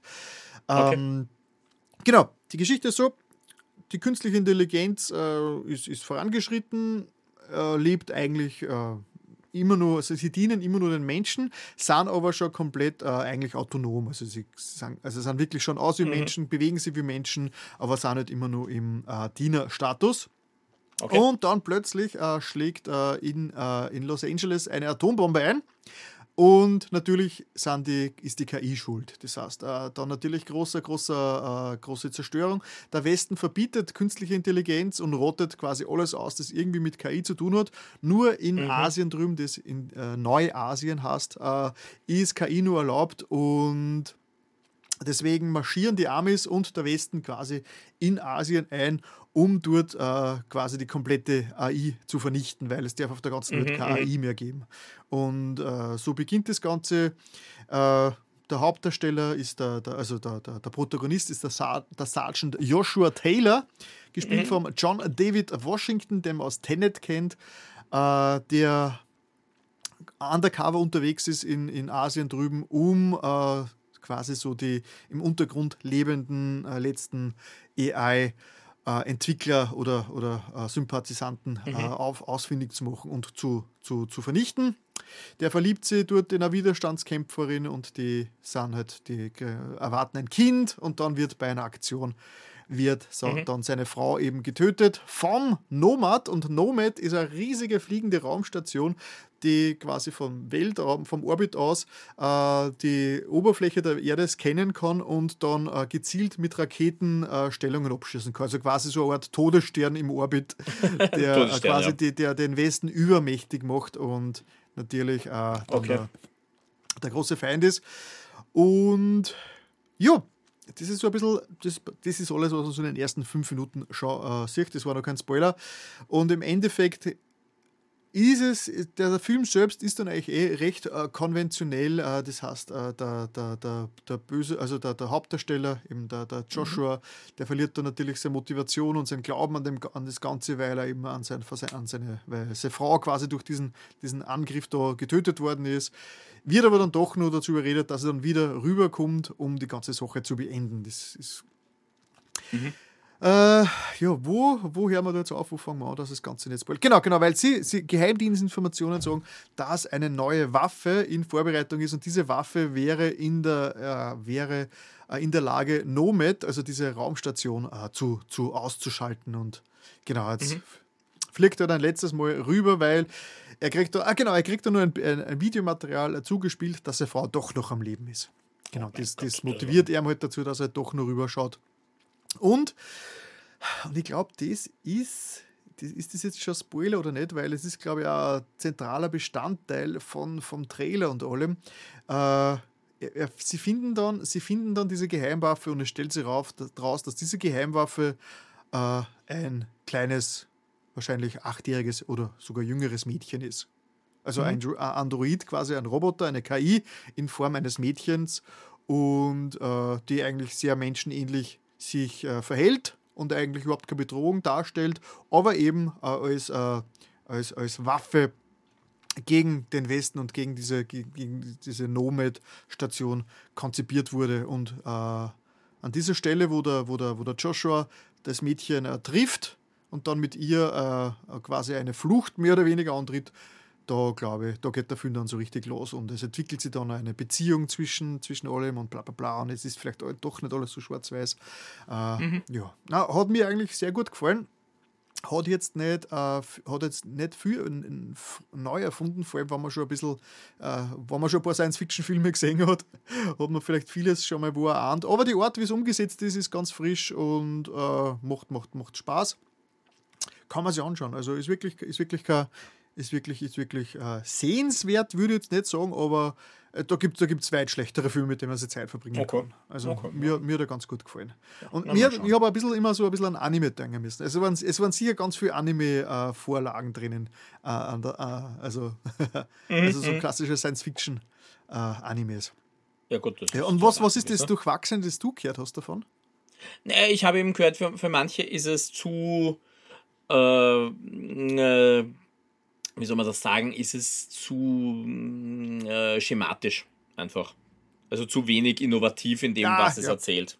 Ja, das, das, das, das glaube ich, das, das stimmt schon. Also, äh, wenn man schon zwei, drei Filme gesehen hat in seinem Leben, dann ist es. Ahnt man die ist, Richtung. Ist, ist, ne? vieles, ist vieles schon bekannt, aber trotzdem, es ist ja, ich meine, irgendwo Irgendwo gibt es sicher einen, einen Zwölfjährigen, der nicht so viele Filme gesehen hat und für den ist der ja, Creator dann eine Offenbarung. Ja. ja äh, kann man, also ich habe es gesehen, ich glaube, äh, auf, auf, auf, Disney Plus ist er kostenlos und überall anders, glaube ich, kost, ist er nur ja. gegen äh, Bezahlpreis verfügbar. Mhm. Ja, das andere, ich glaube, da liegt halt viel dran, wie Rogue One wahrgenommen worden ist. Also, dass halt viele jetzt ein zweites Rogue One erwartet haben. Das kommt halt schon dazu. Ja, du, so, so weit weg habe ich, so, so weit weg hab ich jetzt nicht gefunden. Nein, von der, von der Wars Stempel drauf. Dem, ja, aber äh, man darf ja auch nicht vergessen, äh, das war ja nicht nur der, der Gareth Edwards, da, da gibt es ja dann diese ganzen ja, Geschichten, sicher. wie das dann entstanden ist und da äh, spielt ja der, der Tony Gilroy dann mit rein, der ja dann vieles an den Nachdrehs gemacht hat und das war jetzt wieder der Gareth Edwards ja. allein. Also, genau, weil, weil der Creator sagt, ist ja wirklich. Ich kann es nicht sagen, aber der Creator ist ja wirklich vom Edwards geschrieben und äh, produziert und, und die äh, Regie geführt und alles. Das heißt, das ist quasi sein Baby. Ja. ja. Aber das war ja äh, Rogue One am Anfang auch und dann hat er das quasi übergeben. Also geschrieben hat er das nicht, ne? Geschrieben hat er okay. ja nicht, er war nur Regisseur. Ja, aber wie ja. gesagt, das ist. Na, also, also, wie gesagt, also ich, ich kann, man sich, kann man sich auf jeden Fall anschauen. Es ist wirklich, macht jetzt nichts äh, unbedingt äh, großartig neu, aber macht schon, macht schon Spaß. Also mhm.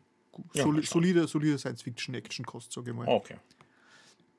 Vor allem, wenn man im Hinterkopf hat, wie billig und wie, wie revolutionär der gedreht worden ist, dann ist es natürlich ja. nur geil. Weil ich habe hab ganz, hab ganz Zeit nach Gründen gesucht, wo, wo, wo denke, ah, der schaut von vorne hinten geil aus. Also, wie?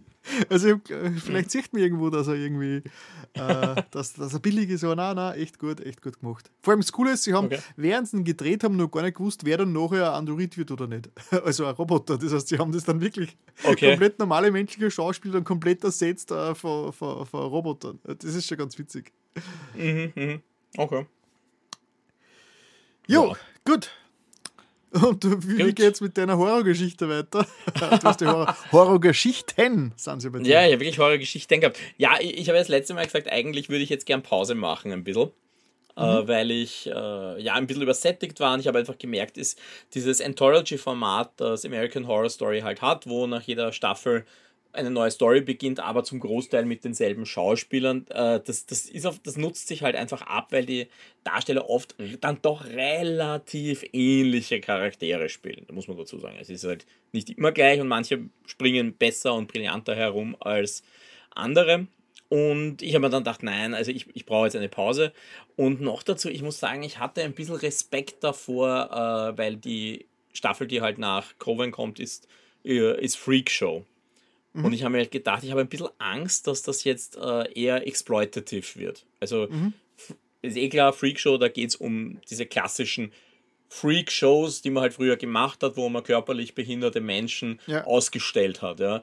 Und das kann halt sehr schnell in einen Exploitation-Movie kippen. Ja. Also das, mhm. das, das hat mir ein bisschen Angst gemacht. Ja, und dann war halt wieder der Fall, ich bin mit Corona im Bett gelegen. Und habe gedacht, so, was mache ich jetzt? Irgendwas muss ich schauen. Aber dann dachte na wurscht, dann fangen wir halt mit Freakshow an. Und lustigerweise, ich habe das dann auch relativ schnell gesehen. Also ich glaube, ich habe die Staffel dann für mich relativ flotten Tempo gesehen, so sechs Tagen oder so. Und das war für mich eigentlich eine ziemlich starke Staffel, muss ich im okay. Nachhinein sagen.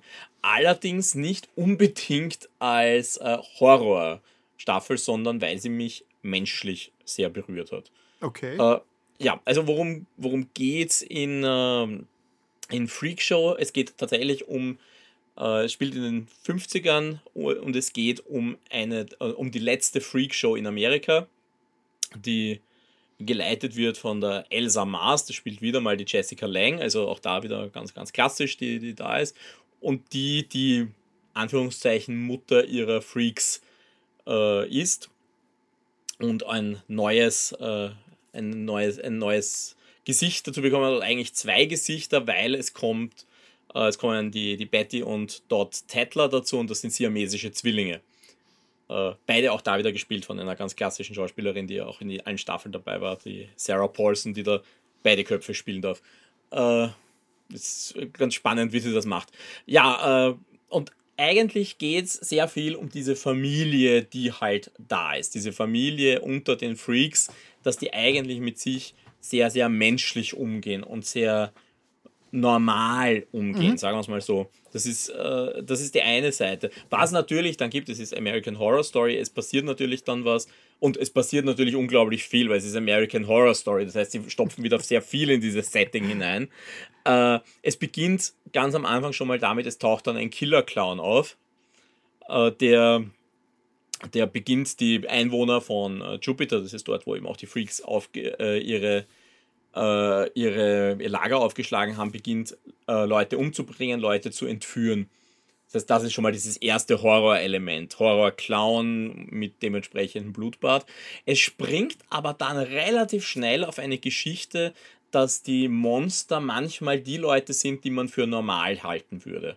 Mhm. Also das ist eigentlich dieses, dieser große Kontrast dieser Staffel ist, der, der eigentliche Big Bad ist jemand, der ja, man kann leider nur sagen unter Anführungszeichen, aber trotzdem, die Gesellschaft würde ihn für normaler halten als die, mhm. äh, als, als die Freaks. Und die Freaks sind aber eigentlich die mit dem Herz sozusagen. Also mhm. das, ist, das ist die grundsätzliche Geschichte. Ja, es ist American Horror Story, sie hauen natürlich dann auch noch was Übersinnliches rein, äh, was in dem Fall aber sich relativ zurückhält. Da geht es nur um eine Figur, die die Freaks einsammelt. Wenn, du, wenn ein Freak zu Halloween auftritt, dann beschwört man einen untoten Freak, der dann immer einen Freak mitnehmen muss in die Hölle. Okay, gut. äh, ist, ist relativ harmlos, sage ich mal. Ist eine, eine interessante Figur, ist aber für das, was American Horror Story sonst teilweise ist, relativ harmlos und gar nicht so mhm. sehr mhm. übersinnlich. Ja, äh, auch da wieder habe ich so ein bisschen das Gefühl gehabt, sie haben so eine, Sta eine Folge zu viel gehabt, so, so, so grundsätzlich, aber den, den Fluss fand ich ganz interessant. Äh, die Figuren waren gut. Äh, auch da wieder, ja, dieses Muster kommt natürlich, der, der, der, äh, na, wie heißt der, der Evan Peters spielt eigentlich immer eine ähnliche Figur und erreicht halt nie den, den Tate aus der ersten, äh, aus der ersten Staffel. Aber ich fand's, ich fand's gut, ich fand's, ja, wie gesagt, ich fand's männlich, äh, männlich sage ich, menschlich interessant. Ich, ich weiß schon, warum männlich, weil ich mir dann gedacht habe, äh, ich bin nämlich schon weitergesprungen. Äh, das ist ja auch die äh, Staffel, wo Neil Patrick Harris dann am Schluss dann vorkommt. Äh, den kennt man natürlich, der spielt auch, der spielt sogar eine Rolle, die ganz gut zu ihm passt. Und auch sein Mann, spielt lustigerweise dann separat mit. Aber ja, es ist auch die Staffel, die das erste Mal wirklich eine Verbindung aufmacht zu einer anderen Staffel, weil äh, eine der Figuren, die da in der Freakshow drin ist, ist die Pepper und die kennt man schon aus Asylum.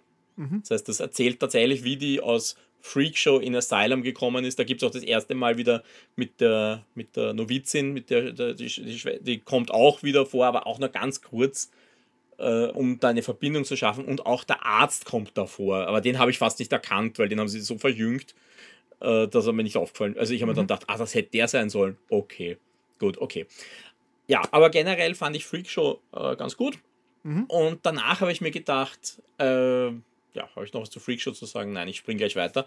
Und danach habe ich mir wieder gedacht, naja, gut, die habe ich jetzt relativ schnell geschaut. Äh, ich habe relativ wenig Gutes gehört zu Hotel, also zur fünften Staffel. Jetzt mache ich wieder eine Pause. Das hat nicht lang gehalten. äh, lag auch daran, dass äh, ich zu Silvester mit äh, meinem besten Freund geplaudert habe und der hat gesagt, nein, Hotel ist gut. Äh, das ist äh, eine, eine, eine, spannende Geschichte. Da haben nur viele ein Problem damit. Da spielt Lady Gaga mit und die ist halt nicht unumstritten schauspielerisch. Äh, spielt aber eine sehr zentrale Rolle, aber grundsätzlich fand er die gut und ich muss sagen, das war für mich jetzt die zweitbeste Staffel. Okay. Nach, cool. nach Horror House, also Murder House, definitiv die zweitbeste Staffel bis jetzt.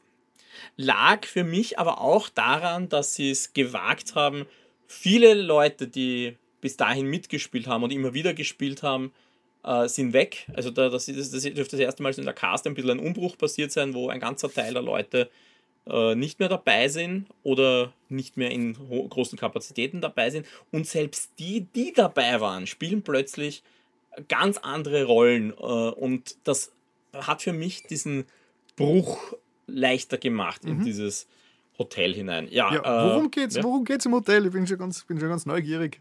Okay, äh, Hotel führt uns jetzt wieder zurück nach, nach Los Angeles. Da geht es um das Hotel Cortez, ein ziemlich heruntergekommenes Hotel, das fast 100 Jahre alt ist und das nicht unbedingt den besten Ruf hat. Äh, und das liegt auch daran, dass immer wieder Leute da drin verschwinden. Der Grund dafür, dass da drin Leute verschwinden, ist die, äh, die Gräfin, man kann sich bei jetzt denken, wenn irgendwer mal Gräfin heißt, das ist ein Vampir, richtig.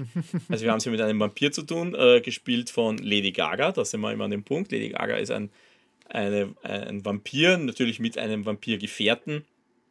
Äh, das ist einer dieser Komplexe, also Vampirismus äh, im Stil einer, einer Blutkrankheit im Übrigen, also äh, ganz spannend. Äh, das Hotel Cortez hat aber auch eine Verbindung so ein bisschen Richtung dem Mörderhaus. Jeder, der da drin stirbt, kommt als Geist zurück. Das heißt, also auch eine, eine ganze Menge an Geistern da drin, die allerdings nie so spooky werden wie äh, Mörderhaus, wo du noch sehr viel mit Jumpscares gearbeitet hast, aber es ist trotzdem genug für eine sehr äh, farbenfrohe Palette an Charakteren, wo du auch oft nicht weißt, bist du jetzt ein Geist oder nicht.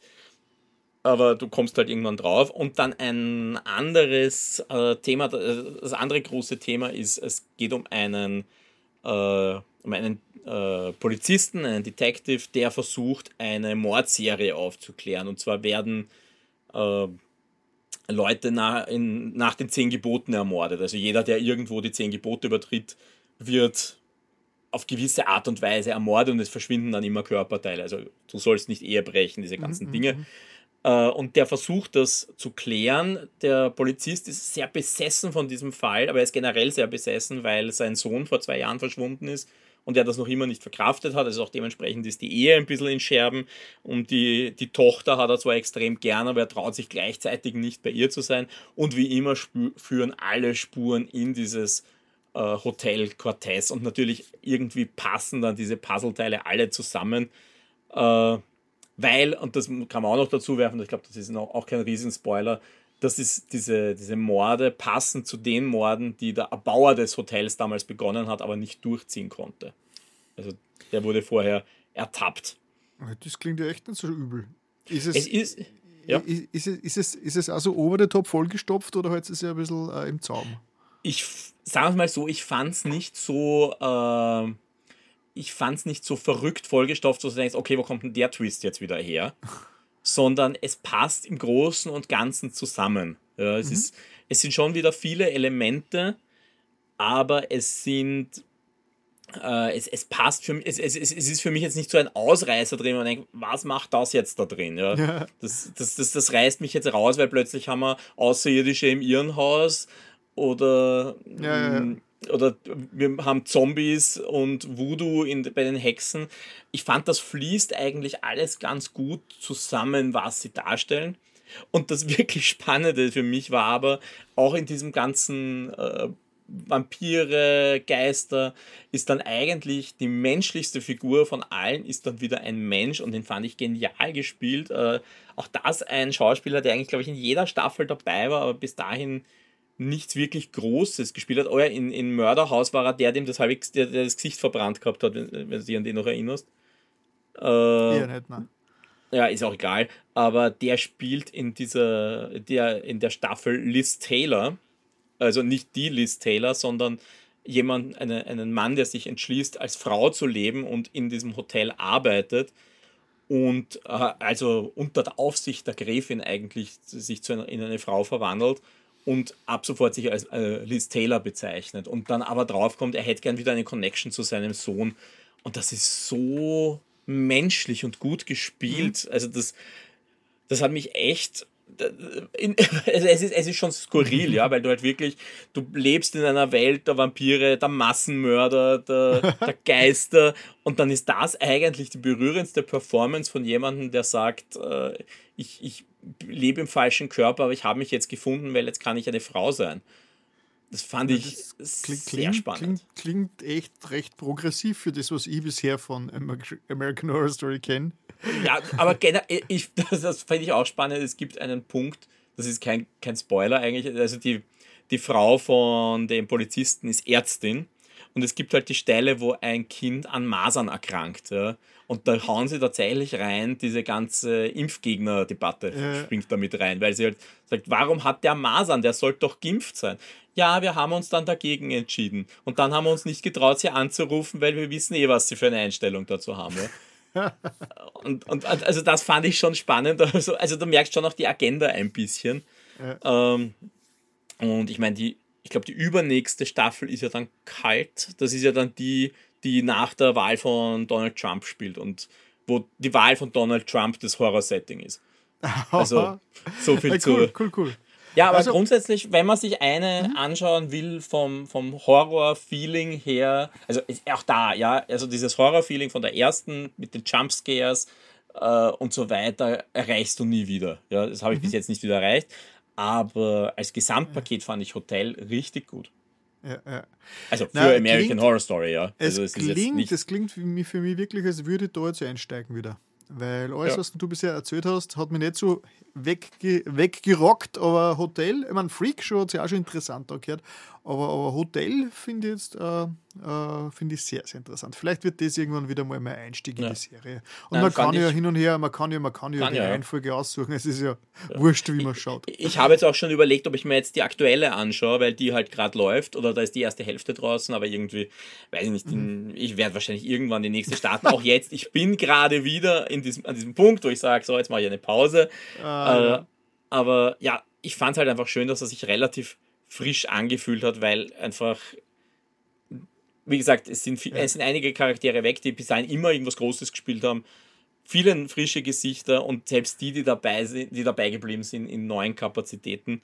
Äh, man merkt teilweise, das fand ich schon ein bisschen schräg, sind wir jetzt an dem Punkt aber, wo die Charaktere mehrere Rollen in einer Staffel spielen. Das ist schon ein bisschen seltsam. Ja. Ja, ja, na cool. Also das, das ist schon noch drin, aber das stört nicht. Lustigerweise kriegen sie das hin, dass du denkst, Moment mal, du warst doch gerade die andere, oder? Aber es, es funktioniert. Also ich fand äh, von den fünf Staffeln jetzt Hotel ist nicht die beste, aber es ist zumindest die zweitbeste jetzt nach meinem persönlichen Setting. Cool. Naja, ich hätte das gedacht, dass wir da nur so einen riesen American Horror Story Blog reinkriegen in unseren ja in unseren Podcast. Ja, schauen wir mal, wie ja, viel cool. wir bis zum nächsten Mal angeschaut ja, cool. Also ist, ist, ist, ist notiert. Ja, bis zum ja. nächsten Mal wahrscheinlich. Dann wir sind durch. Ganz Na, das glaube ich nicht. Also, Urlaub war langweilig. Ich, ich, ich habe schon für mich festgestellt, ich brauche ich brauch wirklich eine Pause zum Resetten und auch ja. das nächste ist dann äh, Roanoke und ich glaube, da sind auch wieder etliche von den Leuten dabei, die jetzt dabei waren. Und das ist ein bisschen ein Reset. Äh, schaut nicht, weil sonst erkennst du halt zu sehr die Pattern. Ja. Cool. Ja. Äh, dann, dann gehe ich weiter zu etwas, äh, zu einer hm, Überraschung war es ein bisschen für mich. Also wir mhm, waren ja, das, das hat mich auch überrascht. Also, welches von beiden hast du als Überraschung jetzt? Upload, Upload. Upload, okay, nicht genau. das andere. Nein, nein, nein, nein. nein uh, Upload, uh, eine Serie auf Amazon, also auf Prime Video. Ich mhm. habe jetzt nicht, nicht, nichts gewusst davon. Es ist so quasi beim Durchseppen, wo man dachte, okay, was ist das jetzt eigentlich? Uh, okay, Prämisse klingt jetzt nicht so blöd, schau mal rein. war dann so so typische, typische Serie, wo man doch so nach den ersten zwei Folgen, ah, puh, Ich weiß mhm. nicht, ob, ob, das jetzt, äh, ob das jetzt so gut ist, aber zum Glück bin ich dran geblieben und war dann eigentlich sehr begeistert davon. Okay, Mhm. Upload ist eine ähm, äh, Comedy-Serie, mehr oder weniger eine Science-Fiction-Comedy, ähm, ähm, Science-Fiction, ja, uh, created from uh, Greg Daniels. Und den kennt okay. man als Writer von den Simpsons, uh, Saturday Night Live, The Office ah, war er okay, dabei, okay. Parks and mhm. Recreation, King of the Hill und Space Force. Also, das heißt, der ist schon eine Kapazität, der Mann. Ja, ja. Der hat eben Upload äh, äh, produziert und geschrieben, glaube ich sogar. Und das Ganze kann man sich vorstellen ähm, wie eine Serie, äh, die aus einer Black Mirror-Folge entstanden ist. Also ich habe ja damals schon mhm. gesagt, ich bin ein großer Black Mirror-Fan und habe gesagt, eigentlich jede Idee, die da in einer Serie vorkommt, konnte man eigentlich äh, in einer Folge vorkommt, konnte man eigentlich auf eine ganze Serie ausbreiten. Und äh, ja, Upload mhm. macht das. Nämlich, äh, es gibt ja äh, die San Junipero-Folge von Black Mirror, wo es mehr oder weniger darum geht, dass, sie, dass die Menschen äh, uploaden können und dann in einer virtuellen Realität äh, quasi ihr Leben verbringen, also ihr Leben nach dem Tod verbringen. Mhm. Äh, und das ist mehr oder weniger auch schon äh, das Grundkonzept für Upload. In dieser äh, Welt, in der nahen Zukunft, also es ist so in den 2030ern, ist es möglich, dass man mhm. sein, äh, sein gesamtes äh, Bewusstsein, also sein Gehirn, seine Persönlichkeit, alles nah, also ohne Verluste uploaden kann und mhm. dann in einer virtuellen Realität ähm, weiterleben kann. Und das ist natürlich, äh, das Ganze ist im Prinzip eine, eine, romantische Komödie natürlich, also es ist sehr viel, es ist sehr viel Schmalz dabei, sehr viel, sehr viel Liebesgedösel. Also das heißt, das ist, mhm. äh, es ist ähm, am ersten Blick kann man doch da, puh, ich weiß nicht, ob ich das jetzt eigentlich sehen will, aber ich bin zum Glück dran geblieben, weil es macht, es hat doch sehr, schon sehr viel Charme. Es ist so schön leichtfüßig, es ist doch wieder ein bisschen oberflächlicher alles, also es entwickelt nie Verstehe jetzt eine richtige, ja. ganz arge Tiefe, aber es ist auch wirklich, es ist auch wirklich lustig und es hat immer wieder ganz gute äh, äh, nahe Zukunftsvisionen drin, die man eben von Black mhm. Mirror auch kennt, aber halt viel, viel leichter. Und, und ähm, genau, im Prinzip geht es darum, dass eben der, der, der Nathan, gespielt vom Robbie Amell, den kennt man mhm. unter anderem vom ähm, Gelatin aus der Witcher Season 3 oder Chris Redfield in Welcome to Raccoon City. Ja, äh, ich kenne ihn lustigerweise aus, aus, aus dem Arrowverse. Also Flash ja, und so weiter. Wirklich? Ah, da kennen wir nicht. Auf ja. jeden Fall, der, der ein bisschen so wie eine junge Version vom, vom Tom Cruise ausschaut und das lustigerweise auch thematisiert wird in der Serie. Immer wieder mit Anspielungen auf seine Körpergröße. Ja. Okay, nein, es ist ja der Cousin von dem Darsteller, der Arrow gespielt hat. Also okay. Also, da gehört alles da zusammen. Genau. Na, auf jeden Fall, äh, die, die Geschichte ist, es beginnt damit, dass der Nathan, das ist ein, ähm, ja, der ein Start-up mehr oder weniger hat äh, und er sehr, sehr ein selbstverliebter, egoistischer äh, Frauenheld ist, der, äh, dem eigentlich nicht recht viel interessiert, außer er selbst äh, und, sein, und sein Erfolg. Und äh, mhm. Äh, der stirbt, und das ist kein Spoiler, weil das ist die erste Folge, der stirbt in einem Autounfall, das eigentlich gar nicht mehr möglich sein sollte, weil in dieser Zukunft schon alle Autos autonom fahren. Das heißt, äh, er, er, wird, er findet sie plötzlich abgelodet im äh, Lakeview Hotel wieder, das quasi so die super Premium Leben nach dem Tod ähm, Location ist, die halt wirklich sündteuer ist. Das heißt, nur die Reichen können sie leisten, äh, ange äh, verstorbene Angehörige dort hochzuladen. Und okay. das, die, die ganze Serie spielt, äh, ist, ist, spielt immer so mit, mit, mit dieser ganzen sozialkritischen äh, Komponente mit arm und reich und dass sie die Reichen alles leisten können und mhm. das sind ein paar sehr, sehr, sehr, sehr interessante Aspekte da drinnen. Genau, und der lebt dann quasi oben in dieser, also hochgeladen in dieser virtuellen Welt. Und die Firma, die das herstellt, die hat mhm. äh, die Mitarbeiter in dieser Firma, die, die können sie mittels VR-Headset nahtlos in diese virtuelle Realität einklinken und dann äh, mit den Uploads interagieren. Die, sie sind dann die sogenannten Engel, mhm. oder auf Deutsch haben wir es geschaut quasi. Also es geht dann eben ähm, um die Nora, die ist also die Serviceangestellte dort bei der Firma und die muss eben diesen Nathan betreuen. Also weil der hat natürlich, der wacht auf dort in, und weiß nicht, was passiert ist mit ihm und sie muss ihm dann mehr oder weniger äh, mal na, äh, erklären, mhm. ey, du bist gestorben, beruhig dich, bla bla und ja, okay. da, jetzt, da ist jetzt äh, dein, dein Leben, du lebst jetzt da, der, der, der, der Ex, also der Frau quasi, der reiche Frau, sorgt jetzt äh, dafür, dass das bezahlt wird, dass du da leben kannst und bla bla bla. Ja, und was natürlich passiert ist, die Nora, die ja eine richtig lebende Person ist in der wirklichen Welt, also diese Service-Mitarbeiterin, die verliebt mhm. sich dann in diesen, in diesen Nathan und dann passiert äh, eben eine ganz interessante ähm, äh, Dreiecks, äh, verschiedenste Dreiecksbeziehungen passieren dann zwischen lebenden Personen, zwischen Uploads, zwischen Klonen und Backup-Versionen der Uploads und so. Also es ganz schräge Sachen passieren. Mhm. Äh, und das, die ganze Serie spielt einfach ganz viel mit, Real, mit virtuellen Realitäten. Natürlich gibt es dort überall In-App-Purchases. Sie müssen halt dort in, dieser, in mhm. diesem Lakeview-Hotel, äh, muss man halt die ganze Zeit für, für Sachen zahlen und kriegt halt quasi vor, direkt vor sich eine Werbung eingeblendet. Also wirklich coole Ideen sind drinnen. Dann äh, die Diener, die Bediensteten, die dort die Pagen und die dort das Ganze am Laufen halten, dieses virtuelle Hotel, das ist äh, immer die gleiche Person, das ist eine KI, das ist immer der gleiche Schauspieler, der, äh, der sich quasi multiplizieren kann, so oft er will. Und mhm. also das ist halt auch voll witzig gemacht, weil der hat an allen Ecken und Enden ist halt der gleiche Schauspieler, der diese KI da spielt und quasi da zu Diensten ist.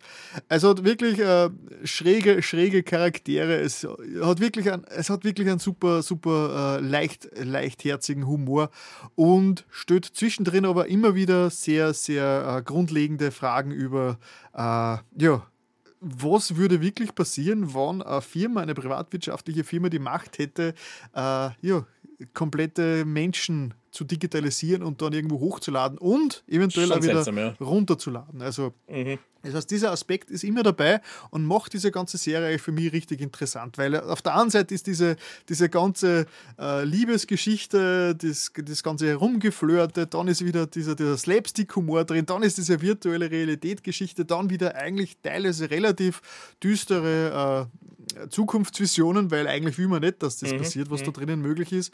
Äh, dann wird es in, in der späteren Staffel wird es dann sogar ziemlich politisch. Okay. Äh, dann, äh, also äh, ist für mich eigentlich wirklich eine Empfehlung. Also ich hätt, hat mich wirklich überrascht. Ich habe mir da überhaupt nichts erwartet und kann man sich auf jeden Fall anschauen. Äh, drei Staffeln gibt es inzwischen auf Amazon mhm. Prime.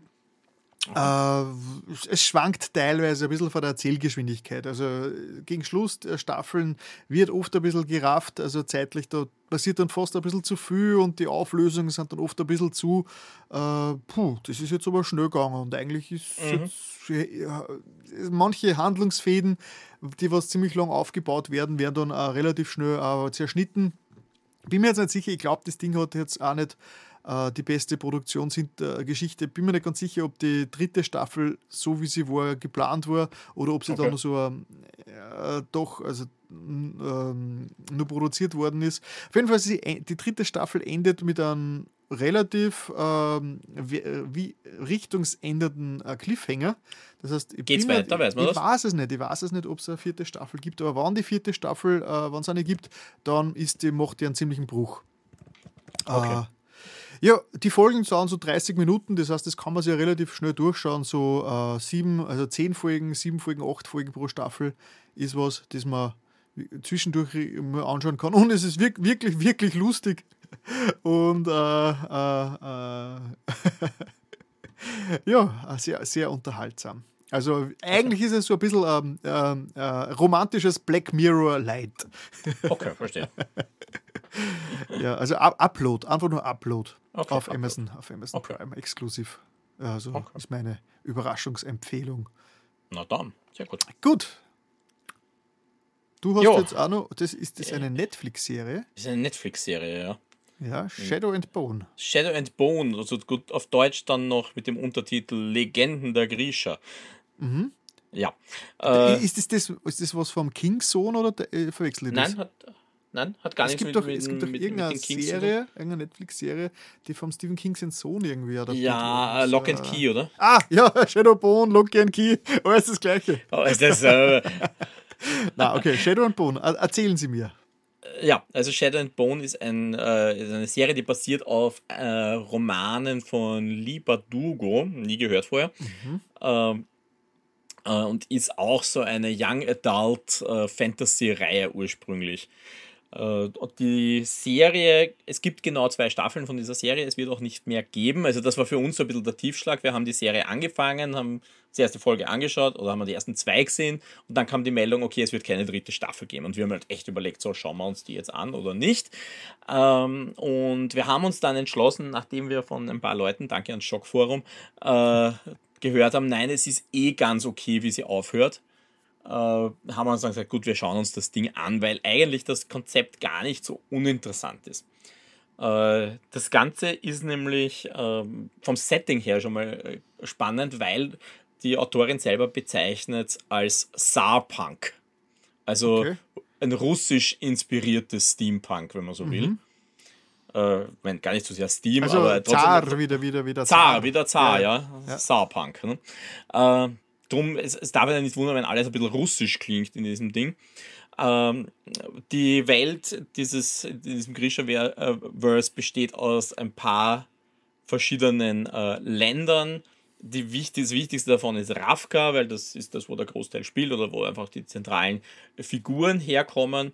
Und äh, Ravka hat ein riesiges Problem. Es hat nämlich eine, äh, eine Teilung mittendrin ein The, The Fold, äh, Shadow Fold. Ich habe ich hab mir vorher rausgesucht, wie es auf Deutsch heißt. Das heißt völlig anders. Das heißt nämlich dann Schattenflur.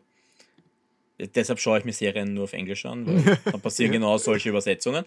Äh, also da ist mitten durch das Land geht eine Schneise des dunklen Nebels, wo man nicht wirklich was sehen kann, wo, Menst, wo Monster rumgehen und äh, es ist eigentlich tödlich, da durchzureisen. Es ist natürlich blöd, man muss halt immer von, von der einen Seite des Landes ins andere. Es ist immer wieder wichtig, weil äh, irgendwann einmal hat ein, ein Mann namens äh, der Dark Heretic hat da diese Schneise hervorgerufen und bis jetzt hat sie keiner mehr zerstören können. Ja, die äh, eigentliche Geschichte folgt äh, Alina Starkov, also auch da, man merkt Russisch, ne? Die in der Armee dient, gemeinsam mit ihrem besten Freund, dem Mal. Und bei der Alina kommt man drauf, dass sie eine Grisha ist. Grisha sind in dem Fall äh, sind äh, Personen, die, ich glaube, wenn man so in normale Fantasy-Terms übersetzen würde, gewisse magische Begabungen haben. Nur die sind immer sehr äh, limitiert. Also es gibt zum Beispiel ganz klar Heiler, die können halt wirklich heilen. Es gibt Leute, die können Wind hervorbeschwören. Äh, und die Alina ist aber was ganz Besonderes, weil die Alina kann Sonnenlicht hervorbeschwören. Und das ist eine, eine Sache, von der man lange gehofft hat, dass sie einmal auftreten wird, weil sie hat damit das Potenzial, diese Schattenschneise zu zerstören. Indem, weil, wenn, wenn sie mal stark genug ist, wenn sie stark genug ist, kann sie das Sonnenlicht herbeirufen und diese Schneise äh, kaputt machen. Und dementsprechend ist sie natürlich dann sehr schnell nationales Interesse und wird besonders vom äh, General äh, Kirigan, das, der wird gespielt vom einzigen Darsteller, den ich da drin kannte, das ist der äh, Ben Barnes, den kennt man vielleicht noch so aus äh, ich kannte ihn vor allem aus dem zweiten Narnia-Film zum Beispiel, wo er in Caspian gespielt hat. Also den, den kennt man vielleicht oder im Punisher, der Punisher-Serie in Westworld hat er mitgespielt, also den kennt man noch am ersten. Und der hat sehr viel Interesse daran, sie soweit auszubilden und sie, sie dazu zu dem zu machen, die, zu der zu machen, die halt wirklich das Schicksal der Welt verändert. Weil die Grisha haben ganz grundsätzlich keinen guten Stand in der Welt. In Ravka werden sie noch am ersten akzeptiert, da werden sie auch ausgebildet, aber die Leute haben trotzdem Angst vor ihnen, weil sie halt wirklich äh, ganz, ganz mächtige Fähigkeiten haben. Und es gibt ja auch wirklich welche, die können dein Herz stehen lassen oder deinen Herzschlag manipulieren. Also das ist wirklich nicht ohne, was die können. Ja, das klingt, ja. Es, ist, es ist so die, die, die X-Men und die Mutanten und die Superhelden-Variation, ne? Bisschen sind da drin, ja. ja. Und dann gibt es noch eine zweite, äh, eine zweite Gruppierung, die ganz interessant da drin steckt. Das sind die Crows. Äh, das ist eine Gruppierung von, ich sag mal, jungen Gaunern, aber so ein bisschen Gentleman-Style. Also sind auch Frauen dabei, aber äh, also eine, aber trotzdem so ein bisschen dieser Gentleman-Gauner-Style, die halt dann auch einen Auftrag kriegen, der direkt mit der Alina zu tun hat. Und ja, das, das ist das Setup. Ja. Also es geht zwei Staffeln. Diese zwei Staffeln erzählen, und das ist vielleicht der Grund, warum man sagt, das ist relativ abgeschlossen, eigentlich diese erste Trilogie von Shadow and Bone zu Ende. Also das ist, das ist, äh, das, das kommt da alles drin vor. Diese drei Buch, Bücher sind umgesetzt. Äh, es werden dann dazu noch ein paar Elemente hineingetan, die eigentlich ein Prequel sind zu der Folgereihe, nämlich diese, diese Crows, die ich schon erwähnt habe. Die haben danach eine Buchreihe gekriegt, Six of Crows. Äh, und die da wird einfach die Vorgeschichte erzählt, aber diese Figuren werden halt in diese Handlung integriert und dadurch kommt die Vorgeschichte mhm. da in Gange. Äh, fand ich eigentlich fast die interessanteren Figuren, weil also diese Geschichte rund um, äh, um die Alina, die ist halt sehr formularisch, sage ich ganz offen. Ja. Also da kann man sich wahrscheinlich nach, den erst, nach der ersten Folge ausrechnen, wohin das geht, so teilweise zumindest. Mhm. Ja. Also wir wissen Chosen One und so weiter ja, und so weiter und so weiter. Ich, ja. Äh, aber die, die anderen die, fand ich interessant. Ja. Das Setting ist mir nicht ganz klar. Welches Jahr, äh, welcher Style, welche Welt? Du meinst du Saarpunk, das kann man jetzt gar ja. nichts vorstellen. Ist das? Naja, wenn du das äh, Steam, äh, klassisches, wenn du das sagt ein Steampunk-Setting. Ja, Steampunk, das ist so, so, so viktorianisches. Äh Viktorianisch, aber äh, viktorianisches England. Und ja. so in etwa ist es da auch, nur russisch. Also okay, stell dir vor, es ist so 19. Jahrhundert, aber russisch. Mhm.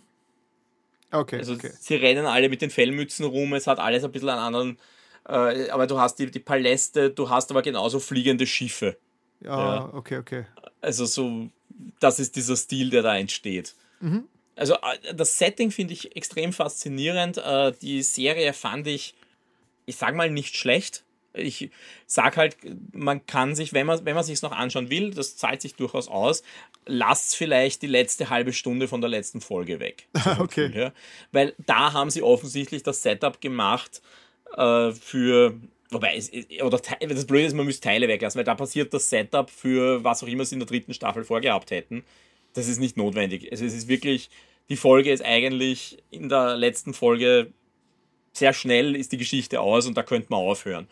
Ja, mhm. der Rest ist, äh, wenn du weißt, das ist aus, ein bisschen unnötig. Ah, okay, okay. Wir haben schon gesagt, okay, das ist ein bisschen wieder, wieder Schluss von Herr der Ringe. Ja, es ist aus und dann dauert es noch 40 Minuten. okay. Es ist aber in Gut, dem aber Fall. Herr der Ringe ja, zelebriert sie dann nur selbst. Ne? Herr, der, Herr der Ringe zelebriert es furchtbar. Äh, aber in dem Fall ist es logisch, weil die Geschichte ist eigentlich irgendwie zu Ende erzählt. Es, es kommt alles irgendwie dorthin, wo es halt hinkommen soll. Und danach bereitet man halt vor, da hätten, ich vermute mal stark, da hätten sie einerseits Six of Crows angenommen, also das Buch, aber sie hätten wahrscheinlich auch mit den Figuren, die man dann nicht braucht, mhm. die hätten sie wahrscheinlich dann in die Nebenrollen geschickt. Ja, äh, grundsätzlich qualitativ, äh, es ist okay, es ist halt eindeutig Young Adult, also mhm. sowohl vom Look der, der Charaktere, vom Spielen her, ja, es geht besser, es geht spannender, aber sie machen es nicht schlecht. Äh, und wie gesagt, ich finde das Setting finde ich sehr frisch. Man braucht, ich habe ein bisschen gebraucht zum Reinkommen, aber ich fand es frisch. Okay. Und ich fand die Ideen gut. Mhm. Äh, ja, also Klingt, es gibt viel Schlimmeres, was Young Adult ist. Klingt jetzt ein bisschen durchwachsen. Also ich kann mir jetzt ganz wenig ja. äh, vorstellen darunter. Aber interessant auf jeden was, Fall mal. Ich meine, wenn, wenn du noch Fragen hast, kann ich noch was dazu sagen. Aber, nein, nein, äh, nein, ich glaube, ich glaube, ich glaube, äh, ich glaube, ist einmal, ist einmal genug Wissen, um einmal reinzuschauen. Okay, das heißt. Genau, man kann, man kann einmal reinschauen. Also nach den ersten zwei Folgen weiß man, wo, weiß man ob es mhm. einem liegt oder nicht, sage ich ganz ehrlich. Auf da, Netflix da, haben wir gesagt. Ne? Ist auf Netflix. Wie gesagt, leider nach der zweiten Staffel gecancelt worden. Ähm, ja, aber es, es gäbe schlimmere Punkte, um es zu canceln. Also mhm. nach der ersten Staffel wäre schlimmer gewesen. Nach der äh, zweiten Staffel ist okay. Äh, ich finde es fast schade, sie haben auch darüber nachgedacht, ein, äh, ein, eine, eine Serie, ein Spin-off zu machen, nur mit den Crows. Das hätte mir gut gefallen, weil die fand ich eigentlich die faszinierendsten Figuren da drin. Ja, da dürfte mhm. der Streik ziemlich rein, äh, rein, reingeschmissen haben. Zumindest ist es der offizielle, mhm. die offizielle Aussage von Netflix, dass sie halt mit dem Streik ein Problem gehabt haben. Mhm. Ja. Cool. Shadow and Bone. Shadow and Bone. Somit wären wir beim letzten Punkt dieses, dieser Folge angekommen. Sag, kennst du den ja. Bumuckel? Natürlich. Hurra! Hurra! ja, ich glaube, ich glaube. Das passt so äh, schön. Der Pumuckl ist wieder da. Ja, ja. Äh, wie, ich glaube, niemand in der Generation 80er ist, ist ist dem Pumuckl entkommen, oder? Ja, ich habe den geschaut, ich habe ihn gelesen. Äh. Äh, also das, das, war einfach der Pumuckl, das war Pflichttermin. Wie, wie, ist der, ist, wie kannst du das einschätzen? Ist der unter jung, unter den jungen Leuten heute auch noch bekannt? Weil sie haben ja eigentlich nie aufgehört, uh, Pumuckl-Produkte zu produzieren. Ich habe, also ich kann dir nur sagen, ich habe es meiner Tochter noch immer nicht gezeigt. Und da sind ja die Folgen, also die, die neuen Folgen gibt es ja nur auf RTL, glaube ich. Mhm, mhm, Aber genau. die alten sind ja auf Amazon oder Netflix die, oder die, so. Glaube, gibt es ja überall inzwischen. Also ich, ich, ich habe echt überlegt, also ich meine, äh, da, das, das, das, das, das äh, könnte schon passen, ja, jetzt ja. Heute, noch zu zeigen, weil es Gut, ist ja lustig. Aber starten wir äh, ja. vom Anfang an. Äh, Pumuckl ist, äh, ist, eine, ist eine, ähm, eine Figur, die die Ellie Scout äh, hat, die, hat die erfunden. Und das Ganze ist gestartet 1962 als Hörspiel im Bayerischen Rundfunk, wo er recht mhm. erfolgreich hat. Dann 1965 hat es dann Bücher gegeben und 1982 bis 1988 äh, hat es dann zwei Staffeln gegeben einer Fernsehserie, insgesamt da 52 Folgen. Und ja, die, und ich glaube, wenn wir von Pumuckl reden, dann denkt jeder natürlich an diese, diese, diese Staffel, diese Fernsehstaffel mit Meister Eder, mit Gustl äh, Bayerhammer. Bayerhammer. Den, und, äh, habe ich das letzte Mal gesehen bei der, bei der, bei der gecancelten Bundeskanz äh, Bundespräsidentenwahl. Da haben sie die weiß-blauen Geschichten mit dem Bayerhammer vorher gespielt. Mhm. Aber nicht das Meister Eder halt leider. ja, äh, genau. Und ähm, ja, im Prinzip, falls wirklich wer den Pumuckl nicht kennt, es geht um einen sogenannten ähm, äh, einen Kobold. Der ein, ja, oder Kobold oder Kabauter, was eine Unterart ist von Kobold anscheinend, der äh, beim äh, Meister Eder in, in seiner Werkstatt, in seiner, in seiner Tischlerwerkstatt äh, spukt. Der, der äh, Kobolde äh, sind nicht sichtbar für Menschen, außer sie bleiben irgendwo kleben Mhm. Und dann wird derjenige, der sie dann äh, findet oder sieht, der ist dann das Leben lang, sein Leben lang mit ihnen verbunden und kann sie dann auch sehen und sie müssen dann bei dem bleiben. Das ist Knabauter-Gesetz. mhm. Das passiert beim Pumuckl, der wird dann vom Meister Eder gesehen und dann. Weil am Leimtopf kleben genau, bleibt. Genau, weil, ne? weil, er kleben bleibt und äh, das bietet dann Stoff für 52 Folgen. Äh, ja, sehr herzlichen Klamauk, der wirklich, äh, ihr, ihr und meine Freundin, wir schauen eigentlich immer wieder Folgen von den klassischen Folgen und es ist einfach, es ist, äh, es ist von Anfang an relativ zeitlos äh, äh, konzipiert gewesen. Sie haben ähm, damals schon drauf geschaut, dass sie so wenig wie möglich äh, Autos und technische Gegenstände vorkommen lassen, damit das Ganze nicht, out, nicht, nicht zu sehr zeitlich einordnbar ist. Und das ist eigentlich ganz mhm. gut gelungen. Und äh, Sie haben damals schon drauf geschaut, also in den 80ern bei dieser Serie, dass es sowohl für Kinder als auch für Erwachsene äh, ist. Also das heißt, und ich muss sagen, es ist wirklich, es ist wirklich sehr gut gelungen. Es macht, also ich habe ich hab den Pumuckl als Kind natürlich geliebt und ja, auch als, Erwachs als Erwachsener mach, also man, man, man kennt immer wieder Anspielungen und Themen, die, uh, die einer als Erwachsenen schmunzeln lassen. Und das ist natürlich, wir haben ja schon mal drüber geredet, was eine gute Kinderserie ist oder Jugendserie. Und mhm. ich glaube, das, das, das ist wirklich uh, das meiste Stück, das du schaffen kannst, wenn du was für, für Kinder und Eltern uh, gleichermaßen einigermaßen interessant magst. Das ist dann wirklich ja, was für. Das ist die für, Kunst. Das, ja die Kunst. Das ist die Kunst, das dann wirklich auch die Zeiten überdauert.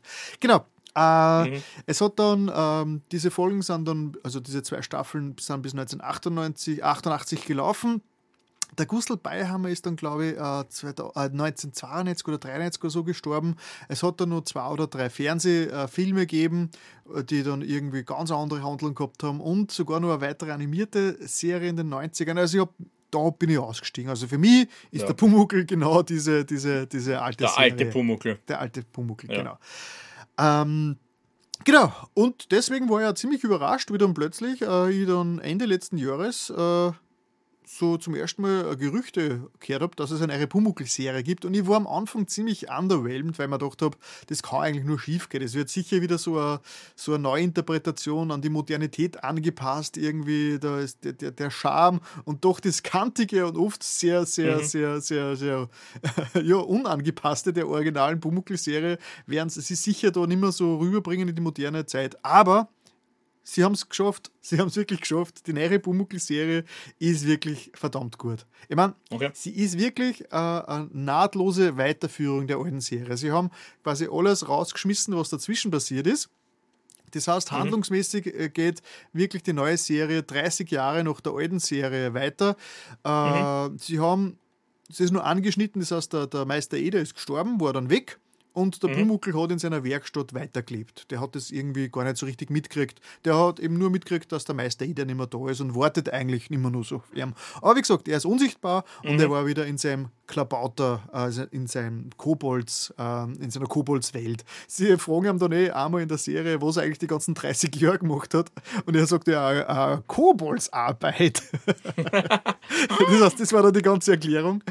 Äh, mhm. Die Handlung ist so, eben 30 Jahre später, äh, der Neffe vom Meister Eder und äh, die Nichte, die tauchen plötzlich in der alten Werkstatt auf, weil sie sie quasi verkaufen wollen. Äh, sie haben die geerbt und wollen es verkaufen und mhm. wie, dem so, äh, wie der Zufall so will, ist der Florian Eder, also der, der, der Neffe, äh, der, der, der äh, wird dann, der, also er sieht dann plötzlich den Pumuckel und der Pumuckel. Aber er bleibt ja wieder kleben. Genau, genau bleibt wieder kleben. Und dann von dem an ist der, ist der Pumuckel an den Florian Eder gebunden und der Florian entscheidet dann dazu, die, das ist gleich in der ersten Folge passiert, das gleich, die Werkstatt doch nicht zu verkaufen, sondern äh, sie dann zu, zu übernehmen und dort halt seine mhm. eigene kleine Tischlereiwerkstatt aufzuziehen.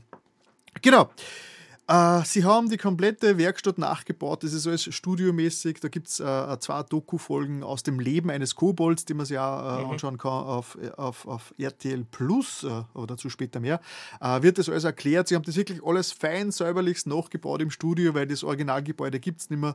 Und sie haben wirklich extrem mhm. viel Liebe und Aufwand reingesteckt, dass sie der Originalserie treu werden. Und das, kann, das konnte man vielleicht als einzigen Kritikpunkt nehmen, dass sie wirklich sehr, sehr nahe dran ist. Das heißt, sie, sie probiert jetzt nicht irgendwie was Neues, sondern sie nimmt die alte Serie und äh, versucht sie so, so treu und so so, so, so, so liebevoll wie möglich weiterzuführen. Sie schaut aus wie die mhm. alte Serie, der Humor ist äh, sehr ähnlich an der alten Serie, der Bumuckl ist genau wie in der alten Serie. Also, mhm. das heißt, er ist, er ist so gut getroffen, es ist wirklich, es ist wirklich, mir ist wirklich das, das Herz aufgegangen, weil es noch ein, zwei Folgen wie gemerkt habe, wie, wie nahe das dran ist. Also wirklich sehr cool. Ja. Der Florian Eder ist ein ganz anderer Typ natürlich wieder, der, der Meister Eder war halt so, so ein abgebrühter, alter. Äh, war halt ein äh, echter Bayer. Genau, so ein Brummbär halt, der, der, der alles halt nicht mehr so, alles locker genommen hat und äh, quasi also so ein bisschen der strenge, der, der teilweise streng, dann wieder sehr herzlich, aber insgesamt abgebrüht. Und der Florian also ist jetzt quasi so ein bisschen das Gegenteil. Das ist halt so ein bisschen ein ich würde jetzt nicht sagen Loser, aber es ist halt einfach, der geht alles ein bisschen lockerer an. Er hat jetzt nicht unbedingt ein erfolgreiches Leben. Teilweise ist er ein bisschen stoisch, aber äh, sehr mhm. gutherzig und äh, vielleicht sogar ein bisschen gutgläubig und deswegen hat er äh, akzeptiert es eigentlich recht schnell, dass er jetzt plötzlich der neue beste Freund ist äh, von einem Kobold. Tja, das ist nicht so einfach.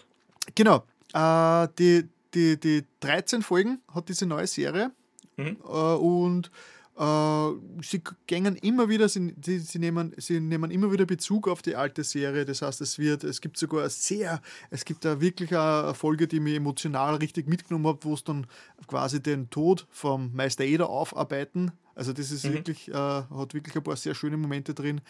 Äh, die als einzige Schauspielerin, die auch in der originalen Serie dabei ist, ist die Frau Stürzlinger, mhm. gespielt von der Ilse Neubauer.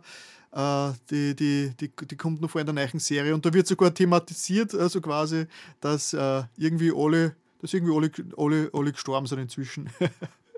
Auch äh, hart eigentlich, oder? Ja, ja, ja, das, das ist das Coole dran. Also, das heißt, also die Serie, also sie, sie, sie, sie, sie, sie nehmen kein Blatt vom Mund, das heißt, es wird geflucht drin teilweise, es wird geschimpft. Es wird halt es, bayerisch geflucht. Ja, es wird, es wird, also vor allem, es wird richtig bayerisch geredet, also manche Sachen habe ich selbst nicht so richtig verstanden. Untertitel einschalten. Nein, es, es hält sich natürlich im Rahmen und es sind skurrile Charaktere dabei, es, ist, es sind lustige, gute Ideen dabei. Jede, jede, jede Folge hat eine richtig coole äh, Idee, äh, die, dann die dann aufgearbeitet wird. Äh, also ich bin wirklich super, super begeistert gewesen. Und ich habe das schon lange nicht mehr gehabt, dass wie eine Serie dann zu Ende geht, die ein bisschen traurig war, weil man dachte, oh scheiße, es ist schon wieder vorbei. es war so mhm. schön.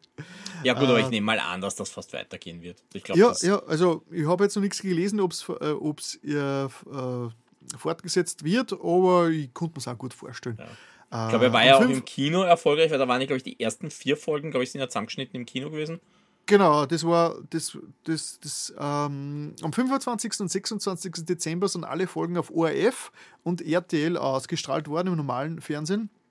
Mhm. Und ja, wenn man es jetzt zeigen will, also ich habe mir, hab mir extra einen RTL Plus Probemonat gegönnt. Tatsächlich? Okay. ja, ich habe mir doch scheiß drauf.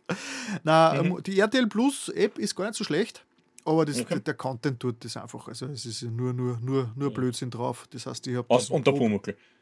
Außer der Pumuckl natürlich, ja. ja. Ich meine, die App ist wirklich gut gemacht und wahrscheinlich auch besser als so manche andere große App. Also ich glaube, sie ist sogar besser als die ähm, Universal App. mhm. äh, und ja, das, fürs Probemonat hat es gereicht. Äh, das heißt, sie haben jetzt meine Zahlungsdaten. Das heißt, schauen wir mal, vielleicht, vielleicht gibt es mal wieder irgendwas Sehenswertes. Aber ja, ich habe sie wieder gekündigt ja. alles. Das heißt, das Hast du dir beide Synchros angehört eigentlich? Also rein aus Interesse? Äh, habe ich erst heute in der Recherche erfahren, dass es äh, die un AI äh, Synchro auch gibt, aber die habe ja. ich nicht auch gehört. Also vielleicht für die, die es jetzt nicht mitgekriegt ja. haben, sollten wir es vielleicht auch noch erzählen. Ja. Äh, weil das Problem war natürlich, der Hans Klarin lebt ja auch nicht mehr, der den Pumuckl damals gesprochen hat und mhm, den eigentlich 2005 sehr, ist der gestorben schon. Äh, und natürlich eine tolle eigene Stimme gehabt hat und den hat man mit KI nachgebaut, also mit mhm. KI-Sprachsynthese. Also es gibt schon jemanden, der ihn zuerst gesprochen hat und dann wurde das, äh, also Maxi Schafroth, ich habe es gerade genau. Äh, gefunden und dann haben sie die KI quasi drüber mhm. laufen lassen, haben ein Deepfake vom Hans Klarin gemacht.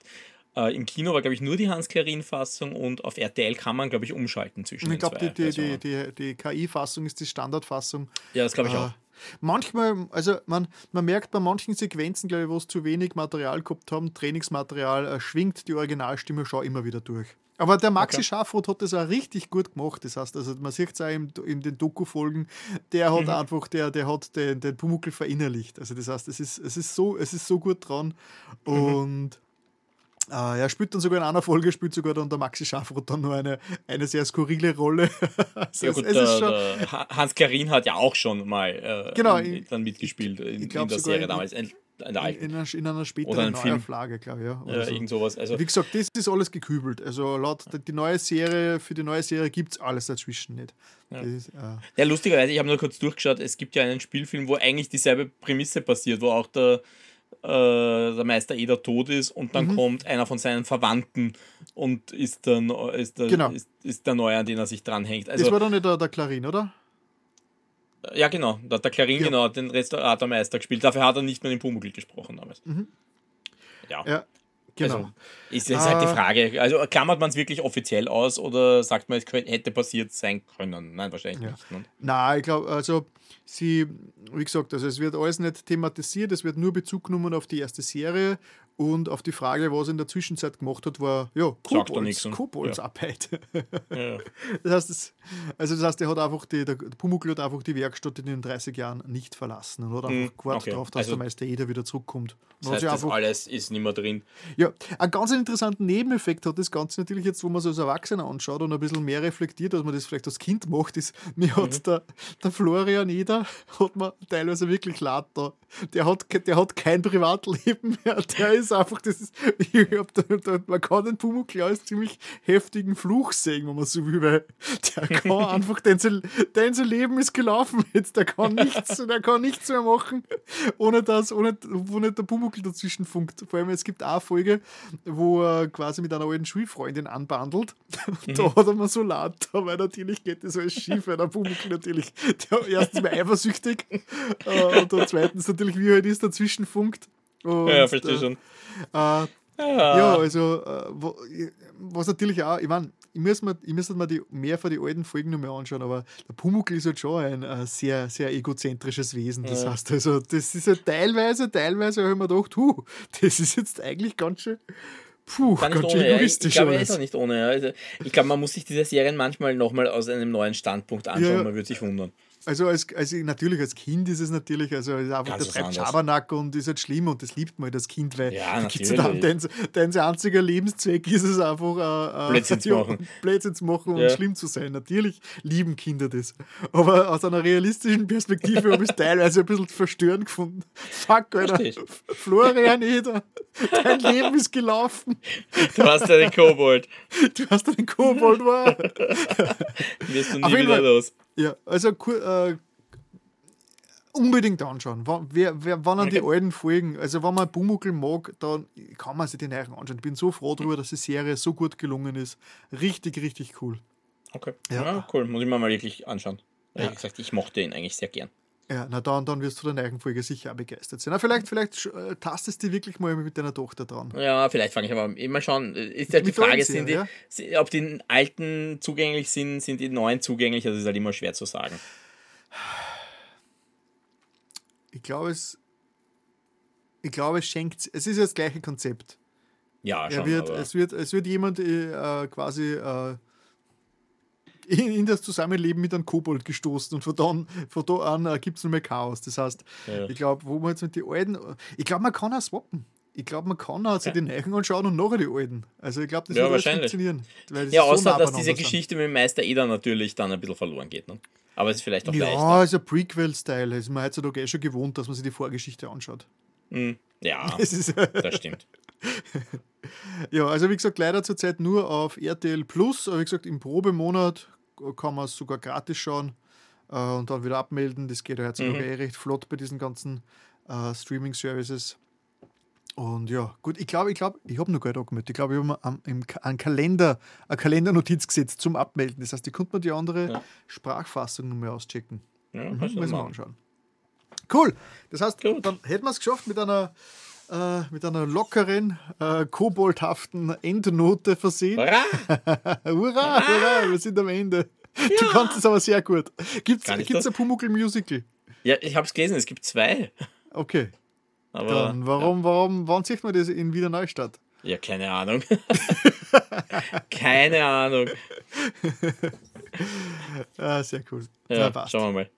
Na gut. Gut, wir hätten wieder eine, eine stolze, fast vierstündige Laufzeit äh, fabriziert. Juhu. Ich hoffe, da draußen äh, vor den Empfangsgeräten habt ihr ja eine schöne Zeit gehabt. Ich habe es wieder sehr Ja. genossen, da über äh, Medien äh, zu quatschen. Ich hoffe, du auch, Florian. Ja, war sehr nett, war sehr nett. Ja, dann sehen wir sie dann vermutlich in so fünf bis sechs Wochen wieder. Dann haben wir sicher wieder ganz viele tolle Sachen am Start. Ziemlich sicher. Äh, genau, und in der Zwischenzeit nicht vergessen, dass ab dieser Folge äh, der eigene YouTube-Kanal, das Medienformat, jetzt äh, der Das- Haupt. Das Problem der, ist, wenn du das jetzt sagst, dann haben es die, die auf YouTube es schon gesehen haben, es schon gesehen. Ja, ja, Also die müssen sie was schon gefunden haben. Genau, aber die, die, die es ähm, im Podcast hören, äh, Die wissen's dann. Die, die wissen Ja, ja, eh, aber für die YouTuber Außerdem- ist das ein schlechter Hinweis. Vielleicht, nein, nein, vielleicht, ich habe die, ich habe die Playlist, die alte Playlist, die auf meinem Humaldo macht Video, äh, Videos-Kanal liegt, äh, die werde ich auch wei- weiter befüllen. Das heißt, wenn Ah, jemand okay. diese Playlist Die abonniert führt hat, dann weiter, ja. genau, die führt, dann, äh, die führt dann automatisch weiter. Das heißt, es gibt jetzt Ja, dann zwei Sinn. Playlists, am alten und am neuen Kanal. Ja, aber da Wie kannst dem du auch am neuen Kanal die auch auf die, alt, auf die alten Videos verweisen. Genau, genau, genau, das habe ich eh schon gemacht. Es gibt zurzeit Ja, zwei. Playlists, die alle Folgen beinhalten. Das heißt, man, man, man, ich, ich versuche alles äh, Menschenmögliche zu machen, damit äh, mein Verstehe. Content gefunden wird. So, Das ist Feed. Na. Feedback, Feedback, Feedback uns schicken. Ihr wisst, äh, wie ihr uns erreicht, äh, wie euch das Ganze gefallen hat, das uns sehr interessieren. Äh, Ja. Was euch nicht gefallen hat, das uns noch umso mehr informi informieren, interessieren. Also ist ich höre lieber, Wort. was den Leuten gefallen hat, aber ja, ich ja, verstehe, was du man meinst. muss, man muss, auch- man muss, Man auch muss es auch, du musst Mut auch durch, und ja. Offenheit für Kritik an den Ja, ja, eh, aber mehr ist halt immer so dehnbar. ja, sicher. Naja, drei, drei gut, eins minus, geht schon. Ja. Gut, Na gut, dann dann, äh, ja. macht's es gut. Wir hören uns, wir äh, Sehen uns sehen uns wir lesen uns und danke dir. danke und dir. Ja, Ja, bis bald. Viert Ciao. Das Medienformat ist ein Partnerpodcast des Schock 2 Magazins. Werde Teil unserer Community unter dasmedienformat.schock2.at.